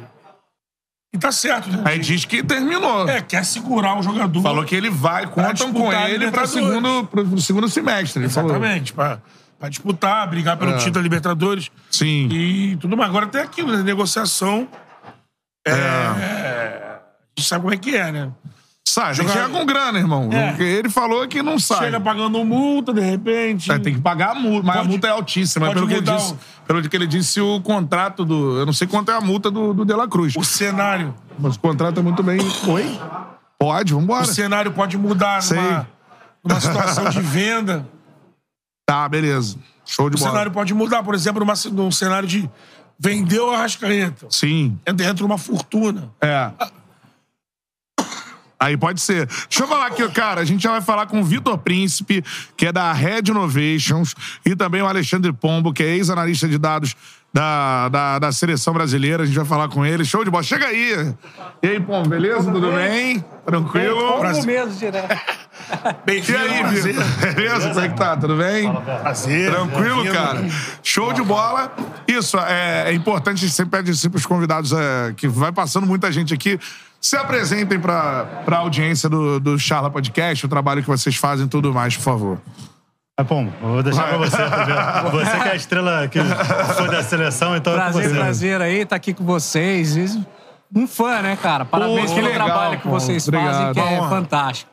Eu tô no futebol há 23, 24 anos aí. Nos últimos 9, 10 anos, trabalhando exclusivamente com análise de desempenho, né? Aquela análise de treino, análise de jogos e de adversários para os treinadores. E os últimos nove anos trabalhando para a seleção principal feminina. Então, sensacional. E é algo que a gente tem que falar sobre a análise de desempenho, né? Vitor, se apresente também. Só pra... Bom, vou, vou seguir o, o passo do Pom, falar grande fã, né? do, Charla, Pô, né? tamo junto. né? Faço esse acompanhamento aí nas redes sociais, tanto você, Cantarelli, do Beto Pô, também. legal. Acho muito bacana o trabalho que vocês estão fazendo e o que vocês conseguiram conquistar.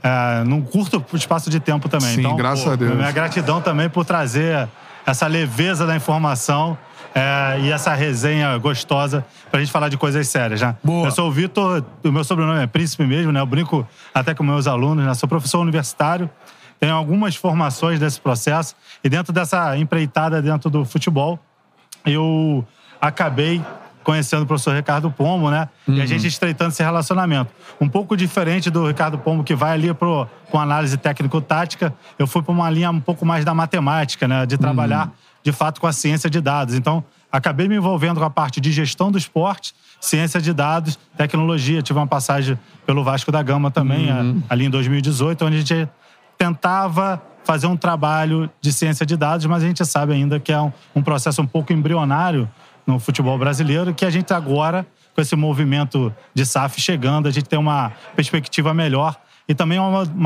amadurecimento não só da tecnologia, mas das pessoas para informação, para o dado dessa importância. Então, essa é a minha pequena trajetória aí como Pô, legal. professor e como hoje eu estou coordenando a área de esporte da Red, da Red Innovation. Pô, sensacional. Agora, fala, Beto. Não, esse, esse, essa parte da tecnologia e do- da utilização dos dados, tudo isso voltado para o desempenho no campo.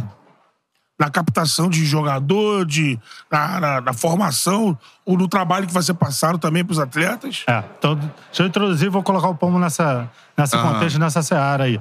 né? não só para o campo, né, que a gente chama da parte on-field, né, para mitigar lesão, melhorar desempenho. Eu até brinco que é, às vezes é apertar um parafusinho ou afrouxar o parafusinho. Por quê? A gente está falando de ser humano. A gente não está falando de uma máquina, a gente não, não vai conseguir esse desempenho estu- a máximo o tempo inteiro, mas a gente tem que saber que a gente está trabalhando com o ser humano, né? E o outro lado também o off-field, que seria ali um marketing, entendendo o perfil do torcedor, né? Para a gente tá, dizer novas receitas para o clube. né? Então, acho a importância. E uma área que pouca gente explora ainda é a interseção desses dois mundos. né? Eu poder estar falando de mídia, mas é, colocar no telão do estádio, por exemplo, algo que faça sentido que aconteceu no jogo, como usando expectativa de gol, alguma, alguma métrica que seja do campo, por exemplo. Então, assim, o Pombo tem mais relevância para falar do que eu ali na, na parte do desempenho, do que acontece ali de fato no dia a dia. né? Eu coordenei essa área. E hoje eu, eu olho para esses dois mundos, tanto o on-field quanto o off-field. E aí, Pombo, acho que você podia também avançar nesse pouquinho. O que, que tem ali no campo que, de tecnologia que dá para brincar e, e- e trazer valor né, para o atleta? Pô, isso é legal, porque muitas vezes a gente vê quando tá comentando, né, o, o jogo, aquele, Sim. né, o calor ali da emoção, a gente acaba falando, ah, jogou errado, jogou certo, tinha que entrar não sei quem e tal. É uma discussão muito boa sempre fora de campo. Mas a gente tem que entender que análise de desempenho dentro de uma seleção, de um clube profissional que busca resultado, é entender primeiro qual é a filosofia do clube, a proposta da, da, da competitividade do clube e a cabeça do treinador. Para saber se aquilo que está sendo treinado durante a semana corresponde dentro de campo.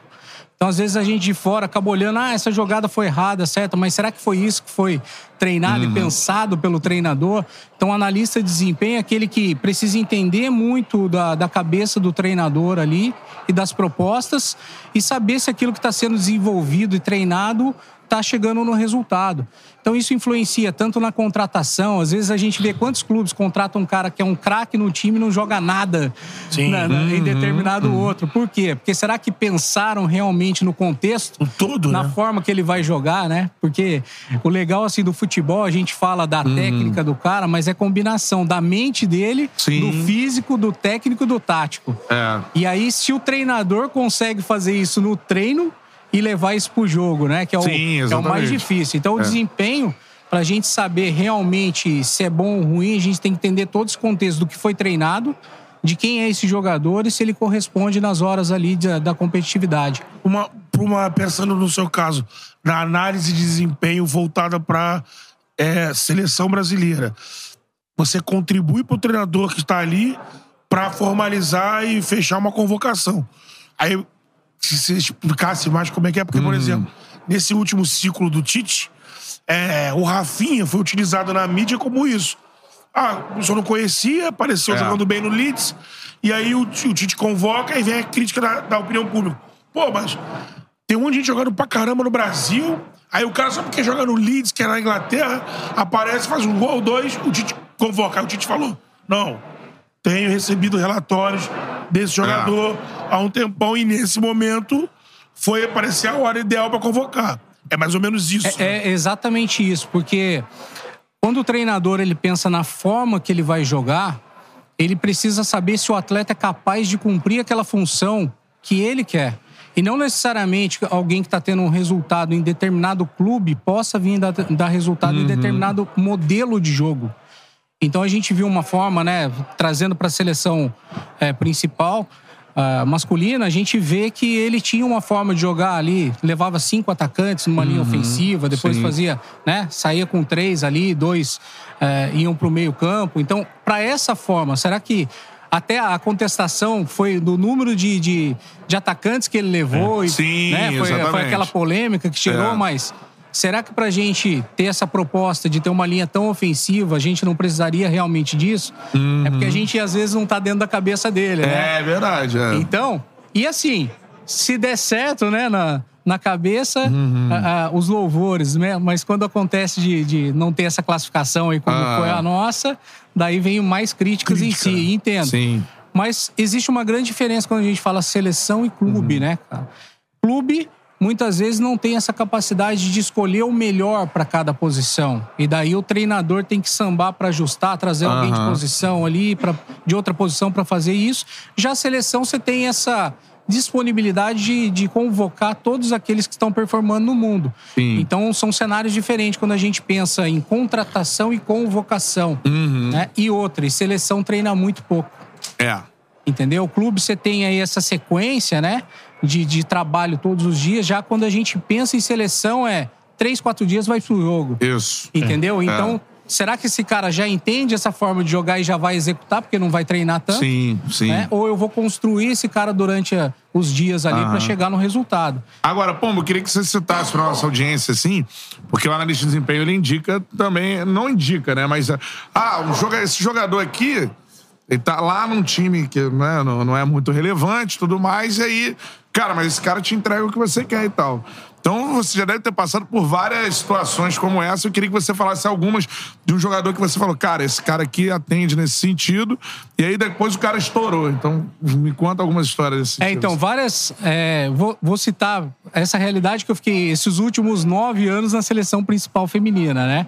Então, algumas atletas que hoje são até, inclusive, titulares aí com a, com a seleção, com a, com a treinadora sueca, Pia Sandhag, Aham. trabalhei três anos com ela também. É, tem uma zagueira, a Kathleen, por exemplo, ela estava num clube universitário americano e a gente precisando de zagueiro aqui, fui lá nos Estados Unidos, comecei a monitorar, falou, ó, tem, tem essa atleta aqui. Na época era o Vadão, né? O saudoso Aham, Vadão, falecido Vadão, Vadão.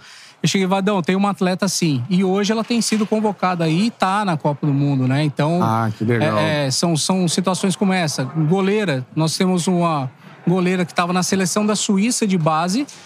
Daí depois, Caramba. pesquisando, né, o, porque a gente faz análise de adversário. Pesquisando, eu falei assim: ah, mas sobrenome é brasileiro. Vou ver, a mãe é brasileira, a gente conseguiu trazer ela pra seleção também. Caramba. Eu fui até a Suíça, Quem conversei é? com ela. Ah, agora, nome fugiu, é, o nome é, é. fugiu aqui, mas já, É, já lembro já. já lembro. É, mas fui lá buscar, conversei com ela, falei, e aí, seleção suíça ou seleção brasileira? Daí ela chegou assim, ó, meu sonho é na brasileira. Daí veio pra cá. Veio. Só que daí agora as lesões, né, tiraram ela Aham. da Copa da aí, Copa, mas né? é, é. Mas precisa de monitoramento, né? Precisa, o que o Pum falou. É tem isso. que monitorar e tem que coletar os dados para que no momento certo você tome a melhor decisão, né? O treinador tem que ser moído, tem que ser buído essa decisão. Sim. Ele, a decisão é dele. A função do, do analista, a nossa função como cientista de dados também, é ajudar o treinador a tomar decisão. A gente não toma decisão. Ah, o Pombo deve ter vivido isso muito ali. né? É até assim, né? Uma, uma resenha da bola aí. As Olimpíadas de 2016 no Rio. A gente chegou e fez assim, 11 membros da comissão técnica para decidir a lista final para quem que vai para as Olimpíadas. Inclusive a masculina foi campeã e a feminina ficou em quarto, Um né? quarto. Aham. E daí a gente convoca tal atleta aqui, convoca esse, tal, tal, tal, tal. Daí chegou em um, 10 tomaram a decisão, não leva, não leva esse, deu treinador, mas eu vou levar. Então, segue hierarquia ele, ele decide. e daí, a partir de agora, a gente vai fazer de tudo pra que esse que né, Ah. tenha melhor escolhido. resultado. Sim. É, Você tá é. entendendo? Então essa Ele é... tá dentro agora. É, É. E, e não é contra. Assim, Aham. pedir opinião, mas a decisão e hierarquia é o Sim. treinador decidindo Sim. e a gente dando todos os subsídios pra ele fazer o melhor ali. Agora, agora Vitor, perguntando pra você sobre é, isso que eu perguntei pra ele em relação a casos desses que aconteceram, eu pergunto pra você em relação à ciência de dados, assim.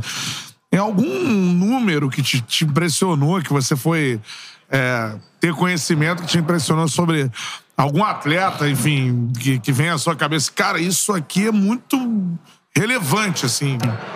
Então, o que é interessante que a gente pode é, pegar um número, né? Ah. É, eu, eu falo assim, um número, ele te dá um panorama só. Porque tem- precisa da análise qualitativa também. Também, Mas é. ele pode me favorecer de estratificar, por exemplo, pegar mil atletas e falar assim, cara, quem eu vou olhar primeiro? Então, a- tudo que a gente coleta, tudo, todo esse movimento que a gente faz de N variáveis que a gente tem hoje no jogo de futebol, pode trazer essa primeira, esse primeiro olhar.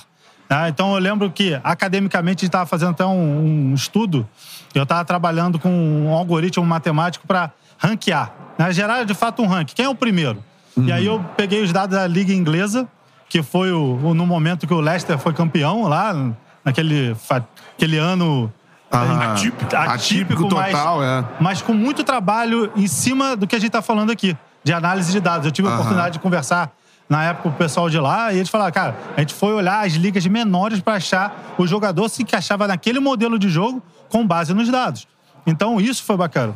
A montagem desse time do Leicester. A montagem desse time. Cláudio Ranieri, né? Exatamente. italiano. É, que é, É. um, pra É. mim, um, do- um dos fenômenos que a gente tem de treinador aí no futebol. Pra mim é um cara que tem uma mente diferente dentro Estrategista. planos. É, exatamente. Foi campeão agora, ele é, retornou um time pra Série A do Campeonato Italiano. Eu não vou me lembrar o time, o Ranieri. É, Então, e era o time que ele começou, tudo mais. Agora e, ele. e o último trabalho dele também no Leeds não foi um trabalho ruim, né? Não, ele, é. ele começou a fazer um trabalho bastante interessante e depois outros técnicos assumiram e levaram o Leeds de volta à primeira divisão também. Não, então é, tem todo esse, esse trabalho que a gente olha. E aí, nesse momento, a gente coletou os dados e que a primeira pergunta acadêmica que a gente fez foi: será que o campeonato ele é é, multivariável ou ele só tem uma variável? Que a gente só tem uma variável, que é o ponto. Você joga, faz três pontos, você empata. Né? Você ganhou, faz três pontos, você empata. Faz um ponto ou você perde. Então ele é, é monovariável, né? Só tem uma variável.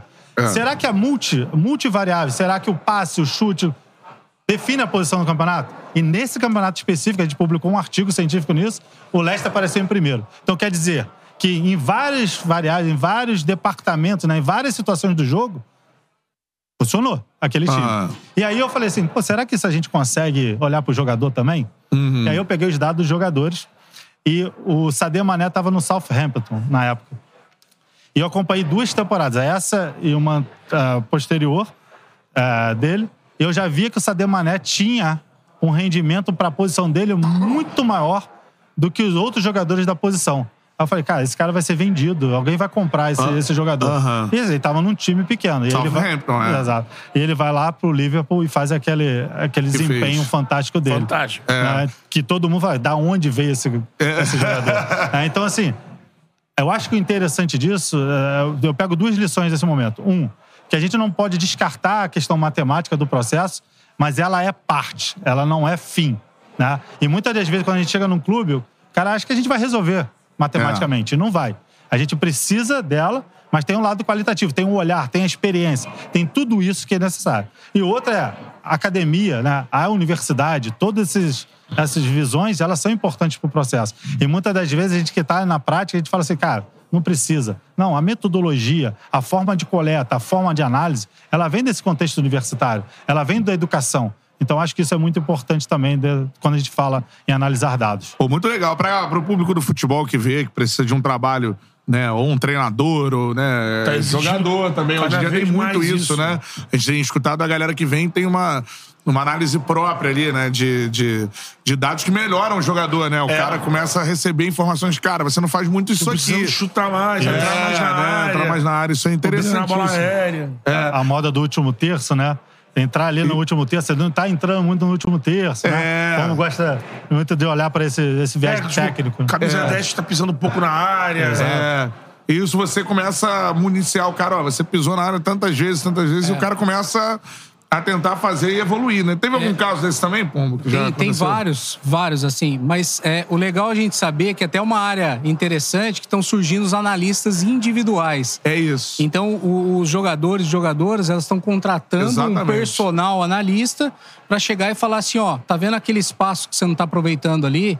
Né? Então, nesse caso, inclusive aqui, encontrei aqui na, na Confute um desses analistas que colocou três atletas dentro dessa Copa do Mundo agora feminina Ah. analisando, fazendo essa análise individual, tudo, né? Então já são três casos aí que que Melhorou, melhorou o futebol do, do- da atleta, né? É, porque assim, uma coisa que a gente precisa ver o quanto evoluiu é quanto mais o jogador ou jogadora entender do jogo, dos espaços, né? Porque assim, eu acho que o tesão do futebol é quando você joga, faz um passe, você deixa pra trás o adversário, que você tá entendendo o que tá acontecendo, né? Então, É. o legal do futebol que a gente sempre teve é Ó, tem que fazer melhor que eu, porque senão você tá fudido aqui, né? É bem isso, é exatamente. Esse que é o legal do futebol, É. né? Essas vantagens. Então, quando a gente vai dando essa informação pro atleta, chama ele aqui, ó.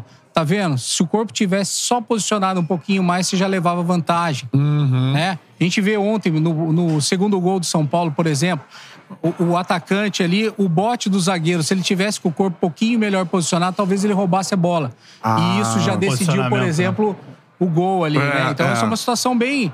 É, é tudo veloz no futebol. Tomar decisão é muito, Muito veloz. rápida, é. E o posicionamento do corpo, com a tomada de decisão rápida, você leva vantagem. É. Então, essas orientações são dadas, são mais qualitativas, né? Quando a gente fala, e o Vitor, na quantitativa, a gente vê o posicionamento, talvez não tenha. É, times que entrem tanto com possibilidade de fazer gol, mas quantas vezes eles com poucas vezes ganham o jogo, porque Uhum. são mais efetivos. Então, assim, uma coisa é você ser mais especializado ou ter só quantidade. Eu vou dar um exemplo, é uma análise que eu fiz é, da própria, pode ser da, da seleção feminina, a gente tem muita entrada no último terço pelo corredor esquerdo. Uhum. Mais 50% pelo corredor esquerdo, mas é que menos se aproveita. Uhum. Se alguém olha só o número, vai falar o quê? A lateral não tá conseguindo fazer É. o cruzamento ou isso, aquilo, vamos trocar a lateral. Mas daí, quando a gente leva para análise dos dados, será que isso refletiu em gol, em assistência? Ah, ou o tinha contexto, gente né? dentro da área para finalizar? Porque É. às vezes tem outros erros que podem acontecer, não é só essa chegada no último terço. Uhum. Então a gente precisa sempre contextualizar, né? Levar para combinar essa análise dos números, mas precisa ver o que está acontecendo também. É. O atleta recebe bem? Em que Quando- sentido? Tipo, no teu caso, chegar pro atleta, ó, isso aqui vai ser bom pra você, vai melhorar, tal, tal, tal. Recebe. Assim, e, e é até legal, né? Porque eu trabalhei aí quase nove anos com, com a rainha Marta, né? Sim. Então, a maior da história. e no começo, como é que o analista, esse gordinho simpático aqui, vai chegar e vai falar assim, né? Ô, Marta, você tem que mudar a forma de jogar. Você tá entendendo? Mas aí não é fazer ela jogar diferente. Caraca, isso é interessante, cara. Mas é ela entender que, por exemplo, o modelo de jogo desse treinador ou dessa treinadora requer que ela tenha algum comportamento um pouco diferente. Então Pra aconteceu. ela performe melhor. né? É, então, aconteceu. No jogo contra os Estados Unidos, a gente teve uma situação lá que eu cheguei depois do jogo, falei pra ela assim, Marta, você vai estar vendo aí o Charla Podcast. hein? e daí você vai ver. Tem que mandar um beijo até pra ela agora, pô. É, é, um beijo, Marta. Rainha Marta. Rainha Última pedi- Copa dela agora. E até né? pedindo desculpa a Natasha, que eu não tinha citado o nome, que é a goleira, a que é da goleira, Suíça. é. E daí eu cheguei, Marta, no nosso modelo, na hora que voltar essa bola, não é pelo centro, é pelo corredor. Tal. Daí ela virou, eu lembro até hoje, Marta, você lembra disso? Ela falou assim: vocês estão querendo reinventar o futebol? É, não sei o quê, tal, tal. Foi pra cima com os dois pés, assim, né? Daí, beleza, tudo bem, a minha função tá ali, né? É. Daí o outro jogo aconteceu, aconteceu um lance similar. No terceiro jogo, ela veio e falou assim: Eu sei o que aconteceu. A gente fez isso, isso, isso. A partir de agora a gente vai mudar isso aí. É conscientização, porque a partir do momento que o atleta entende que isso é em prol dele, né? Ela já é top no que ela faz. Se ela tiver uma melhor orientação, vai ser mais top ainda e vai ajudar toda a equipe. Então a ideia da análise é essa, não é. Tem gente que acha que a análise é, pu- é punir. Não, o Vitor joga melhor que o Pombo, então é, tem mais números, melhores números que ele, então tira ele e põe esse. Não é isso, cara. É pra poder instruir e treinar melhor. Poder Entendeu? contextualizar. Mas eu acho que um ponto legal aí também, pô, que você podia falar, é da atleta que estuda análise. É que Por isso- conta Também própria. tem É, isso. por conta própria. Acho que o Pombo tem esse caso aí. Acho que é melhor ele contar do que É, eu. até. tem, tem vários, vários atletas que gostam, eles pedem, né? Então, eh, nos clubes a gente pode ver hoje lá, você pega Corinthians, Palmeiras, São Paulo, eles têm as telas que o próprio atleta pode chegar lá e estudar os lances do adversário, o dele mesmo. Tem muitos atletas estudando. Então, até inclusive tem aplicativos, né? Que eles podem entrar, assistir tanto adversário, o analista vai lá, faz o compilado para ele poder entender o que está acontecendo com ele, com, com o adversário. Ou se ele tiver esse analista individual, né, por fora É. aí também, que vai dando essas Ou se ele orientações. busca um curso, vai estudar, né? Vai aperfeiçoar. É, Que você é. tem caso desse na Eu seleção tenho, também. Tenho, né? tenho vários atletas que, que fazem curso de análise para se analisar, né? Isso é interessante, Caramba, cara. É isso bem é legal. genial. Eles estão interessados na carreira É, dele mesmo. interessado. Caramba, né? É interessado. Porque ele sabe que o comprometimento dele vai vir nessa função, né? Sim. Ele, eu tô investindo, eu vou olhar esses dados, vou aperfeiçoar isso tudo pro meu benefício. Né? Ah. Pra eu conseguir performar melhor. Eu vou Melhor. ter uma performance melhor, consequentemente, vou ter aumento de salário, vou É. ter N situações melhores. Você surpreende isso. Exato. E isso é legal que ele falou, né? A gente usa um aplicativo, assim, de, de um software famoso que ele monitora o tempo que o atleta está estudando, né? E daí eu chego, eu, eu sei todo mundo Cara. que tá estudando, não tá. Quem entra pra ver adversário não vê, tal, Aham. tal. Eu cheguei, né? Eu chego pra todos, assim, e falo, e aí, como é que tá? aula. Daí ele falou, cara, já vi, já vi, nunca acessou o aplicativo. Tem isso também. E depois tem aqueles que estão seis horas Seis estudando, horas sete vendo, horas é. estudando, anotando, fazendo desenho no vídeo. Caramba, Entendeu? cara. Tem, tem diversos. Mas assim, não vou chegar Futebol falar. hoje "Cê- é de uma complexidade que a galera É, você não tem noção. Mas, assim, não adianta você chegar e falar, você tem que estudar, você tem que. Não, isso é, interesse do atleta evoluir ou não. E tem aqueles que estão o tempo inteiro e tem outros que também não querem ver. Mas a gente respeita, porque é uma, uma ferramenta de auxílio, né, cara? Como eu falei, não é pra punir. É. Entendeu? A gente tenta orientar ao máximo, essa é a ideia. Vitor Príncipe, Red Innovations, Alexandre Pombo. Queria saber como é que você, galera, pode achar vocês aí nas redes sociais, os serviços Ricardo de vocês. Pombo. Ricardo Ricardo Pombo. Esse gordinho perdão. simpático. É. Ricardo Pombo, perdão. Como é que a galera pode achar vocês na- nas redes sociais? Eu, Ricardo Pombo Salles, em qualquer rede social, já me encontra aí. Pô, show de bola. Meu IM, IM, né? Vitor Príncipe, com sobrenome desse é fácil achar também. É bem tranquilo.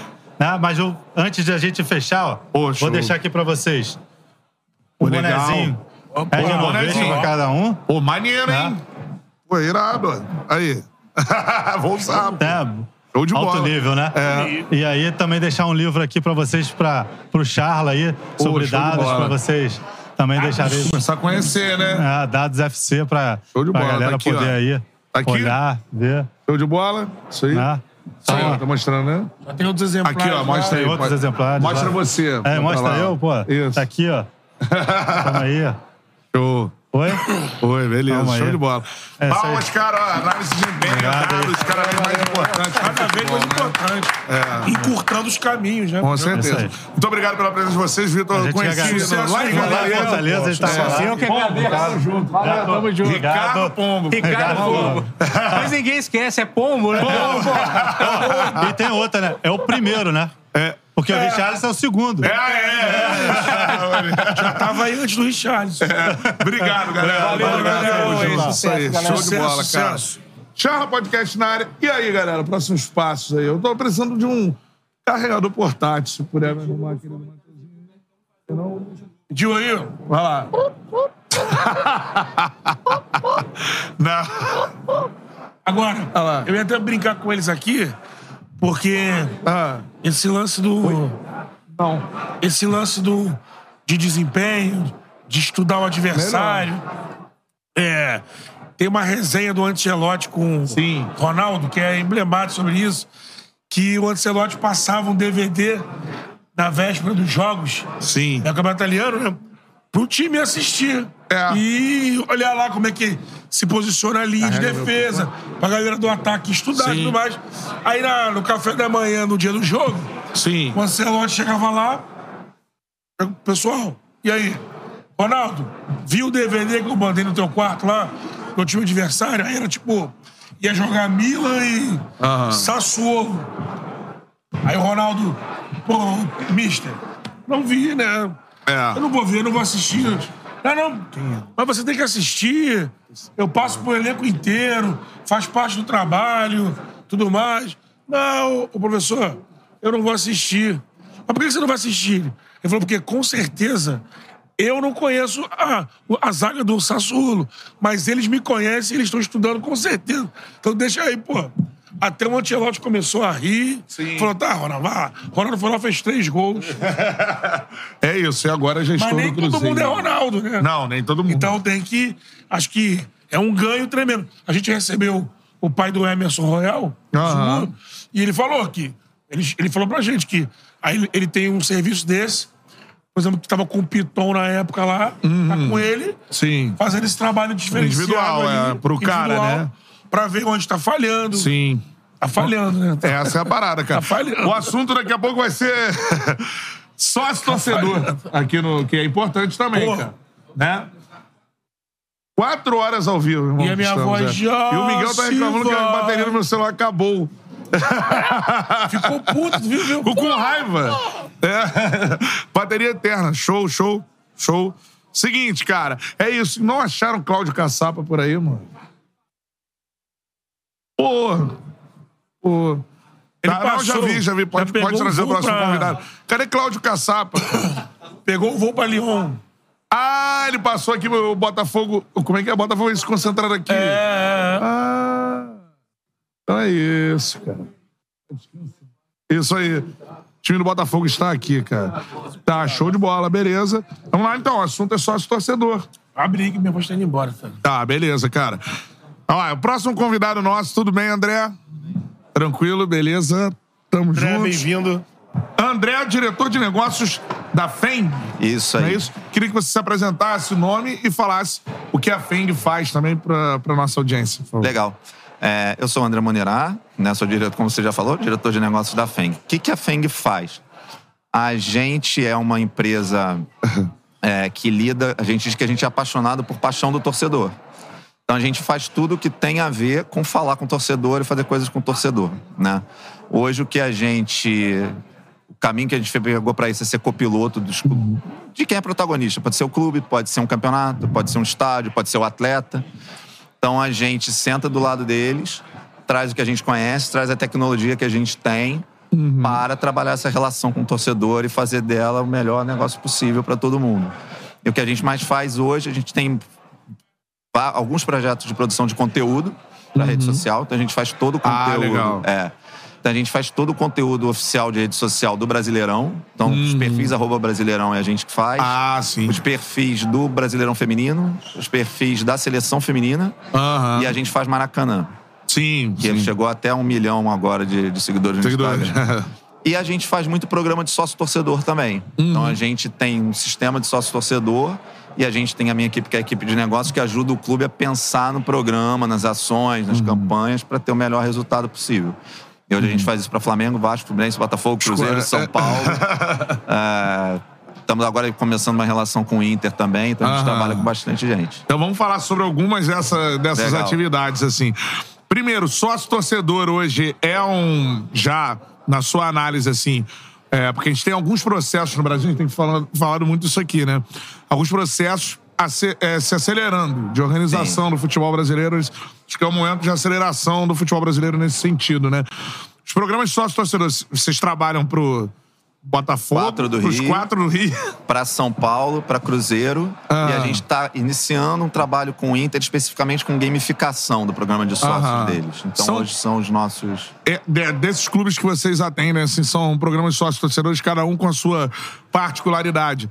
Mas você vê que já atendem bem o, o, o o torcedor, enfim. Como é, como é que é a situação? Olha, eu acho o seguinte: todos esses programas que estão com a, que a gente trabalha hoje estão no recorde histórico de arrecadação. Então, assim, pro, para os clubes, eu trabalho com isso há 10 anos. Eu estava até agora numa palestra que o Fred Luiz, que foi CEO do Flamengo, estava falando isso. Ah, eu tô há 10 anos. Eu falava muito que eu não entendo, não entendo nada de futebol. Agora eu já não estou mais podendo fazer isso. Eu ver mais ou menos isso. É, certamente hoje sócio torcedor é um negócio muito maior do que era 10 anos atrás. Aliás, como muita coisa né, no futebol brasileiro. Então cresceu muito. Hoje, para os clubes, todos eles, eh, né, os grandes, esses que estão com a gente, ganham mais de sócio torcedor do que com qualquer patrocínio. E isso vale para o Flamengo. Tá? Então, um patrocinador de camisa do Flamengo não dá o dinheiro que o sócio torcedor dá. Ah, bacana isso, hein? Então, assim, Acho que pode ser mais, eu acho que ainda tem espaço, mas já chegou num, num tamanho que é uma coisa muito importante e está no seu máximo. Assim, isso acompanha também até um próprio crescimento de média de público, né? Acho que vocês veem que hoje em dia os estádios do Brasil eles estão mais cheios do que se costumava ser. Então, assim, acho que o torcedor ele está se envolvendo. Acho que a, a cultura de pontos corridos foi pegando. Eu acho que os estádios novos foram fazendo diferença. Acho que o jeito de vender ingresso melhorou muito a decisão de ir a jogo, que antes você quer ir a jogo. Tem que sair três horas antes para chegar lá, pegar um perrengue na fila, apanhar de um policial com cacetete para entrar, ficar tomando. Hoje em dia isso melhorou, então a decisão de ir a jogo ficou muito mais fácil. E nessa, os programas que são, lógico, tem muito a ver com o ingresso, em grande parte, é, ganharam valor, né? O torcedor ele quer estar mais lá e ele olha ali o que que tem. Pô, eu vou ter prioridade no jogo que é mais importante, então se eu não for sócio, talvez eu não consiga ir. O preço, eu faço a conta aqui, se eu vou com mais frequência, vale a pena. É mais prático de comprar um ingresso, então foi ganhando. Então, assim, eu acho que tenho que desenvolver, tenho que melhorar, mas já é muito melhor do que era. E para os clubes faz muita diferença. E no final isso também faz diferença para o torcedor, porque o time fica mais forte. Né? E um grande propósito ser sócio tem isso, né? Se chama sócio porque é fazer parte. É. E aí muita gente. É, é- é essa sensação de. Pertencimento, né? É, a gente fala muito isso. cara. Eu, pra gente que gosta muito de futebol, ser torcedor do time que a gente é muda muita coisa. Né? Tipo, é, é- é uma frase que eu repito muito: se você torcesse pra outro time, você seria outra pessoa. Totalmente diferente. Teu grupo de amigos mudaria. Né? Assim, sua história toda muda. Então, cara, quem sente isso, o cara fazer parte do time, se sentir fazendo parte, fazendo o seu papel e sentir que o clube te reconhece por isso, só isso já é uma parte muito grande do valor, né? Então, É. acho que isso é um. Não, qual, Qual o maior desafio? Você, já nesses 10 anos aí, diante disso, lógico que lá atrás era um convencimento do torcedor que aquilo ali era importante pro clube, né? Mas porque a gente ainda vive no Brasil aquela situação. O time vai mal, o número de associados cai. Sim. É. Essa relação que lá fora é diferente. É, você pega. Mais tinha ou uma- menos. Tinha uma época que o Benfica É. era um exemplo Clássico, sempre foi Clássico, né? citado, é. Eu até queria introduzir o Benfica também nisso, porque a dificuldade que você acha, e, mais, e, e além disso, esse número, porque eu lembro que o Benfica falava assim: olha, o Benfica tem um número, mais ou Aham. menos, e que quer dizer 2% do que ele tem de É, torcedor. tinha um percentual, ah, converteram 4% da torcida. É. Era uma conta que tinha, até falando isso dos 10 anos. Lá foi uma coisa que, eu não sei se vocês lembram do movimento por um futebol melhor, que foi uma iniciativa que a Ambev liderou com um monte de empresas. E aí eles botaram isso nos programas de sócios de todo mundo, e se você virava sócio, automaticamente é desconto no mercado, desconto na. Enfim, é uma série de né? coisas. E eles entraram com essa campanha de: olha, é, a sua mensalidade pode voltar para você com esses descontos e você vai fazer o teu time mais forte. E aí pegavam, eles espalharam essa conta do Benfica. Se o Flamengo convertesse o mesmo percentual do Benfica, ele teria 2 milhões de sócios e contrataria o Etor. Eu me lembro É. assim do. Era o Etor na Ia época. faturar 800 Ia milhões. faturar mais do que o Real Não era o Madrid. Não era o Etor. Você, cara, pois é. Todo É. mundo sabe que o Obina é melhor que o Etor. né? Por que, que a gente queria tanto? Mas, enfim, é, tinha essa conta, né? É, isso é uma conta meio torta, porque, vamos lá, o Benfica é de Portugal, que é um lugar pequeno, tem uma torcida localizada. Você pega uma torcida como a do Flamengo, ou mesmo a do Corinthians, É. ou como a do Fluminense, que também tem uma torcida nacional, São Paulo. A maior parte, quando fala que o Corinthians tem, sei lá, 30 milhões de torcedores, sei, é, os- esses números vão, vão variando, mas digamos que É, seja o Flamengo 30 é milhões. mais de 40 milhões. Ah, o galera. Flamengo usa 40, sei É. lá, o outro diz que tem 15. A maior parte está longe do estádio. Sim. Quando você está falando de sócio do Benfica, tá todo mundo perto, esse cara tá perto do estádio, ele tá perto do benefício né, chave ali, que é estar no estádio, ou tá votando, ou tá. Vai falar isso pro corintiano que mora em Manaus, entendeu? O convencimento é outro. Então a taxa de conversão, essa é uma comparação que era meio torta. É, fora isso, especificamente o caso do Benfica, eles têm, realmente, eles têm muitos sócios, é super importante para eles lá, mas eles tinham uma taxa de inadimplência alta. E aí vai de particularidade de como se paga a conta em Portugal. E é uma coisa estatutária, é o sócio que vota, né? Então eles têm lá no estatuto que a cada X anos eles têm que fazer a limpeza dessa base. Aí você for vendo o ranking de sócios, que às vezes alguém faz isso, o Benfica fica em primeiro, vai subindo, subindo, subindo, chega em primeiro. Aí chega o ano em que tem que ter a limpa, ele cai pra sexto. Pra sexto, é. E aí o Bayern já é o que tá em cima. E, e já é uma comparação torta, porque o sócio do Bayern não é a mesma coisa que o sócio daqui. Ele não tem o É. mesmo tipo de benefício, não Sim. paga o mesmo dinheiro, tá numa economia muito diferente. Então, tinham. Mas eu acho Ah. assim, a dificuldade, se- digamos, né, de crescer e de manter base. Passa por muita coisa, assim. Tem coisas que são mais técnicas, que, que Aham. tem a ver com a nossa tecnologia, cara, que é meio de pagamento, por exemplo. A gente, às vezes, você falou, ah, o time perde, cai o número de sócios. É uma coisa que é contraintuitiva. Não é porque as pessoas ligam para cancelar. Isso é bem pequeno. É porque o cartão de crédito não passa. Assim, cês- cartões de crédito não passam. É. Porque trocou o cartão, porque tá sem saldo, qualquer coisa desse tipo. Aí quando o cartão não passa e o time tá ganhando, ele quer ir a jogo, ele, opa, vai lá e bota o cartão de novo. Sim. Não passa. E o time tá perdendo, ele, ah. Já que não passa, Depois eu vejo isso. Depois eu vejo isso. Cara, então, assim, isso, é. Vira supérfluo. Exato. É diferente do teu aplicativo para ouvir música, que quando não passa o teu cartão, ele fica vermelho lá dizendo que você vai parar de ouvir música. E, opa, vai lá e coloca. A relação com o futebol é um pouco diferente. Então, tem a ver até com eficiência de meio de pagamento em, em um nível. Mas tem a ver, cara, com isso da cultura do torcedor estar engajado em todos os momentos e se sentir é, é, participante com o time ganhando, perdendo. Tem a ver com jeitos. Falei isso do cara usar, né? Quando ele tá usando, ele vai botar o cartão de novo. Se ele não tá usando, não vai. Como é que eu invento outras maneiras do cara Sim. usar para além de comprar um ingresso? né? Então, ah, eu vou oferecer um conteúdo exclusivo, porque se eu boto vídeo lá para ele todo dia. Pra ele ver, ele vai se logar todo dia em vez de Sim. uma vez a cada duas semanas para comprar ingresso. Já melhora a minha taxa de retenção. Então tem a ver com o desenho do produto, com a comunicação, com o sistema. É, é, é um trabalho Várias métricas, 360. Pô, sensacional. André Monerá, diretor da FENG. Queria saber, é, que você falasse como a galera pode, quem interessados no serviço, tanto de redes sociais quanto em relação à organização do programa Sócio Torcedor, pode encontrar a FENG nas redes sociais, enfim. Legal. A gente é arroba Feng Brasil no Instagram, Aham. tá no LinkedIn também.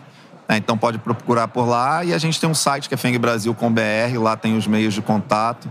É, quem tiver interessado, o que a gente se dedica é conhecer torcedor, falar com torcedor, ouvir torcedor. É, eu hoje eu sou apaixonado por todo, todas as torcidas que a gente trabalha, cara. Cada uma tem a sua graça, assim. A gente faz muito grupo de discussão com torcedor, a gente ouve coisas muito interessantes. Então, quem quiser a nossa ajuda, a, a gente tá aí. Show de bola. Palmas pro André. Beleza, André, show de bola. Sucesso aí na empreitada. Isso aí, Valeu, sucesso valeu. aí, tá? Prazer. André, que é diretor da FEM, cara, sócio torcedor hoje é um, É. uma mola propulsora do, do futebol brasileiro, Desde né? Como ele diz, entrou, né? Desde que os clubes começaram a É. se debruçar sobre essa questão. Pô, o Flamengo que tem o espaço mais caro de, de camisa, a principal, né? É, é, a principal. É, Fonte de receita ainda a é o fonte de receita é o sócio torcedor, que exatamente. fazia muito parte da campanha quando a Chapa Azul entrou com Sim. bandeira de que seja sócio e torne o time do Flamengo É. mais forte. Sim, sim. E, e tá provado isso aí, né? É. Pô! Olha aí ele! Caraca, mano, nem acredito, cara. Vou chorar aqui. Pô, é a reconstrução do Olha gigante, mano. aí. Cara, senta aí, Veri. Caraca, mano, que honra, mano. De verdade, cara. Em nome do Ceará. Pô, Pô, demorou, hein? Cara, não, Chegamos demorou, mas aqui, hein, chegou. velho? Eu já olhei aqui uma parada que é Ah, a camisa. A primeira camisa de clube que eu vou usar de fato. eu só ganho camisa pra poder pendurar lá no Thiago. Eu pensei na nossa galera. Alô, clubes, Pô, sigam cara. o Vozão. Ó, sensacional. Pô. Falei na transmissão, tu se Ó, ligou? e essa camisa? daqui, ó, é a, é a mesma que o Gutinho usa, viu? Guto Ferreira. É tamanho Gutinho. Pô, é, cara. Pô, o que, que é isso aqui? Olha só, mano. Cara, pô, tô arrepiado, tô emocionado, cara. Papel pra cá Torcida aqui. do Bozão, vocês mudaram a minha vida. Muito obrigado por tudo. Tô emocionado de verdade aí, ó. Show de bola, tamo junto sempre, tá, ó. A é a reconstrução do gigante, mano. Bate no peito e diz assim: eu sou vozão, tamo junto. Ó o vozão aí, ó. Camisa do Guto Ferreira, irmão. Pô, que onda, hein? obrigado, Ceará. Obrigado, vozão. Pô, muito obrigado de coração. Cara, ó. torcedor do Vozão. Vou prometer aqui, ó. A gente vai lá no Castelão, ver um jogo do Vozão, vai lá na torcida lá e tudo Vou mais. cobrar, mano. viu, velho? Tem que ir mesmo, a galera Vamos. lá, pô, tá É. esperando vocês. Vamos com Pô, você, cara, pô. sensacional. É tá aqui, mesmo. ó. Galera do Vozão, tamo junto, muito obrigado. Vocês mudaram a minha vida. Eu tô emocionado de ganhar esse presente aqui, de Tá verdade. uma foto com vocês, dá certo Valeu, aí? tamo junto, ó. Muito, muito bom. Pô.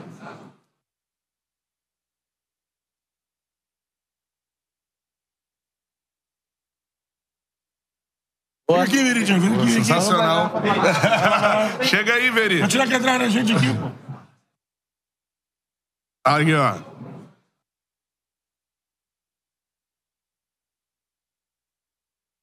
Vamos morar ali mais tarde, né? Vamos, vamos. Hoje o couro vai Vou comer. apresentasse. Muito Vou obrigado. trabalhar.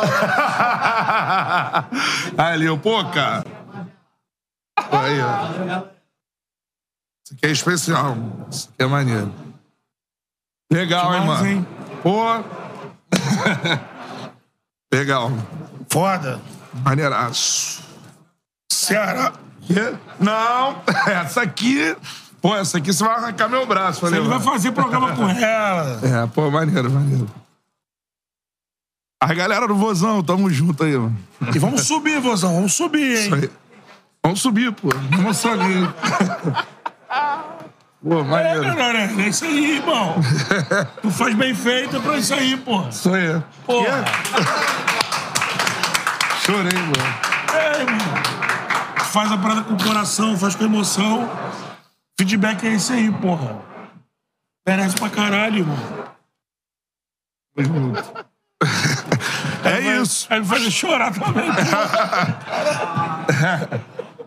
Pô, que evento, hein, mano? Porra. É? Sensacional.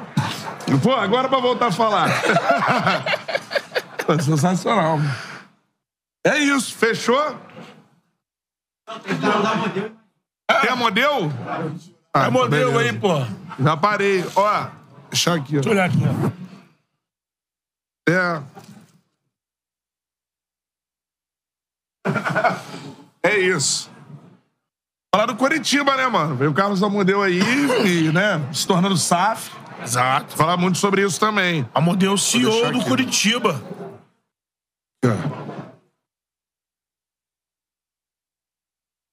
Aqui. Olha, a camisa é maneiraça. né? É. Pô, Guto Ferreira, o técnico do Ceará, irmão. Tô com a camisa do Gordiola. É isso aí, cara. Pô, muito irado. Tamo junto, maneiraço. Tamo junto, galera. Seguimos aqui o Charla Podcast. Pra você que não tá ligado, está na Confute, que é o maior congresso de futebol da América Latina. Exatamente. Mano, hoje que já recebemos aqui todo mundo do Botafogo. Falamos muito sobre Botafogo hoje. Espetacular, cara. Carlos Amodeu daqui a pouco. Vários esclarecimentos, Isso. né? Diretor de futebol, não é isso? CEO, CEO do Curitiba, perdão, CEO do Curitiba. Carlos Amodeu foi CEO do Grêmio, agora tá fazendo trabalho ali no Curitiba, que tá iniciando esse processo é, de SAF. SAF, né, tudo mais. Tem uma missão, a gente vai falar isso com ele aqui, Isso. né? Uma missão é, árdua de é, reestruturar o coxa e colocar o time na altura pra bater de frente com o furacão, né? É isso aí. Que vem num processo já de É. longa data de uma estruturação, de um fortalecimento. E hoje o Atlético é um dos gigantes do Brasil, né? Com receita, com estrutura.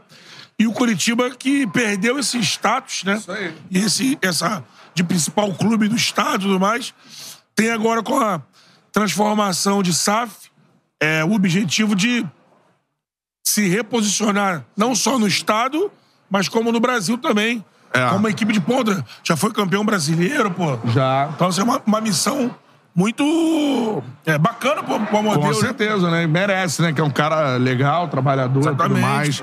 E merece muito essa, essa oportunidade, cara. E, pô, do nada, eu não falei o hotel que a gente tá, não vou falar o hotel. Pô, tá porque na Zona Oeste, Do Rio. nada o Botafogo está, está É. concentrado aqui, né?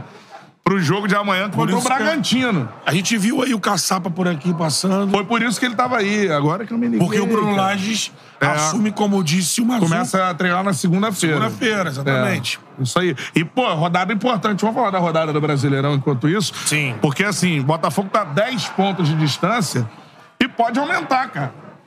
Enfrenta o bom time do Bragantino, que tá muito É. bem agora. Time do Pedro Caixinha. Que esse é, É, bom Caixinha técnico, né? É um bom, é um- acho que um baita treinador. É. Tem um conceito de jogo é, desses dos portugueses, muita movimentação, uma linha alta que está muito bem azeitada. Atropelou o Flamengo Sim. na volta da parada é, da da data FIFA. É, tem um elenco do Bragantino diversificado, vários jogadores. Para ter uma noção, na, na data FIFA, o Bragantino foi o time que mais cedeu jogadores aqui para o mercado, para as seleções sul-americanas. Sim. Então, assim, vai ser um. Não, o jogo é complicado, mas. Um adversário- Mas vamos, vamos comparar os, os Sexto desafios. lugar, sexto lugar. É, Botafogo e Bragantino. Flamengo e Fluminense. No tapetinho. Botafogo É. venceu todos os jogos do Newton Santos até agora no brasileiro. Fla-Flu, mano, domingo. E o. Grêmio é fora de casa contra o Corinthians, o Palmeiras fora de casa contra o Internacional. Isso aí. Então, assim, esses os confrontos aí dos Com- primeiros então, a- colocados. A, possibilidade é de uma ampliação da vantagem. É, é. Se a gente observou aqui todo, toda a estrutura por trás do, do resultado de campo do Botafogo, Sim. com a baita do- da entrevista aqui do papo com o Tyron, com o papo com o Mazuco, o, o Alexandre da parte do, de estrutural do Botafogo. Sim. A gente pôde observar que o Botafogo está muito bem calçado É. é, fora de campo. É isso. E aí dentro de campo, amigo, abrindo mais ainda vantagem, tô É. falando, se continuar assim, vai acabar o Campeonato Brasileiro na 28ª rodada. Sim, sim. Exatamente, cara. Essa é a parada. Ó, seguinte, vá participando com a gente, dá o like aí na live. Vá mandando a mensagem que a gente vai lendo por aqui quando der, né? Porque os convidados vêm, os convidados vão, tudo mais, cara. Show de bola. E convidado vem, e convidado vai. Marcelo Marcondes está participando por aqui, cara. O Vitor Tedeschi, Betão, descansa essa voz aí. É que é muito trabalho, mano. Tá é, foda. É, é muito Play trabalho. hard. Estamos há quanto tempo ao vivo já aqui? Hoje somente. São três dias aqui de Confute. Hoje, quatro horas ao vivo, mano. É muito trabalho. Então, a voz do Betão deu uma rateada, faz parte, irmão. Essa é a parada. É, não tem porque problema, nós, nós Ah. e nós player também. não. Isso aí. É, show de bola. Mandando um abraço aqui pra, pra toda a galera. Muita gente aqui discutindo no chat, faz parte. Eu quero saber o que, que você acha que vai acontecer no. No, epi- no- no- na próxima rodada do Campeonato Brasileiro aí, cara. Você quer um episódio, Episódio. É. Fritado. Seguinte, ó, vai mandando a mensagem aí. Quem vai ser campeão brasileiro? Quem, tu Quem que vai ser o matou o campeão brasileiro? Eu tirei uma foto com as taças ali. Eu ainda não tirei com a da Não. Libertadores, que não deu tempo. Eu já senti a tua maldade quando tu tirou a foto, que é já pra preparar um post. Perguntei. Lá na frente, né? Aqui é. Já perguntei de duas, ó. Aqui, ó. Olha aqui, Betão, essa aqui. Ah. Quem vai ser campeão? Isso aí vai ser. Eu hoje me perguntaram, aí eu pra não ficar falando muito com o coração, falei: o São Paulo vai ganhar a Copa do Brasil. São Paulo vai ganhar a Copa do Brasil? Mas eu quero que seja o Mengão, né? É. E essa aqui? Quem vai ganhar essa aqui? Esse aí, acho que vai ser o fogão, sabia? É? É. Taça do Brasileirão. Assim, no- Ainda tem mais uma aqui. tá ficando de uma forma que eu não. eu não- seria má vontade falar que não é o Botafogo. É. Tá muito. Tá indo, e depois dessa que a gente teve hoje aqui. Cara, que foi uma, você, assim... vai- você entende o porquê. É impressionante. Eu tomei um choque, assim, com, com a preparação do, do- do- do- da equipe que o Texton montou no É, Botafogo. então, né? exatamente. Eu não tinha esse conhecimento. Esse que nem eu não tinha Eu esse conhecia conhecimento de também. nome alguns. É. Não conhecia o Alexandre, né? Que, É. que trabalha com essa parte Diretor de operações, de operações. Mas É. você vê todo mundo muito capacitado. Tu vê o nível da empresa da, da Angélica, a Phil Turf. É, o- O próprio americano, trabalha com os faz campos de NFL. É isso aí. É, é, clubes europeus. É impressionante o nível de profissionalismo que o Textor trouxe pro, pro Botafogo. Tô impactado mesmo, assim, cara. Porque eu, como um cara que vive no futebol, assim, é, a gente acompanha muito ainda clubes de gestão, como é que a gente vai dizer? Amadora. Eleição, amadora e É. tudo mais, né? E a gente toma um choque quando vê essa evolução assim, em, em algum clube, Isso né? também é bom pro torcedor ter o acesso. É. Porque, lógico, o torcedor não interessa. Se o time não estiver ganhando, ele vai. É isso aí. Ele vai xingar, ele vai brigar, porque ele é passional. Sim. Mas é pra ele ter uma noção de que as coisas estão sendo feitas com o maior respeito ao Botafogo. Exatamente isso. Então, é, às vezes tinha um, a, primeiro início do ano, né? Quando Sim. o Botafogo teve ali alguns problemas, teve aquela história do Jefinho, depois os resultados que não chegaram no estadual. Isso. Teve muita gente. Ah, mas o Textor tá cagando e andando. Sim, sim. Cara, não, não tá. É. Você vê que o Botafogo tá aí. Foi montado um time de, de primeira, De fora primeira, é isso aí. É essa que é a parada, Agora né? as coisas vão acontecendo naturalmente. Naturalmente, é isso aí, cara. Profissionalizou o, o Botafogo, foi isso que a gente teve como, como aula hoje aqui, né, cara? Tem, mas tem muita coisa saindo aqui do Charla. O Charla está na Confute, que é a maior, né, o maior- maior congresso de futebol da América Latina, mano. Por isso que estamos recebendo esse nível sensacional É. de convidados por aqui, passando jogadores e jogadores. Né, ontem tivemos o Papai Joel, tivemos a Luiz Chulapa. Mano, espetacular Pô. assim, o nível de convidados. Fora negócio de futebol, todo mundo passando por aqui, né? Na quarta-feira, o André Cury. André Cury. Pô, batendo papo aqui é, emblemático É. sobre negociações de futebol, sobre Sim. negociações. Deu Um Sensacional. papo maravilhoso. Essa é a parada, cara. E vai participando com a gente, porque graças a vocês que estamos aqui também fazendo esse evento sensacional. Chegando o próximo convidado, meu parceiro Miguel Sampaio. Cinco minutinhos? Então, beleza, cara. Vamos conversando com a galera. Oi? Ah, show de bola. Beleza. Será? Vamos fechar com chave de ouro com o menino. Ah, é? Ah, é? Já levantaram a hashtag aqui, Save Betão. Deixa eu mandar um abraço aqui pro Carlos Mota, cara. Ah, o Botafoguense vai sofrer muito com a zoação com essa soberba. Não vi soberba de ninguém. Soberba? É. Marcelo Marconte, cadê o caçapa? Pô, o cara tá concentrado, eu não sabia. Cheguei lá no É, evento, tá é. concentrado já com o time, não vai poder participar com a gente, né? O SK também participando por aqui. Ah, o Carlos Mota, eu já falei. Ale, Alan. Alan. Alan. Só vou ler o. Alan. Porque pode ser. Ah, é pegadinha? Manda um abraço pro Alan aí, ô Betão. Um abraço para o Alambrado. Isso. Bruno Simões também participando por aqui. O José Nascimento Silva. ah, Carlos Mota, já falei. Vitor Tedeschi. É, cara, a galera tava discutindo muito aqui, cara. Bruno. Sobre o quê? Bruno Simões, agora complicou. Betão sem voz, Cantarelli chora- chorando. Bota uma música aí. já passou. Vitrolão. Emanuel Vitor, é o vozão. O Ricardo André, boa canta, Betão. Tamo junto, irmão. Show de bola. É, o Hélio Santos, fera demais. Viva o futebol brasileiro. Valeu, mano. Bruno Simões, Save Betão. Alguém É. leva uma voz pro Betão. e vai mandar uma mensagem. Você pode mandar pergunta pra gente também, que vocês querem saber do Charla, querem saber de mim, saber do Beto. Manda pergunta aí que a gente responde quando o próximo convidado não chega, beleza? Vamos perguntar aí, vai ter que responder, hein? Sim, respondo. Hélio Santos também por aqui, ó. Campeonato impecável do Botafogo. Sou. Mengão, mas não tem como negar isso, é fato. Carlos Cavalcante, título do Fogão esse ano. Canta vai ter que explanar, explanar que é Fogão. Quem disse isso? Quem disse isso aí? Você vai ter que explanar que é fogão? Não, que eu sou Fogão? Eu não falei nada. Você falou pra alguém? Thiago Rangel também participando, cara. Mandando por aqui. É, o Igor. Já joguei com o Caçapa no William Eleven. Ele era brabo. Pô, o Caçapa era o zagueiraço, Claudio Era o Caçapa. Brasileiro. Ele não viu jogar no Atlético Mineiro tudo mais, no Lyon. O cara fez história no Lyon ao lado do, do Juninho Pernambucano, né? Com muita classe, Então, né? zagueiraço, chegou aí pra seleção brasileira e tudo mais. Mandando um abraço também pra, pra toda a galera que tá acompanhando, pedindo likes a rapaziada, né, cara? Essa live que já estamos aqui ao vivo às quatro horas. Se inscreva no canal se você não é inscrito, caiu aqui de paraquedas. Se inscreve aí no canal que é importante demais pra gente. Também a gente tá soltando todos os cortes aí. Não é muito material pra ir soltando, né, meu parceiro? Mas estamos Graças a no, Deus. no corre aí, mano. Essa é a parada. Muito conteúdo, As né, irmão? resenhas foram pipocando histórias.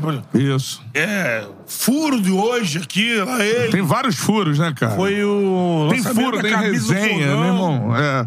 Eu escrevi isso ontem. O Charla Podcast é a melhor resenha esportiva do YouTube, não tenho dúvida nenhuma disso, né, Betão? Nenhuma- Podemos nenhuma dúvida. falar isso. E também o Charla Podcast é jornalismo. É. Tem isso. Então tem informação. Jornalismo true. True. Isso aí. Dando um abraço aqui, deixa eu ver, o Danilo Vilhena. Canta, um abraço pra galera de Manaus. Tamo junto, meu querido. Meu querido. Um abraço pra galera de Manaus. Valeu, show de Manaus. bola. Cara, vai mandando de onde vocês estão assistindo aí. Isso é legal. Onde é que eles são? São Luís do Maranhão, manda aí. Sua cidade, de onde você tá falando, ou bairro do Rio de Janeiro, se você estiver aqui no Rio também, tá mandando pra gente, beleza? Vou pegar uma aguinha por aqui. Mandando- William Sotero. Um abraço pro- ah. Manda um abraço pro Wagner. Qual, Wagner é o goleiro, né? É aí. Wagner é o goleiro, ex-Botafogo. Wagner jogava muito Lateral, lateral. meião. Lateral, Wagner. Ah, é, me- Mineiro, né? O Mineiro que foi meia. É, Wagner jogava muita Ou então bola. o compositor, né, Di? Se Wagner no Vasco, todos os ex-jogadores aí que jogaram com ele falaram, cara, esse maluco era cracaço de bola, cracaço. O Wagner e nem foi era tão longe, é. né? Todo mundo fala que ele era muita bola, mano. Mas não foi no... Tem uns caras assim, o Valber é outro caso, assim. O Valber era um cracaço também, mas... O Luiz falou do outro Wagner, do Wagner que era mineiro do América, É. do Cruzeiro. Fluminense? Comenta aí de onde você está assistindo a gente, só pra, pra eu ler a sua cidade aqui, manda o seu nome que eu vou mandando um abraço pra vocês, beleza? José William tá por aqui. Cara, eu como botafoguense, vendo como o time tava e tá se estruturando agora, creio que já é uma vitória. O time tá competitivo. Se ficar no G4, melhor ainda. Se o campeão nem fala, a meta é o G4. Valeu, grande abraço. Gabriel Coelho também tá participando. Olha de onde ele tá, ó. Ponte Nova, Minas Gerais. Valeu, Gabriel, aquele abraço. O William também tá por aqui, cara. Betão, fala pra ele que você venceu, pô. Cadê? Tá aí. O Hélio Santos, Leiria, Portugal. Ah, tá. Valeu, galera, lá em Portugal. Show de bola. William. Evelyn Malta também tá participando. Sou de Juiz de Fora. Meu filho é seu fã, ele tem três anos. Cara, manda um alô pra ele, Luiz Henrique, que adora a música do Segovinha. Luiz Henrique, aí de Juiz de Fora. Luiz, um abraço pra você, beleza? Segovinha. Segovinha, ah, ah, ah, Segovinha, ah, Segovinha joga bola. Valeu, valeu, Luiz Henrique, aquele abraço. Muito obrigado aí pela, pela audiência de vocês, tá? O Vitor Tedeschi, que é de Niterói, pô, é vizinho, né, mano? José Nascimento Silva, de Bahia, Poções, lá na Bahia. Opa. Pô, maneiro demais, né, cara? Valeu, Bahia! Show de bola, tem mais gente, ó. O Inácio Neto de Juiz de Fora, Minas Gerais. Os mineiros assistindo a gente, muito legal. Pra quem não sabe, meus pais são mineiros de Além Paraíba, Minas Gerais, né, cara? pais, né? É isso aí. O Ronaldo Jax, ele é de Ipatinga, Minas Gerais. O Leonardo Martins, fala, canta, Angra dos Reis, Rio de Janeiro. Pô, tá mal, hein, irmão? Angra dos Reis, hein? Olha Terra mesmo. linda, né, cara? Ele rola assim de barco no dentista, né? É o Bolonha, também tá participando aqui. Fala, Bolonha. rapaziada do Charla. Parabéns, vocês são top. É o Marquinhos de Vaz Lobo. Valeu, um abraço pra galera de Vaz Lobo. Valeu, Marquinhos. Tamo junto. Vaz Lobo. É, isso aí. Ô, deixa eu ver aqui, cara. Mais gente, ó. O Mr. Júnior Botafogo. Segovinha vai fazer o gol do título. Eduardo Moreira, Belo Horizonte, Vascão da Gama. Mora lá em BH, show de bola. O BH é bom demais, hein? Ô, eu não conheço BH, tem que ir lá. Não conhece, não? Nunca comeu um tropeiro no Mineirão? Não, pô, tem uma vontade. É maluco, bom demais. Tem tem um leitão no rolete também que tem lá. Tem também. O Inácio Neto, Bruno, conheço sua cidade. É a cidade dos meus pais, na verdade, que é em Paraíba, né? O cara que é da minha cidade é esse aqui, Carlos Medeiros, Nikit City, Rio de Janeiro, irmão. Alô, Nikit, tamo junto. É italiano, não é joelho. Tamo junto, irmão. O Ronaldo também tá aqui. Entrei agora, show. Ronaldo, se inscreve aí no canal, então. Nós somos o Charla Podcast. Contar pra você o que tá acontecendo. A gente tá num congresso de futebol, tá ligado? Tem várias palestras tudo mais. E aí convidados passam por aqui e falam. Se você perdeu esse dia, estamos há quatro horas ao vivo. Volta aí que hoje teve muito conteúdo de Botafogo. Estamos aqui há três dias, né? Hoje teve muita gente do Botafogo, Tairo Arruda, CEO do Botafogo, passou aqui. André Mazuco, diretor de futebol do Botafogo, passou aqui. Né? Tem o Alexandre também, diretor de operações do Botafogo, passou aqui. Então, um conteúdo, pô, prime do Botafogo, cara. Tudo que você quer saber sobre o Fogão, líder do Campeonato Brasileiro aqui. Mandando um abraço pro Luan Alves, que está no maior bairro da América Latina, Jardim Catarina, São Gonçalo, meu parceiro. É o Catarina, irmão. Respeito Catarina, essa é a parada. Mandando um abraço também pra. Deixa eu ver aqui o. o é o Luan Alves, já falei, né?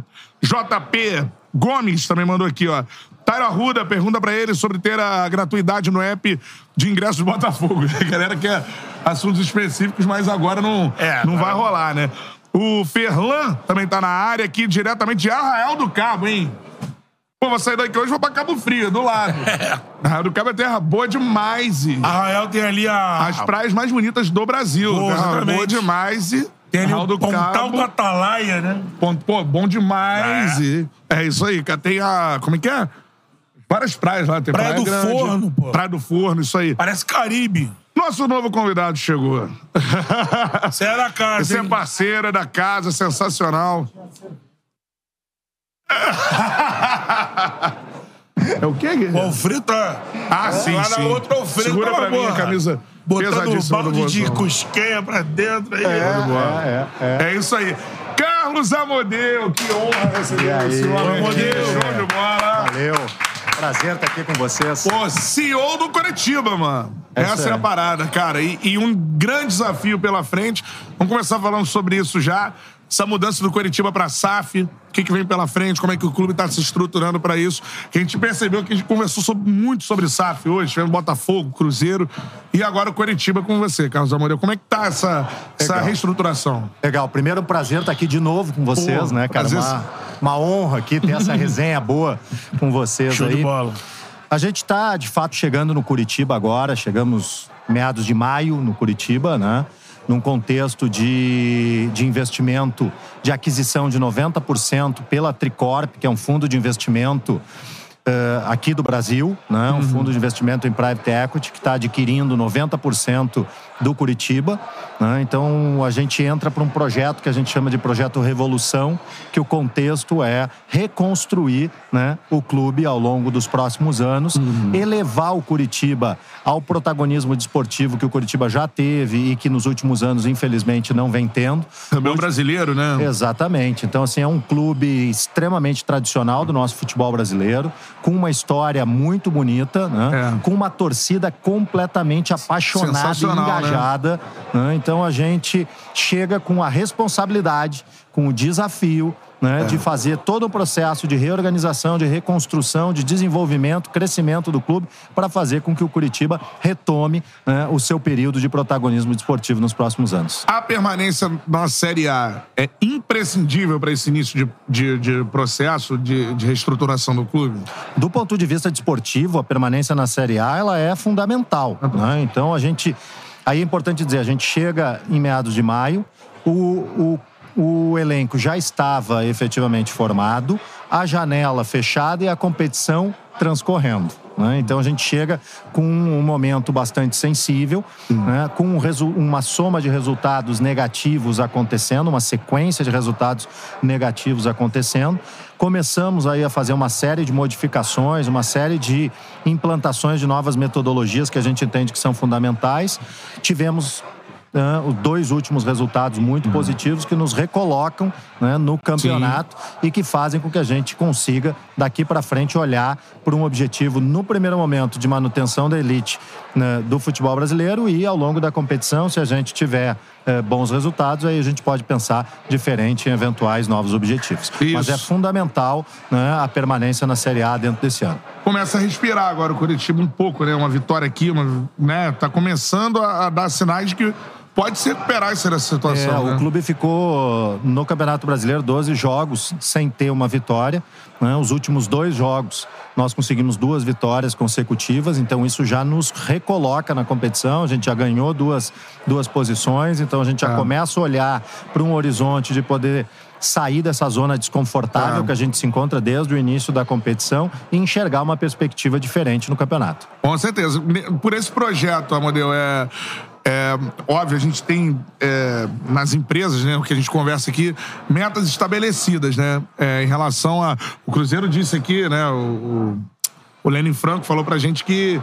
Que o Cruzeiro tem já metas até 2030 nesse sentido. O Curitiba também traça alguma, alguma situação Sim. a longo prazo? Assim, a longo prazo, a médio prazo? Sim, nós temos o que nós chamamos de Visão 2030, tá? que é um projeto que demanda, eh, que tem quatro grandes pilares. Né? Um pilar de performance desportiva. A gente quer, nos próximos cinco anos, elevar o Curitiba, que hoje é o 21º colocado do ranking nacional, a estar entre os 10 primeiros colocados do ranking nacional né, consolidado nessa posição. Então a gente quer elevar o Curitiba da 21ª colocação até um dos primeiros 10 do campeonato da- da- da- do ranking da CBF e consolidá-lo lá. A gente também quer fazer um projeto bastante importante ao longo desses cinco anos de investimento na categoria de base. A gente acredita que o Curitiba, pelo seu porte, né, é fundamental que tenha excelência em categoria de base, no que se refere à captação, formação, promoção né, de atletas para que possam ser aproveitados no futebol profissional, terem protagonismo desportivo e depois E tem também uma trazerem tradição nisso, né? financeiras. Sem Curitiba, dúvida. Rafinha, Alex, por aí vai, né? Sem dúvida, mas a gente precisa ainda, ainda intensificar muito mais esse Aham. olhar. A gente quer ter como meta nos próximos cinco anos uma das principais cinco categorias de base no que se refere à captação e formação de atletas. Para Ah, legal. isso, a gente vai fazer um investimento muito importante em infraestrutura. Nós, a partir do próximo ano, vamos começar a construção de um novo centro de treinamentos, um investimento de aproximadamente 100 milhões de reais, num centro de treinamentos consolidado de categoria de base, futebol profissional, né, com todos os equipamentos de vanguarda que nós pudermos ter para ter uma infraestrutura que permita que a gente alcance esses dois objetivos desportivos, É. tanto da categoria de base quanto do futebol profissional. Além disso, o terceiro pilar importante é o pilar de gestão, porque existe uma relação de causa e efeito entre bons resultados desportivos e uma boa gestão. Então a gente quer ter excelência em gestão administrativa, em gestão financeira, em governança, em compliance, em todas as questões que são basilares né, para que a gente possa ter um, um- um ambiente propício para bons resultados desportivos. E por fim, quarto pilar é um pilar de inovação e de engajamento dos eh, torcedores. né? Quando a gente fala de inovação, muita gente pensa que é inovação mercadológica, é inovação de processo. Não. É inovação para o nosso foco principal, que é o futebol. Então, levar para dentro do futebol. Os melhores equipamentos, os equipamentos mais inovadores que nós tivermos no que se refere à recuperação e melhoria de performance dos atletas, que afinal de contas nada é mais caro do que um atleta que não pode jogar, que eu chamo o atleta na maca. Então, assim, é fundamental que a gente tenha mecanismos inovadores, tecnologias avançadas que a gente possa acelerar a recuperação dos atletas. Então, a gente quer investir muito nesse contexto de inovação, data analytics para a área de scouting, para a gente mensurar os atletas que a gente quer contratar. É o Buscar vídeo que tá acontecendo de no forma- Botafogo, né? É, muito. O Botafogo é um exemplo, fez É. o maior investimento concentrado do Botafogo é na área de scouting. Exatamente. O Botafogo tem um, um grupo de atletas que a gente não vê grandes estrelas em termos de renome mundial, mas um grupo altamente qualificado, fisicamente muito forte, consistente, Uhum. fruto de um excelente trabalho de scouting, claro, técnico, preparação física e tático também, né? É. Vai, Beto. Não, que em cima desses pilares que o Amodeu citou, é, mas eu queria passar um pouquinho pro, pro agora. Vamos lá. Como você mesmo disse, chegou no processo, já estava com o campeonato rolando, janela fechada. Pro torcedor do Coxa, vislumbrar ficar nessa Série A, existe uma possibilidade de um investimento nesse momento de nomes, aí não tô dizendo estrelas, mas nomes que deem uma consistência pro trabalho e que, de repente, dentro do campo, possam ajudar essa saída? Perfeito. Para mim, cada vez mais o futebol ele é coletivo e não individual. Então é fundamental que as contratações que a gente está fazendo já nessa janela sejam atletas que, independente do seu renome, que eles se encaixem dentro do modelo de jogo que a gente quer. Então eu tenho dito, as contratações elas estão acontecendo, elas ainda devem acontecer pontualmente mais duas, três ah, ah, posições, mas a gente está privilegiando atletas que preencham três requisitos fundamentais para a gente, independente do seu renome. Que eles elevem a qualidade em relação ao nosso elenco atual, que eles fortaleçam fisicamente a equipe, que melhorem a intensidade de jogo do nosso time e que, por fim, tenham experiência e, se possível, liderança para enfrentar o momento que a gente está vivendo. Porque, afinal de contas, um clube que eh, eh, larga mal na competição, né, perde muitos pontos no início e tem que fazer uma campanha de recuperação, vai ter uma pressão muito forte até a última rodada e a gente precisa ter a clareza de que a gente tem que ter jogadores que melhorem a qualidade, que melhorem a intensidade de jogo do nosso time para aumentar a competitividade e que tenham liderança e experiência para enfrentar o momento de pressão que a gente está vivendo e que vai viver até o final da competição. Não, com certeza. É, você falou que já estão contratando jogadores, né? Quais foram as contratações desse Nós, ah, nós contratamos o Fran Sérgio. A primeira foi a Aham. primeira, a primeira contratação de atleta que não está no grupo, porque a nossa primeira contratação de fato foi a, a- a conversão do empréstimo em contratação definitiva do Marcelino Moreno, que é o camisa 10, Sim, nosso, claro. argentino, né?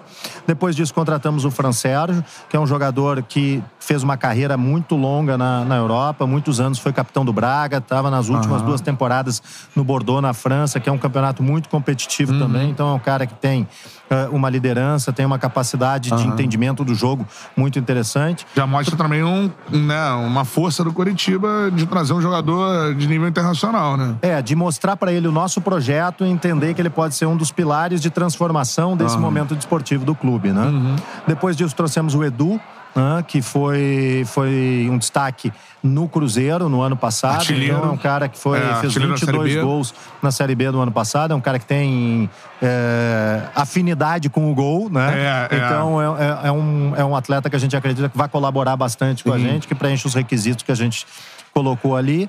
Trouxemos também dois atletas que estavam jogando fora do Brasil, dois brasileiros que estavam jogando fora. Um é o Maurício Garcês, que é um extremo, que ele é vinculado ao Brusco, mas estava na Bulgária, no, no, Uhum. No CSKA Sofia da Bulgária. Fez uma temporada na Europa muito boa, Uhum. fez 12, 12 gols, salvo engano, lá em 30 e poucos jogos, mais Uhum. algumas assistências. Então tem um perfil físico também bastante interessante, se adequa àquilo que a gente está buscando.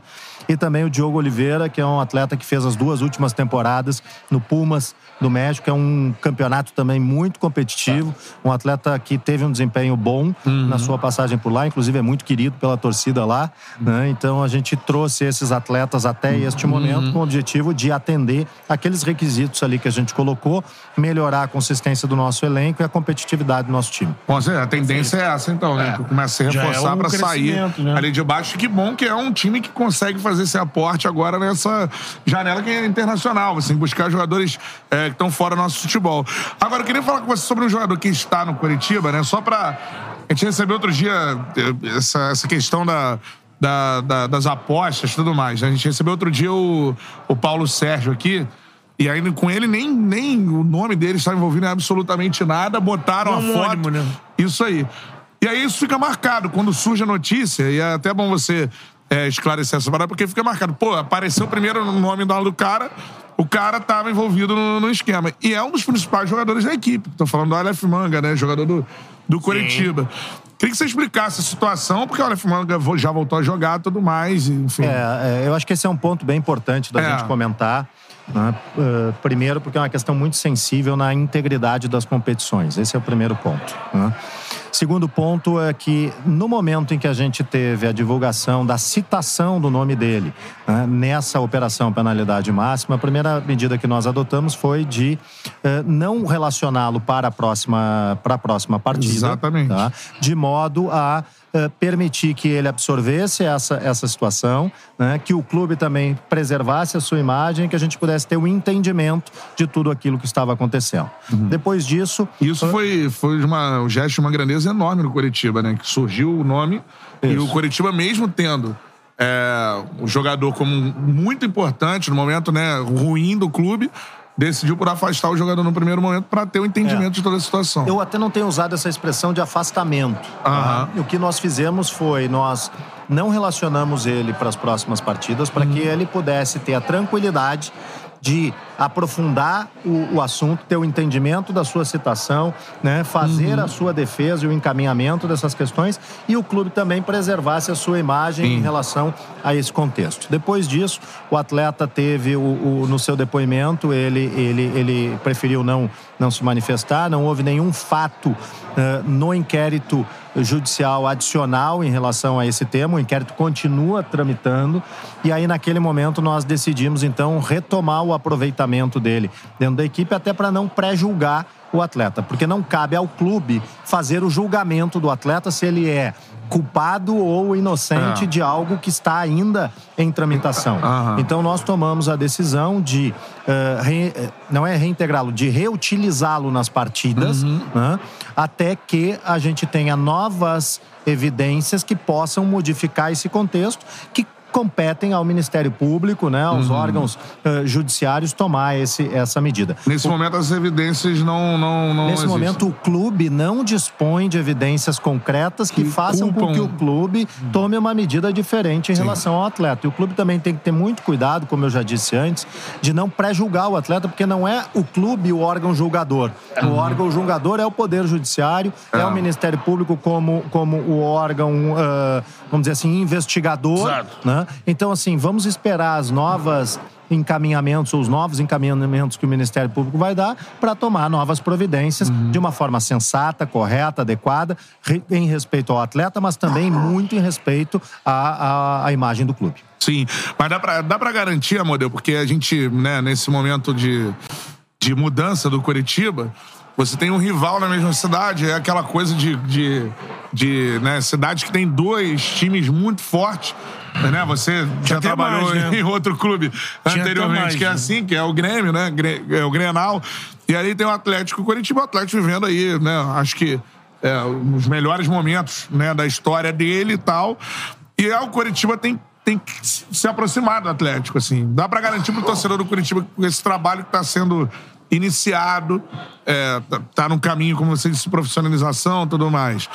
É, em pouco tempo, essa, essa rivalidade, o Curitiba vai conseguir se aproximar ali do que faz o Atlético Paranaense É, hoje? Nós, nós precisamos desenvolver o nosso projeto independente de Do rival. qualquer visibilidade do nosso rival local, do que, do que foi feito nele, do que vem Tá. sendo feito nele. A gente tem os nossos objetivos estratégicos, a nossa visão de futuro, que são muito claros né, e concretos e que a gente vai perseguir todos os dias com o objetivo de eh, recolocar, como eu disse antes, o Curitiba num contexto de protagonismo desportivo como já teve no seu, no seu passado. A gente acredita que o clube tem uma capacidade enorme de, num espaço de tempo razoável, né, demonstrar essa evolução constante. Agora, o mais importante de dizer é: esse é um projeto de longo prazo. Isso é uma jornada, não é uma corrida de 100 metros. Então, os resultados eles vão acontecer progressivamente. Uma mudança de cultura, a implementação de uma nova cultura, a implementação de uma nova metodologia,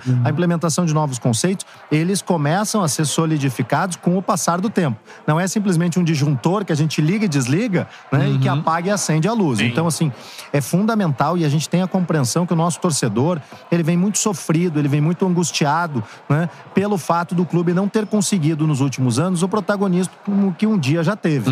A gente tem essa compreensão, né, mas a gente também tem que ter a, a serenidade de dizer para o torcedor que nós vamos subir os nossos degraus de forma consistente. De forma consistente a depois que subirmos, não descermos mais. E isso vai demandar algum tempo. Tem, dentro do- das metas que o pessoal, você e todo o corpo que tá agora no Curitiba estabelecendo para futuro, como aumento de receita, situação, situação toda, vislumbra uma modernização do Couto Pereira, uma transformação em uma arena, multiuso, alguma coisa assim? Bom ponto, Beto, porque eh, a gente sim, o nosso projeto contempla duas, dois investimentos em infraestrutura muito consistentes. Um que eu já citei, que é a questão do novo centro de treinamentos, um investimento aí de aproximadamente 100 milhões de reais, e o outro é uma revitalização completa do Couto Pereira, né, para transformá-lo num equipamento multiuso 365 dias por ano. Couto Pereira é super bem localizado na cidade de, de Curitiba, né? E o Couto Pereira hoje é o segundo destino de shows no Brasil, para a gente ter um Pô, exemplo. que legal, cara. Então, assim, já passou o Rio de Janeiro. Então, assim, é São Paulo a primeira, a primeira praça, a segunda praça é Curitiba. E dentro de Curitiba, para grandes shows, o Couto Pereira tem sido a casa ideal. Então, assim, com essa revitalização, a gente primeiro vai olhar para o nosso objetivo principal, que é o futebol. Sim. Dá mais tranquilidade, dá mais conforto para o nosso torcedor ter né, um estádio com essa, com essa modernidade, né? Considerando que já é um estádio eh, construído há muitas décadas atrás, né? Mas também poder utilizá-lo 365 dias por ano para uma série de outras atividades, como shows, escritórios, eventos, né? eh, áreas comerciais e assim por diante. Gerando receita constante. E aí né? gerando muita novas, muitas novas receitas para que a gente possa investir no futebol e aí isso gerar aquele círculo virtuoso de resultados em campo que geram mais receitas, de novas Sim. receitas que geram É. capacidade de investimento para resultado no campo e assim por diante. Não, com certeza, cara. É o Coxa que vai voltar É. né, a ter os momentos de glória, com certeza, começando a se, a se organizar agora, Se cara. modernizando, é isso. Isso. É uma marca tremenda do Brasil. E a gente vai pro Couto Pereira fazer um charla lá, pô. Pô, modelo É isso aí, são meus convidados. né? Vai ser aí tudo pelo alto da glória. Pô, charla com Alex. Aí, ó. É isso aí, é um Ídolo grande clube, cara, né? grande cara, né? Um grande cara, né? O principal ídolo da história do clube, né? O É. Alex, né? Eu acho que vai ser muito legal. Se vocês me derem aí autonomia, eu já convido ele pra gente fazer essa resenha juntos. Oh, olha aí, ó. Já Pra viu, ontem. ouviram, né? Alex por- no Couto Pereira, Até irmão. porque o Alex, aí você querer me meter no futebol, no futuro aí, vai- em algum momento, vai, vai dirigir o coxa. Né? É, é. É treinador, Alex. É. Inteligente, tudo Pô. mais, é. Não, e assiste o Charla, tá? Assiste. Eu troquei ideia com o Alex já, assiste o Charla. Mas o Amodeu vai fazer esse meio campo. Essa Amodeu, vai ser braba. Muito obrigado mais uma vez pelo carinho que você tem com a gente. Sorte nesse novo projeto, né? Que você começou em maio, ainda bem recente. Eu tenho certeza que com a sua competência, com um cara do, né, do, do- do seu da, da sua relevância no futebol, né? É, isso já deu certo. Com a equipe que você tá montando, mandando um abraço pro Vitor também, assessor de imprensa. Fera, o melhor assessor que eu já trabalhei na vida, mandando um abraço pra ele aí. Então, cara, Timaço. toda a sorte do mundo, a gente torce muito por você e pelo carinho que você tem com a gente. Legal, eu de novo quero agradecer o carinho que vocês têm em me receber aqui para essa resenha que é sempre boa demais. Como eu te disse ontem, né, Né? quando a gente conversou aqui, eu quero te ver né, com aquele entusiasmo, com aquela empolgação, narrando os gols do Coxa, né? Pô, seria Esse sensacional. de... Seria, não será? Será. Sensacional. Legal, cara. É. um projeto realmente de longo prazo. As portas do Couto Pereira e do Curitiba estão abertas para a equipe da- do, do Charla Podcasts. Sempre Pô. que vocês quiserem estar Boa, lá com a gente, cara. Sensacional, vamos que Valeu, vamos, ó. valeu pela moral mesmo. Valeu, Amadeu. Tamo obrigado, junto, hein? Obrigado. Tamo junto. Mais uma vez, sorte aí Sucesso, pro Coxa, tamo junto. Tem a camisa do Coxa, eu falei pro Amadeu ontem Tem? também. Tem, mano. Coxa branca. É, E agora é. eu tô devendo uma pra vocês, tem que trazer uma nova. Aí, Pô, por favor. O acervo do Charla. Isso aí. Show de bola, Amadeu. Obrigado, Legal, mano. valeu, Tamo junto. Palmas pro Carlos Amadeu, CEO do Curitiba. Cara, sensacional, mano. Já deu certo aí Já. esse processo do, do Coxa aí, com certeza, né, Betão? Tudo pra frente. O Coxa, como a gente falou, é uma Isso. marca. Futebol brasileiro, campeão brasileiro de 85, né? É. Contra o nosso Bangu, Sim. do Rio de Janeiro. E, pô, com um trabalho bem feito, organizado, é, a longo Uhum. prazo. Sim. E, como eu disse, por ser uma camisa forte e tradicional, né? Tem É. tudo pra, pra figurar, como o Amodeu disse, né? É. Entre os 10 clubes do Brasil, pô. Sim, com certeza, cara. É o Charla Podcast na Confut, né? Vai mandando aí de onde você tá assistindo. Manda aí direto, mano. Manda mensagem, sua cidade. E aí eu leio o seu nome por aqui, beleza? Essa é a parada, mano. Deixa eu dar uma olhada no WhatsApp, Miguelzinho mandou. Vamos receber mais convidadas por aqui. Opa. Show de bola. Vontade. Manda aí, Miguelzinho. É isso, cara. Show de bola. Ó, Dá um like aí na live. Madu, Quanto mais like, bem-vinda. Obrigada. Quanto mais likes a gente tiver pra mais gente, aparece a nossa resenha aqui na, na reta final da Confu. Pô, tá acabando, né, cara? É Três dias, termina, né, cara? Essa é a parada, cara. Sensacional. Madu, muito obrigado por é, né, atender a gente, comparecer aqui. E queria que você falasse, se apresentasse pra galera que tá assistindo o Charla e também o, é, por, por que você está aqui no evento. Manda aí. Sim, sim. Meu nome é Maria Eduarda, né? Vulgo Madu, todo mundo me conhece como Madu, na verdade. É, eu sou advogada e tenho uma empresa de seguros que trabalho especificamente com atletas. E também sou esposa do Arthur, que é CEO da Confute. Ah, então, tô nesse projeto desde o nascimento dele. Nasceu na sala da minha casa, na verdade. e a gente faz o jurídico da Sim, Confute. Então, viu todo o projeto crescer, viu virar sul-americana, todas as experiências a gente participa. Uhum. Então, estamos aí no futebol fazendo o que aparece pra gente fazer. Empresa de seguros legal. é safe Deixa eu mandar um player. abraço pro Arthur Isso. também, né? Arthur, tamo Manda um junto beijo aí. pro chefe. beijo, Arthur. Mas até mais tarde. Grande Arthur. É isso aí, sensacional. Eu queria que você falasse da importância do, do seguro pro, pros atletas. Sim, veja, é, eu comecei a atuar nessa. Eu sou advogada, né? Então, eu Aham. comecei a atuar nessa área porque eu via, é, dentro da minha prática jurídica, muitos processos judiciais em que eram questionados seguros para atletas. Uhum. E aí eu comecei a fazer, não, peraí. Então, esse, os clubes, né, o pessoal tá precisando de uma ajuda aí, porque tá dando errado. Estão virando processos e estão virando condenações. Como é que a gente vai fazer? E aí comecei a trabalhar nessa área, é, fazendo especificamente para os atletas, mas a gente acaba fazendo todas as espécies de seguro, né? Uhum. Faz seguro desde seguro viagem para o pessoal que está em campeonato, faz seguro patrimonial para o clube, faz seguro para os presidentes, para se protegerem contra processos judiciais Uhum. também. E aí a gente une essa parte técnica dos seguros com a parte jurídica. Se o clube tiver algum problema, a gente chega junto, também atua dentro dos processos judiciais, é, repressivamente, quando já existe o processo, e preventivamente também, trabalhando com acordos e tal. Uhum. E eu fico muito feliz de trabalhar nessa área porque é importantíssimo, né? É a legislação que manda e quando o clube vacila nesse ponto especificamente, isso vira uma condenação judicial e preços muito mais altos Uhum. mais pra frente. Então a gente trabalha, na verdade, como uma ferramenta de gestão dentro do Sim. clube. E em termos de seguros, por exemplo, é, é, existem serviços para lesões ou, ou não? É uma coisa só. é, Administrativa. É, uma coisa É. extra, mas, ou tem esse serviço também para os atletas? Não, assim? na verdade, inclusive hoje eu fiz até uma reunião com o pessoal dos financeiros de grandes clubes, foi ótimo, foi uma super oportunidade, que inclusive foi a Confut que deu a gente, né? É, conversar com clubes do Brasil, ter todo, todo, todo mundo na mesma sala. E aí eu fui justamente questionada por isso, porque a lei diz o quê? Que o atleta se lesiona, então você tem que estender contrato, continuar pagando salário, pagar a despesa médica. E aí, o que é que faz esse custo, né? O, o que é do clube acaba sendo. Só que a gente não consegue apresentar um seguro para esse atleta, por quê? Porque ele justamente recebe todos esses valores. Então, qual é o prejuízo que ele está tendo? O seguro simplesmente ele recompõe um prejuízo. Então, quando não tem um prejuízo, eu não consigo arcar com o seguro, entendeu? Uhum. Mas a gente acaba fazendo um trabalho assim de mostrar ao clube isso, né, especificamente, e dizer como é que a gente pode proteger ele em outras áreas, né? Mas esse Uhum. seguro especificamente para lesões que são temporárias é meio difícil a gente conseguir. É, né, eu pensei nisso aqui, foi uma, né, porque... É um tem pedido realmente dos clubes isso. Dos clubes, cara. É.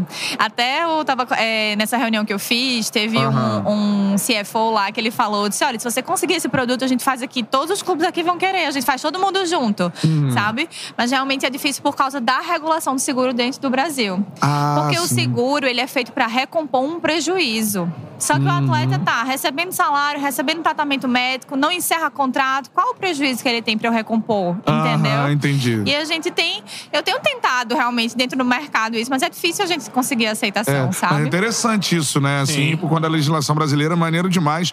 Madu Beltrão, ela é CEO da Safe Play, que faz esse trabalho de seguros para clubes, né? Isso. E, e todo o Brasil, né? Eu achei interessante essa parte da- gestão, né? Isso. De fazer. Eu nunca tinha ouvido mais assim de perto, né? Sim. Tipo assim, fazer um. Me explica um pouco mais como é- o clube em questão ou, ou um dirigente em questão se cerca é, por causa do- da legislação esportiva ou da legislação mesmo civil em relação, por exemplo, ao time vai se deslocar para uma, uma viagem. Isso. E aí acontece alguma coisa, vocês estão ali para dar um suporte em todas essas pontas que, às vezes, o cara ali, o dirigente específico, não tem nem noção do que tem, né? Exatamente. E assim, é, como advogada, né? Tem muito advogado que gosta de briga. Eu sou advogada que tem um perfil pre- é, preventivo. Eu Sim. gosto da gente pre- evitar problema, certo? Então, veja, a legislação, ela manda que o seguro do atleta seja uma remuneração anual. Aí vamos dizer que são casos que eu já vivi, tá? Uhum. Vamos dizer que, o- que o clube simplesmente acha caro o seguro e resol- resolve não contratar. A atleta se lesiona, entra na justiça e quando ele é condenado, ele precisa, o clube precisa pagar uma remuneração anual do atleta todo de uma vez. Aham. Então veja como isso é um gargalo de gestão. Como é que você se estrutura, faz um orçamento anual para um clube e de repente você recebe uma porrada de uma condenação judicial para pagar uma remuneração anual de um atleta. Então isso às vezes desestrutura, dependendo do tamanho do clube, desestrutura financeiramente realmente. E são condenações trabalhistas, então é, tem preferência de crédito, né? Fica na frente, a gente é, o juiz consegue mandar penhorar é, faturamento de clube, é realmente uma questão difícil. Então, o seguro ele atua para prevenir, não só para prevenir o- as lesões dos atletas, mas para prevenir condenações para o clube, entendeu? Uhum. Por isso que a gente se vende como uma ferramenta de gestão. Eu adoro conversar muito com os financeiros e com o jurídico logo para explicar, né, tudo isso, toda essa questão, mas para o financeiro para dizer, ó, gente, vê, vamos pensar aqui em pagar, porque o que vocês vão pagar de seguro preventivamente é melhor do que sofrer uma condenação lá na frente. Entendeu? uhum. Então, esse é basicamente o trabalho que a gente faz dentro do clube, até de educação mesmo para o clube, mostrar a eles que eles podem eh, se prevenir, se proteger. Tem algum caso que você pode é, exemplificar pra gente de uma importância muito grande, assim, às vezes o, né, os gestores de clubes e tal, ah, não vou ligar muito pra fazer, né, essa situação do seguro. Aí, algum caso que, que você possa exemplificar assim, cara, olha por que, que é importante fazer, assim. Sim, olha, é, eu normalmente não gosto de citar nomes, né, Uhum. desses casos de jurisprudência, mas a gente já teve um caso em que três atletas é, profissionais entraram em conjunto contra o clube e o clube não tinha o seguro, que é uma situação muito mais grave, porque veja só, quando ele não tem o seguro, o juiz ele entende que o clube foi omisso e aí ele assumiu o risco de deixar o atleta inválido, né, de ter uma Aham. E aí ele já condena de cara. E esse clube especificamente recebeu as três condenações, Uhum. entendeu? É, tem um caso que foi emblemático em relação a seguros, que foi o do Wilson, do Palmeiras. Aham. Né? Eu, eu, particularmente, não acompanhei o desenrolar, só acompanhei a decisão é, que saiu na imprensa e tal. Mas foi um caso em que ele foi condenado. O, o Palmeiras foi condenado num valor enorme, mas era um caso de invalidez temporária. Ele só se machucou, mas acabou entrando na justiça, tal, tal. E o advogado dele pediu uma relação de seguro e infelizmente é, eles não acionaram a apólice. Eu não me lembro se acionaram e tiveram negados ou simplesmente não acionaram, mas eu sei que o atleta não recebeu Uhum. e acabou é, havendo a condenação no clube no valor bem alto. Então, é, e esse caso especificamente exemplifica o tamanho da condenação, Uhum. entendeu? Mas são vários os casos de jurisprudência no Brasil. É, a gente tem é, tribunais e tribunais, né? Então a gente tem os- alguns locais no sul acabam sendo mais favoráveis para os clubes e em outros locais menos favoráveis. Tem essas variáveis. Tem as variáveis, não- Uhum. não é uniforme, entendeu? Sim. Mas, infelizmente, 90% dos casos, os clubes acabam é, se dando mal.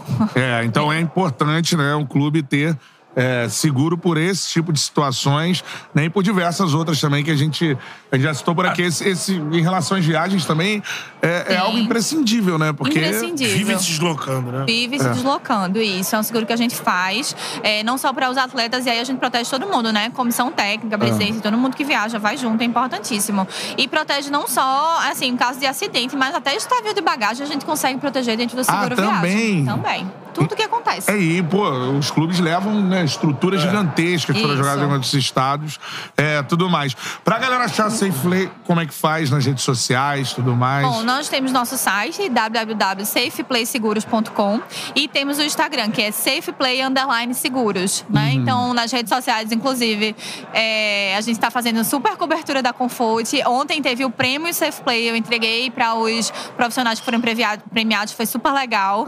E sigam lá a gente, conheçam um pouco mais. Com certeza, é isso. Sigam a SafePlay, então como é que é no Instagram? Safeplay Seguro, não, Safeplay underline seguros. Seguros, tá, beleza. Isso. SafePlay Underline Seguros, é isso. Fala, Muito Betão. importante o serviço, até como a Amadu falou, questão de gestão, né? Questão de gestão. E Não só especialidade dentro do futebol, que é uma coisa que você né, às vezes nem imagina que o clube precisa, né? Sim. Mas é importantíssimo. Pô, show de bola, cara. Palmas pra Madu Beltrão, CEO da SafePlay. Show de bola. Madu, Gente, obrigada, viu? Curtiu a resenha? Demais. Show de obrigada, obrigada mesmo pela recepção. Ah, sensacional, Sucesso. Tchau, gente. é isso, mandar um abraço pro Arthur aí. Boa. Cara, e esse evento Beijo é bom. sensacional. Grande evento, parabenizar Manda lá, pode mandar, manda aí. Já mandei, ele tá me É. assistindo lá. Se não estiver assistindo, vou te pegar, viu? Show de bola. Obrigada, Obrigado, Madu. gente. Tamo junto. Valeu, Isso aí, Madu. valeu. É isso, cara. Charla Podcast aqui na Confute, o maior congresso de futebol da América Latina. E hoje já estamos a quantas horas no ar, meu parceiro? Horas no ar. Fechou ou não? Falta ainda? Ainda temos mais uma convidada, é isso? Oi, Instagram e Twitter pra eu ver. Ok, vou dar uma olhada, cara. Show de bola, teremos mais uma convidada, é isso? Ah, cara, vamos falar sobre o Nacional do Uruguai, É, cara. é. Nacional que é o clube formador de vários grandes craques, né? É, uruguaios, Não, assim, cara. O time do- dos mais criativos, né? Sim. Deixa eu mandar um abraço aqui, deixa eu ver. Ah, agora eu vi. Pô, show de bola. É pra aceitar aqui, é isso, guerreiro? Show de bola. Os dois, tá? Ambos os Ambos dois. os dois do meio. Isso aí. Show de bola, mano. Ó, vai mandando aí a sua cidade, de onde você está assistindo a, o Charla na Confute, né, cara? Que é es- especial. Mandando um abraço aqui pro Aelson Ferreira. Tá na área, aceitei aí? Aceitei, né? Aceitei? Aceitei, não? Acho que sim, então ok. Tudo bem? sim. Olá. ¿Cómo estás? Prazer, Lara. Esperen que guardo todo. Sim. Lara Carbaggio, diretora de marketing do Nacional do Uruguai. Palmas pra ela. Sim. La camisa. Oh! Regalos. Y acá con, con el, el logo de Confuci. Sí, sí. Espere. Isso, hein? Tá. Sim, sim. Vou falar despacito em portunhol. Eh, Sí. yo, Aqui, aqui, aqui, ó. Yo igual. Pô, sensacional aqui. ó. Torcedores de, Hincha de Flamengo. de Flamengo. Eu, eu não puedo falar. ¿Por qué? Narrador. Narrador. Locutor. Ah, ok. De, Sí. ¿De dónde? ¿De Flamengo? No. De aquí. Ah, Sí. es parcial. Periodista. Ok, ok. Periodista. Imparcial, Tá bom, sim. tá bom, tá bom. Eu Tá sou bom. Flamengo. Pô, camisa linda, hein, cara? Olha que Entonces maneiro. no, no nos vamos a pelear. No, Olha. no, no, no, no. Sensacional. Si, si fuera de Inter es más complicado. Sí. Eu sei, eu sim, sei. sim, sim. Lara, Sim. queria que você falasse um pouco sobre o Nacional, esse clube que é gigante, de uma importância fundamental para o futebol eh, da da América do. Sul E do que mundo. formou É do mundo. e do Sim. mundo, sim. e que formou, além do Soares, outros grandes craques Sim. uruguaios. Queria que você falasse um pouco sobre o Nacional. Bueno, la llegada de Suárez fue una locura para todos. Eh, su llegada también, su anuncio también fue inesperado para, para los torcedores, para los hinchas y también para nosotros. Si bien era una noticia que estábamos esperando, eh, el anuncio fue como muy eh, inesperado. Eh, la realidad es que fue sabrán eh, la movida que se armó en las redes sociales con el hashtag de Suárez a Nacional. Y, y bueno, a nivel institucional, eh, lo que se hizo fue eh, em, reforzar la iniciativa de los hinchas y convocar a que lo hicieran más, ¿sí? Porque era un sueño para todos y, y lo que convocamos fue bueno, hagamos más fuerza, más fuerza para que esto se, se concrete.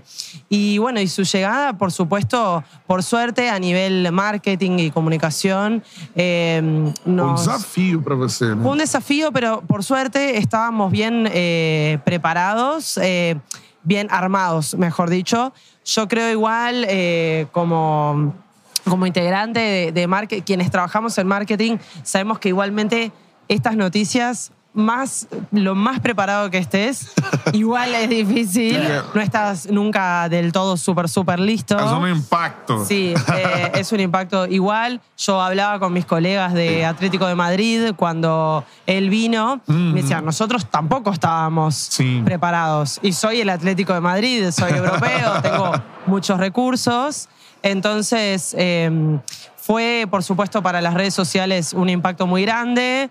Eh, también a nivel marca, obviamente, la internacionalización, la figura de él con la camiseta, con el escudo, los sponsors también, eh, giró en, en todo el mundo. Creo que en nuestro- ni en nuestros más remotos sueños nos imaginábamos que el escudo estuviera tan presente durante esa, esos po- esa poca cantidad de días.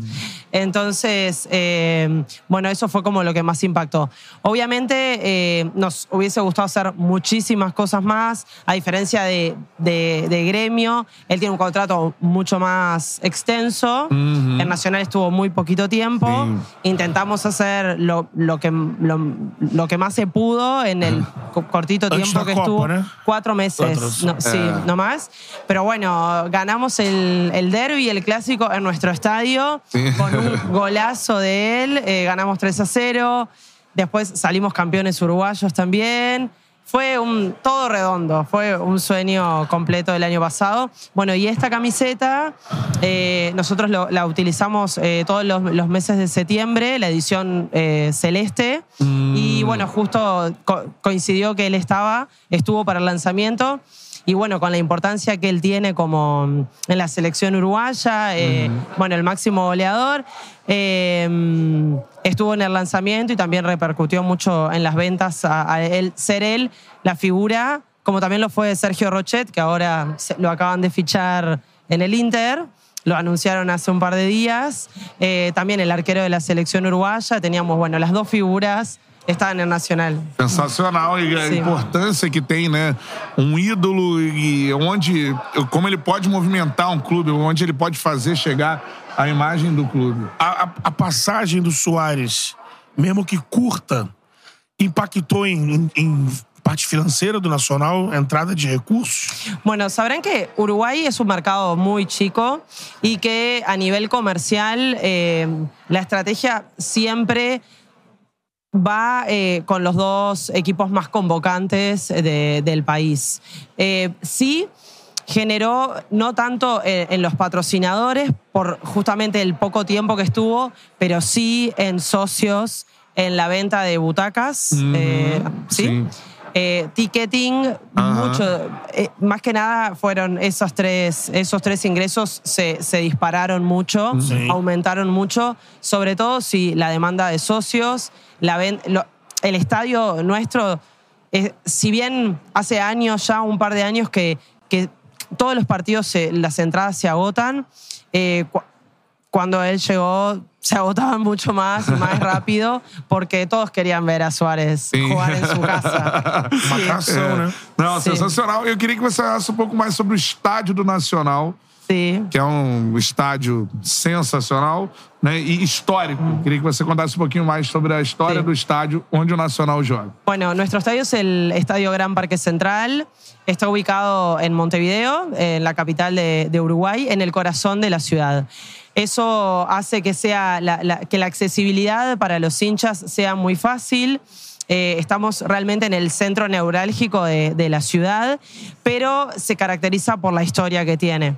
Eh, Allí se jugó el primer partido de la Copa de los Mundiales y, y de ahí en adelante todo es historia. Sí. Además, eh, sufrió dos incendios eh, cuando el estadio era, las gradas eran de madera. Sí. Y, y bueno, y lo- el, el estadio igualmente del Gran Parque Central logró volver a crecer. En el 2016 eh, se reinauguró porque durante muchos años Nacional fue local en el Estadio Centenario. Sí. Eh, en, el, en su estadio, en el Parque Central, solo jugaban las, las fuerzas bases Ajá. y eh, la primera división jugaba en el Estadio Centenario. En el, 2010 el 2006 se reinauguró el estadio y a partir de ahí eh, el sentido de pertenencia que generó en los hinchas y en los socios es impresionante. Es algo que es muy difícil de... O sea, se mide sí por... Porque hay muchos socios que solo van a ver a Nacional o solo hinchas en el estadio porque saben que es un estadio seguro, que es un estadio familiar, eh, tienen su lugar, tienen su, eh, sus amigos alrededor. Eh, ahí sí lo podemos ver, pero igualmente es algo eh, muy intangible el sentimiento que uno tiene para con su casa. Todos amamos ir a, a nuestro estadio, pero porque, por, por la mística que tiene y, y bueno, es obviamente un... eh, es, es muy importante para, para el fútbol mundial, Ah, o sea, para el fútbol uruguayo seguro, pero para el fútbol mundial eh, sobre todo. Es eh, un museo de historia viva. Isso. Para el Primeira mundo. partida da história das Copas do Mundo que fue entre Inglaterra, si no me equivoco, ahora estoy mal de la memoria.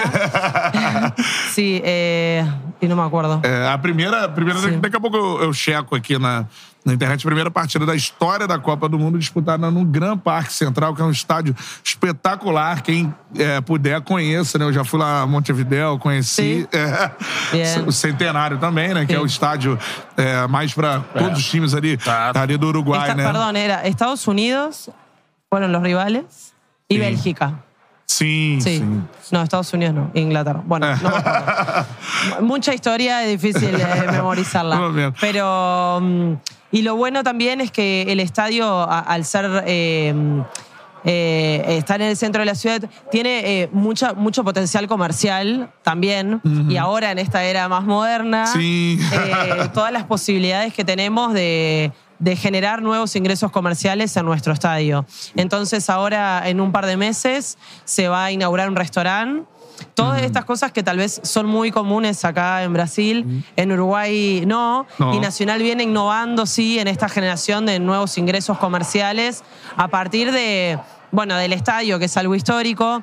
En un par de semanas vamos a inaugurar la tienda oficial de Nacional, también en el estadio, una tienda eh, que va a ser la primera y la única en Uruguay de dos pisos, toda la indumentaria oficial de Nacional, la última, que por suerte hay mucha, hay mucha cantidad. Eh, también vamos a inaugurar un restaurante con vista hacia la cancha, Mm. que va a funcionar Pues sensacional. eh, sí, todos los, entre semana. Aparte piensen de que al estar en el medio de la ciudad hay oficinas, hay hospitales, hay ah, muchas personas trabajando ahí que van a querer, por supuesto, van a utilizar tal vez ese espacio para ir todos los días. Y no hay mejor lugar donde estar si sos, si sos hincha, por supuesto. Y ahora también vamos a inaugurar en el partido contra Boca, que jugamos de, en octavos de final en la Libertadores, un espacio nuevo que se, se llama Paddock, que son, es un espacio corporativo Ah. de mesas y, y livings, eh, donde empresas pueden comprar anualmente e invitar a, a- a sus colaboradores, a sus clientes. Es un espacio pensado para el networking mediante um partido de futebol. É, sensacional, é muito É uma- legal. uma- Tinha que ter aqui, não tem. É, aqui. expediente muito utilizado por alguns times da Europa, times da É, Inglaterra. sim. É, Sí, gosto- eh, el Paddock también, por ejemplo, en el Monumental hay, en Argentina hay bastantes estadios que Sí. tienen. Es, eh, es eh, un modelo que, que ya existe, por supuesto, y bueno, estamos viendo a ver cómo funciona.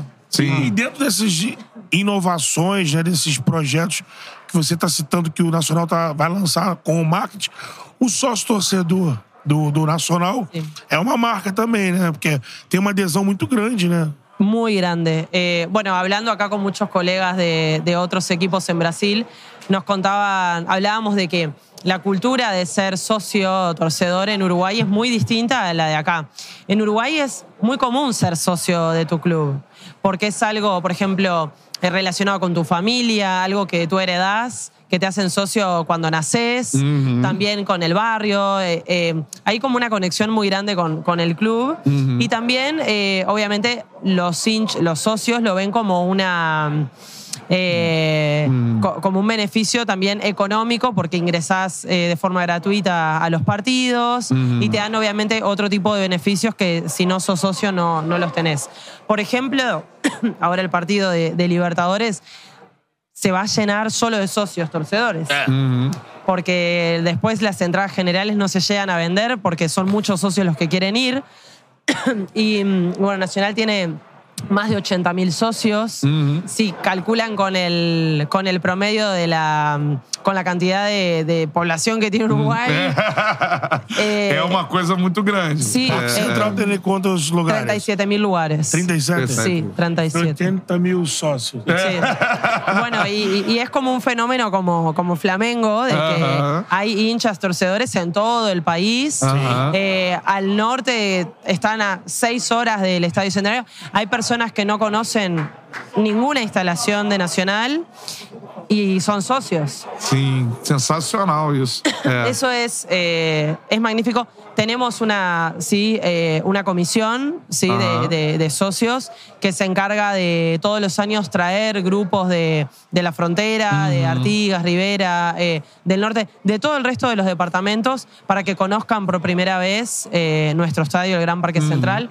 Estoy hablando de que hay personas que tienen 30 años de socios y nunca fueron al estadio. Caramba. O sea, imagina- Só pela paixão por ser So- sócio pra solo por ser socio. Sí, porque en realidad eh, está comprobado, eh, lo hemos visto, que no hay ningún plan de beneficios económicos que sea mejor que el beneficio de la pasión. Eh, el torcedor eh, se hace socio por el orgullo de decir que soy socio. No importa si tenés un desconto. eh, no. Tem um benefício que Sí.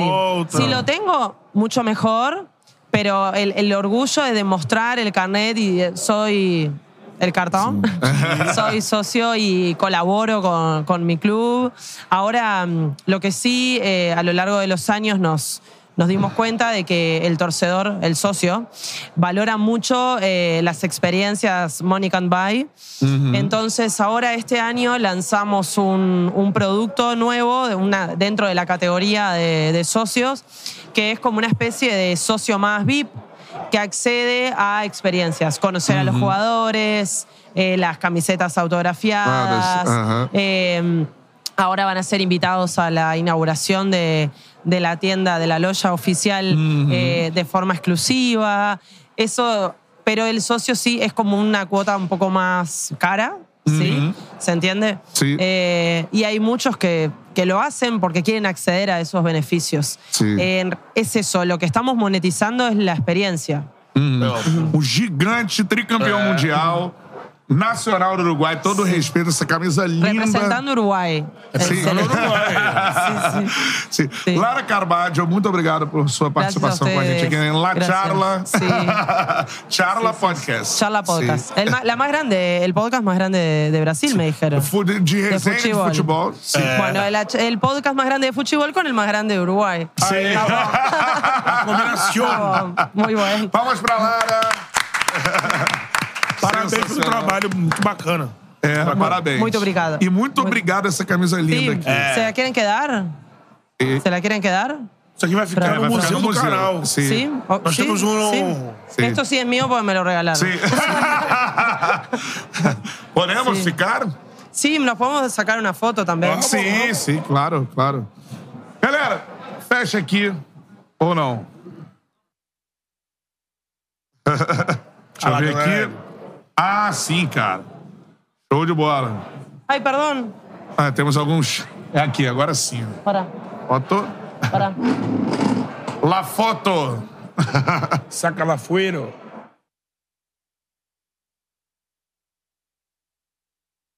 Bien. Gracias. Claro. Ó, deixa eu mandar um abraço aqui, deixa eu ver, pra quem. Ah, primeiro presente, é isso? Graças. Gracias. Pô, que camisa maneira, hein, Pô, cara? muito bonito. Sensacional. Pô, tamo grandão. Aqui, ó. Nacional, raça. É. Opa! Deixa eu ver aqui um presente, ó. Deixa eu mandar um abraço aqui pro Arthur Lobo e pro Henrique Lobo, que mandou esse, esse presente. Aí. Fala então. Fala. Deixa eu mandar um, um abraço pro Vitor, gerente de projetos da Motbot. Isso aí. Que mandou aqui o presente pra gente. Beleza, show de bola. Ó. Ó. Mandou um doce de leite. Docinho de leite. Que isso. Aí, show de bola. É a garrafinha. Aqui, ó. Tem um... Regalos. Regalos. Tem uma água ardente. Isso. E é isso. E Ganhamos, cara. canetinha, beleza. E mandar um abraço também pro Arthur Lobo e pro Henrique Lobo do Confute, cara. E só pra avisar, estamos fechando nossa participação aqui na Confute Sul-Americana, aqui no Rio de Janeiro. E, mano, fim do ano, não sei qual mês, você sabe o mês? Novembro. Novembro estaremos em Salvador. Beleza, hein? Nunca Ah, foi é. Salvador. Eu já fui. Vou voltar pra lá com muito prazer. Pô, sensacional. Um abraço pra galera de Salvador. Próxima edição da Confute. Confute Nordeste. Confute Nordeste. Lá em Salvador. Estaremos lá, né, Beto Júnior? Com certeza. Isso aí. Já na podcast. sabe pegar um joguinho do Bahia na Fonte Nova. Pô. Maneiro, hein? Dessa vez, dessa vez a gente vai chegar, vai sair, vai voltar depois, pra É, pra curtir, curtir. Salvador, né? Salvador Pelô. Pelô. Que lá, cara. Já fiquei sabendo que tem ativação no Pelô. Tem? Veridiano me falou. Caraca, mano. Pera, hein? É isso. Galera, foi uma honra. Cara, um trabalho é, espetacular. Cinco horas de live hoje. Acima. 11 horas ao vivo, cara. Entre anteontem, ontem hoje. Sensacional, Beto Júnior. Orgulho do nosso como trabalho. sempre. Aqui somos seis sócios, sempre falo isso. Eu, Beto Júnior, Paulo Segalotti, Bernardo Falcão, Miguel Sampaio e Matheus Emanuel. Estamos colocando esse produto que tá quebrando barreiras, a gente só tá fazendo história aqui. Mano, muito obrigado por tudo. A gente só tá num evento desse tamanho por causa de vocês, beleza? Aí. Obrigado de verdade. Tamo junto, galera. Oi. Manda um abraço pro Luiz Guilherme também, pro Joãozinho João também. João, Cortes. João dos Cortes. Grande abraço, o irmão. Massari. Massari. Deu uma Massari aqui, aqui, mano. Show de bola. Moral monstro aí, aqui durante todo o evento aqui pra galera. Isso aí, um abraço, equipe Charla. É nóis. A gente é pica, valeu. Aquele abraço, esse é o Charla Podcast na Confute. Vem, Confute Nordeste, irmão. Segunda-feira a gente abraço. volta lá na casinha. Isso, valeu, é nóis.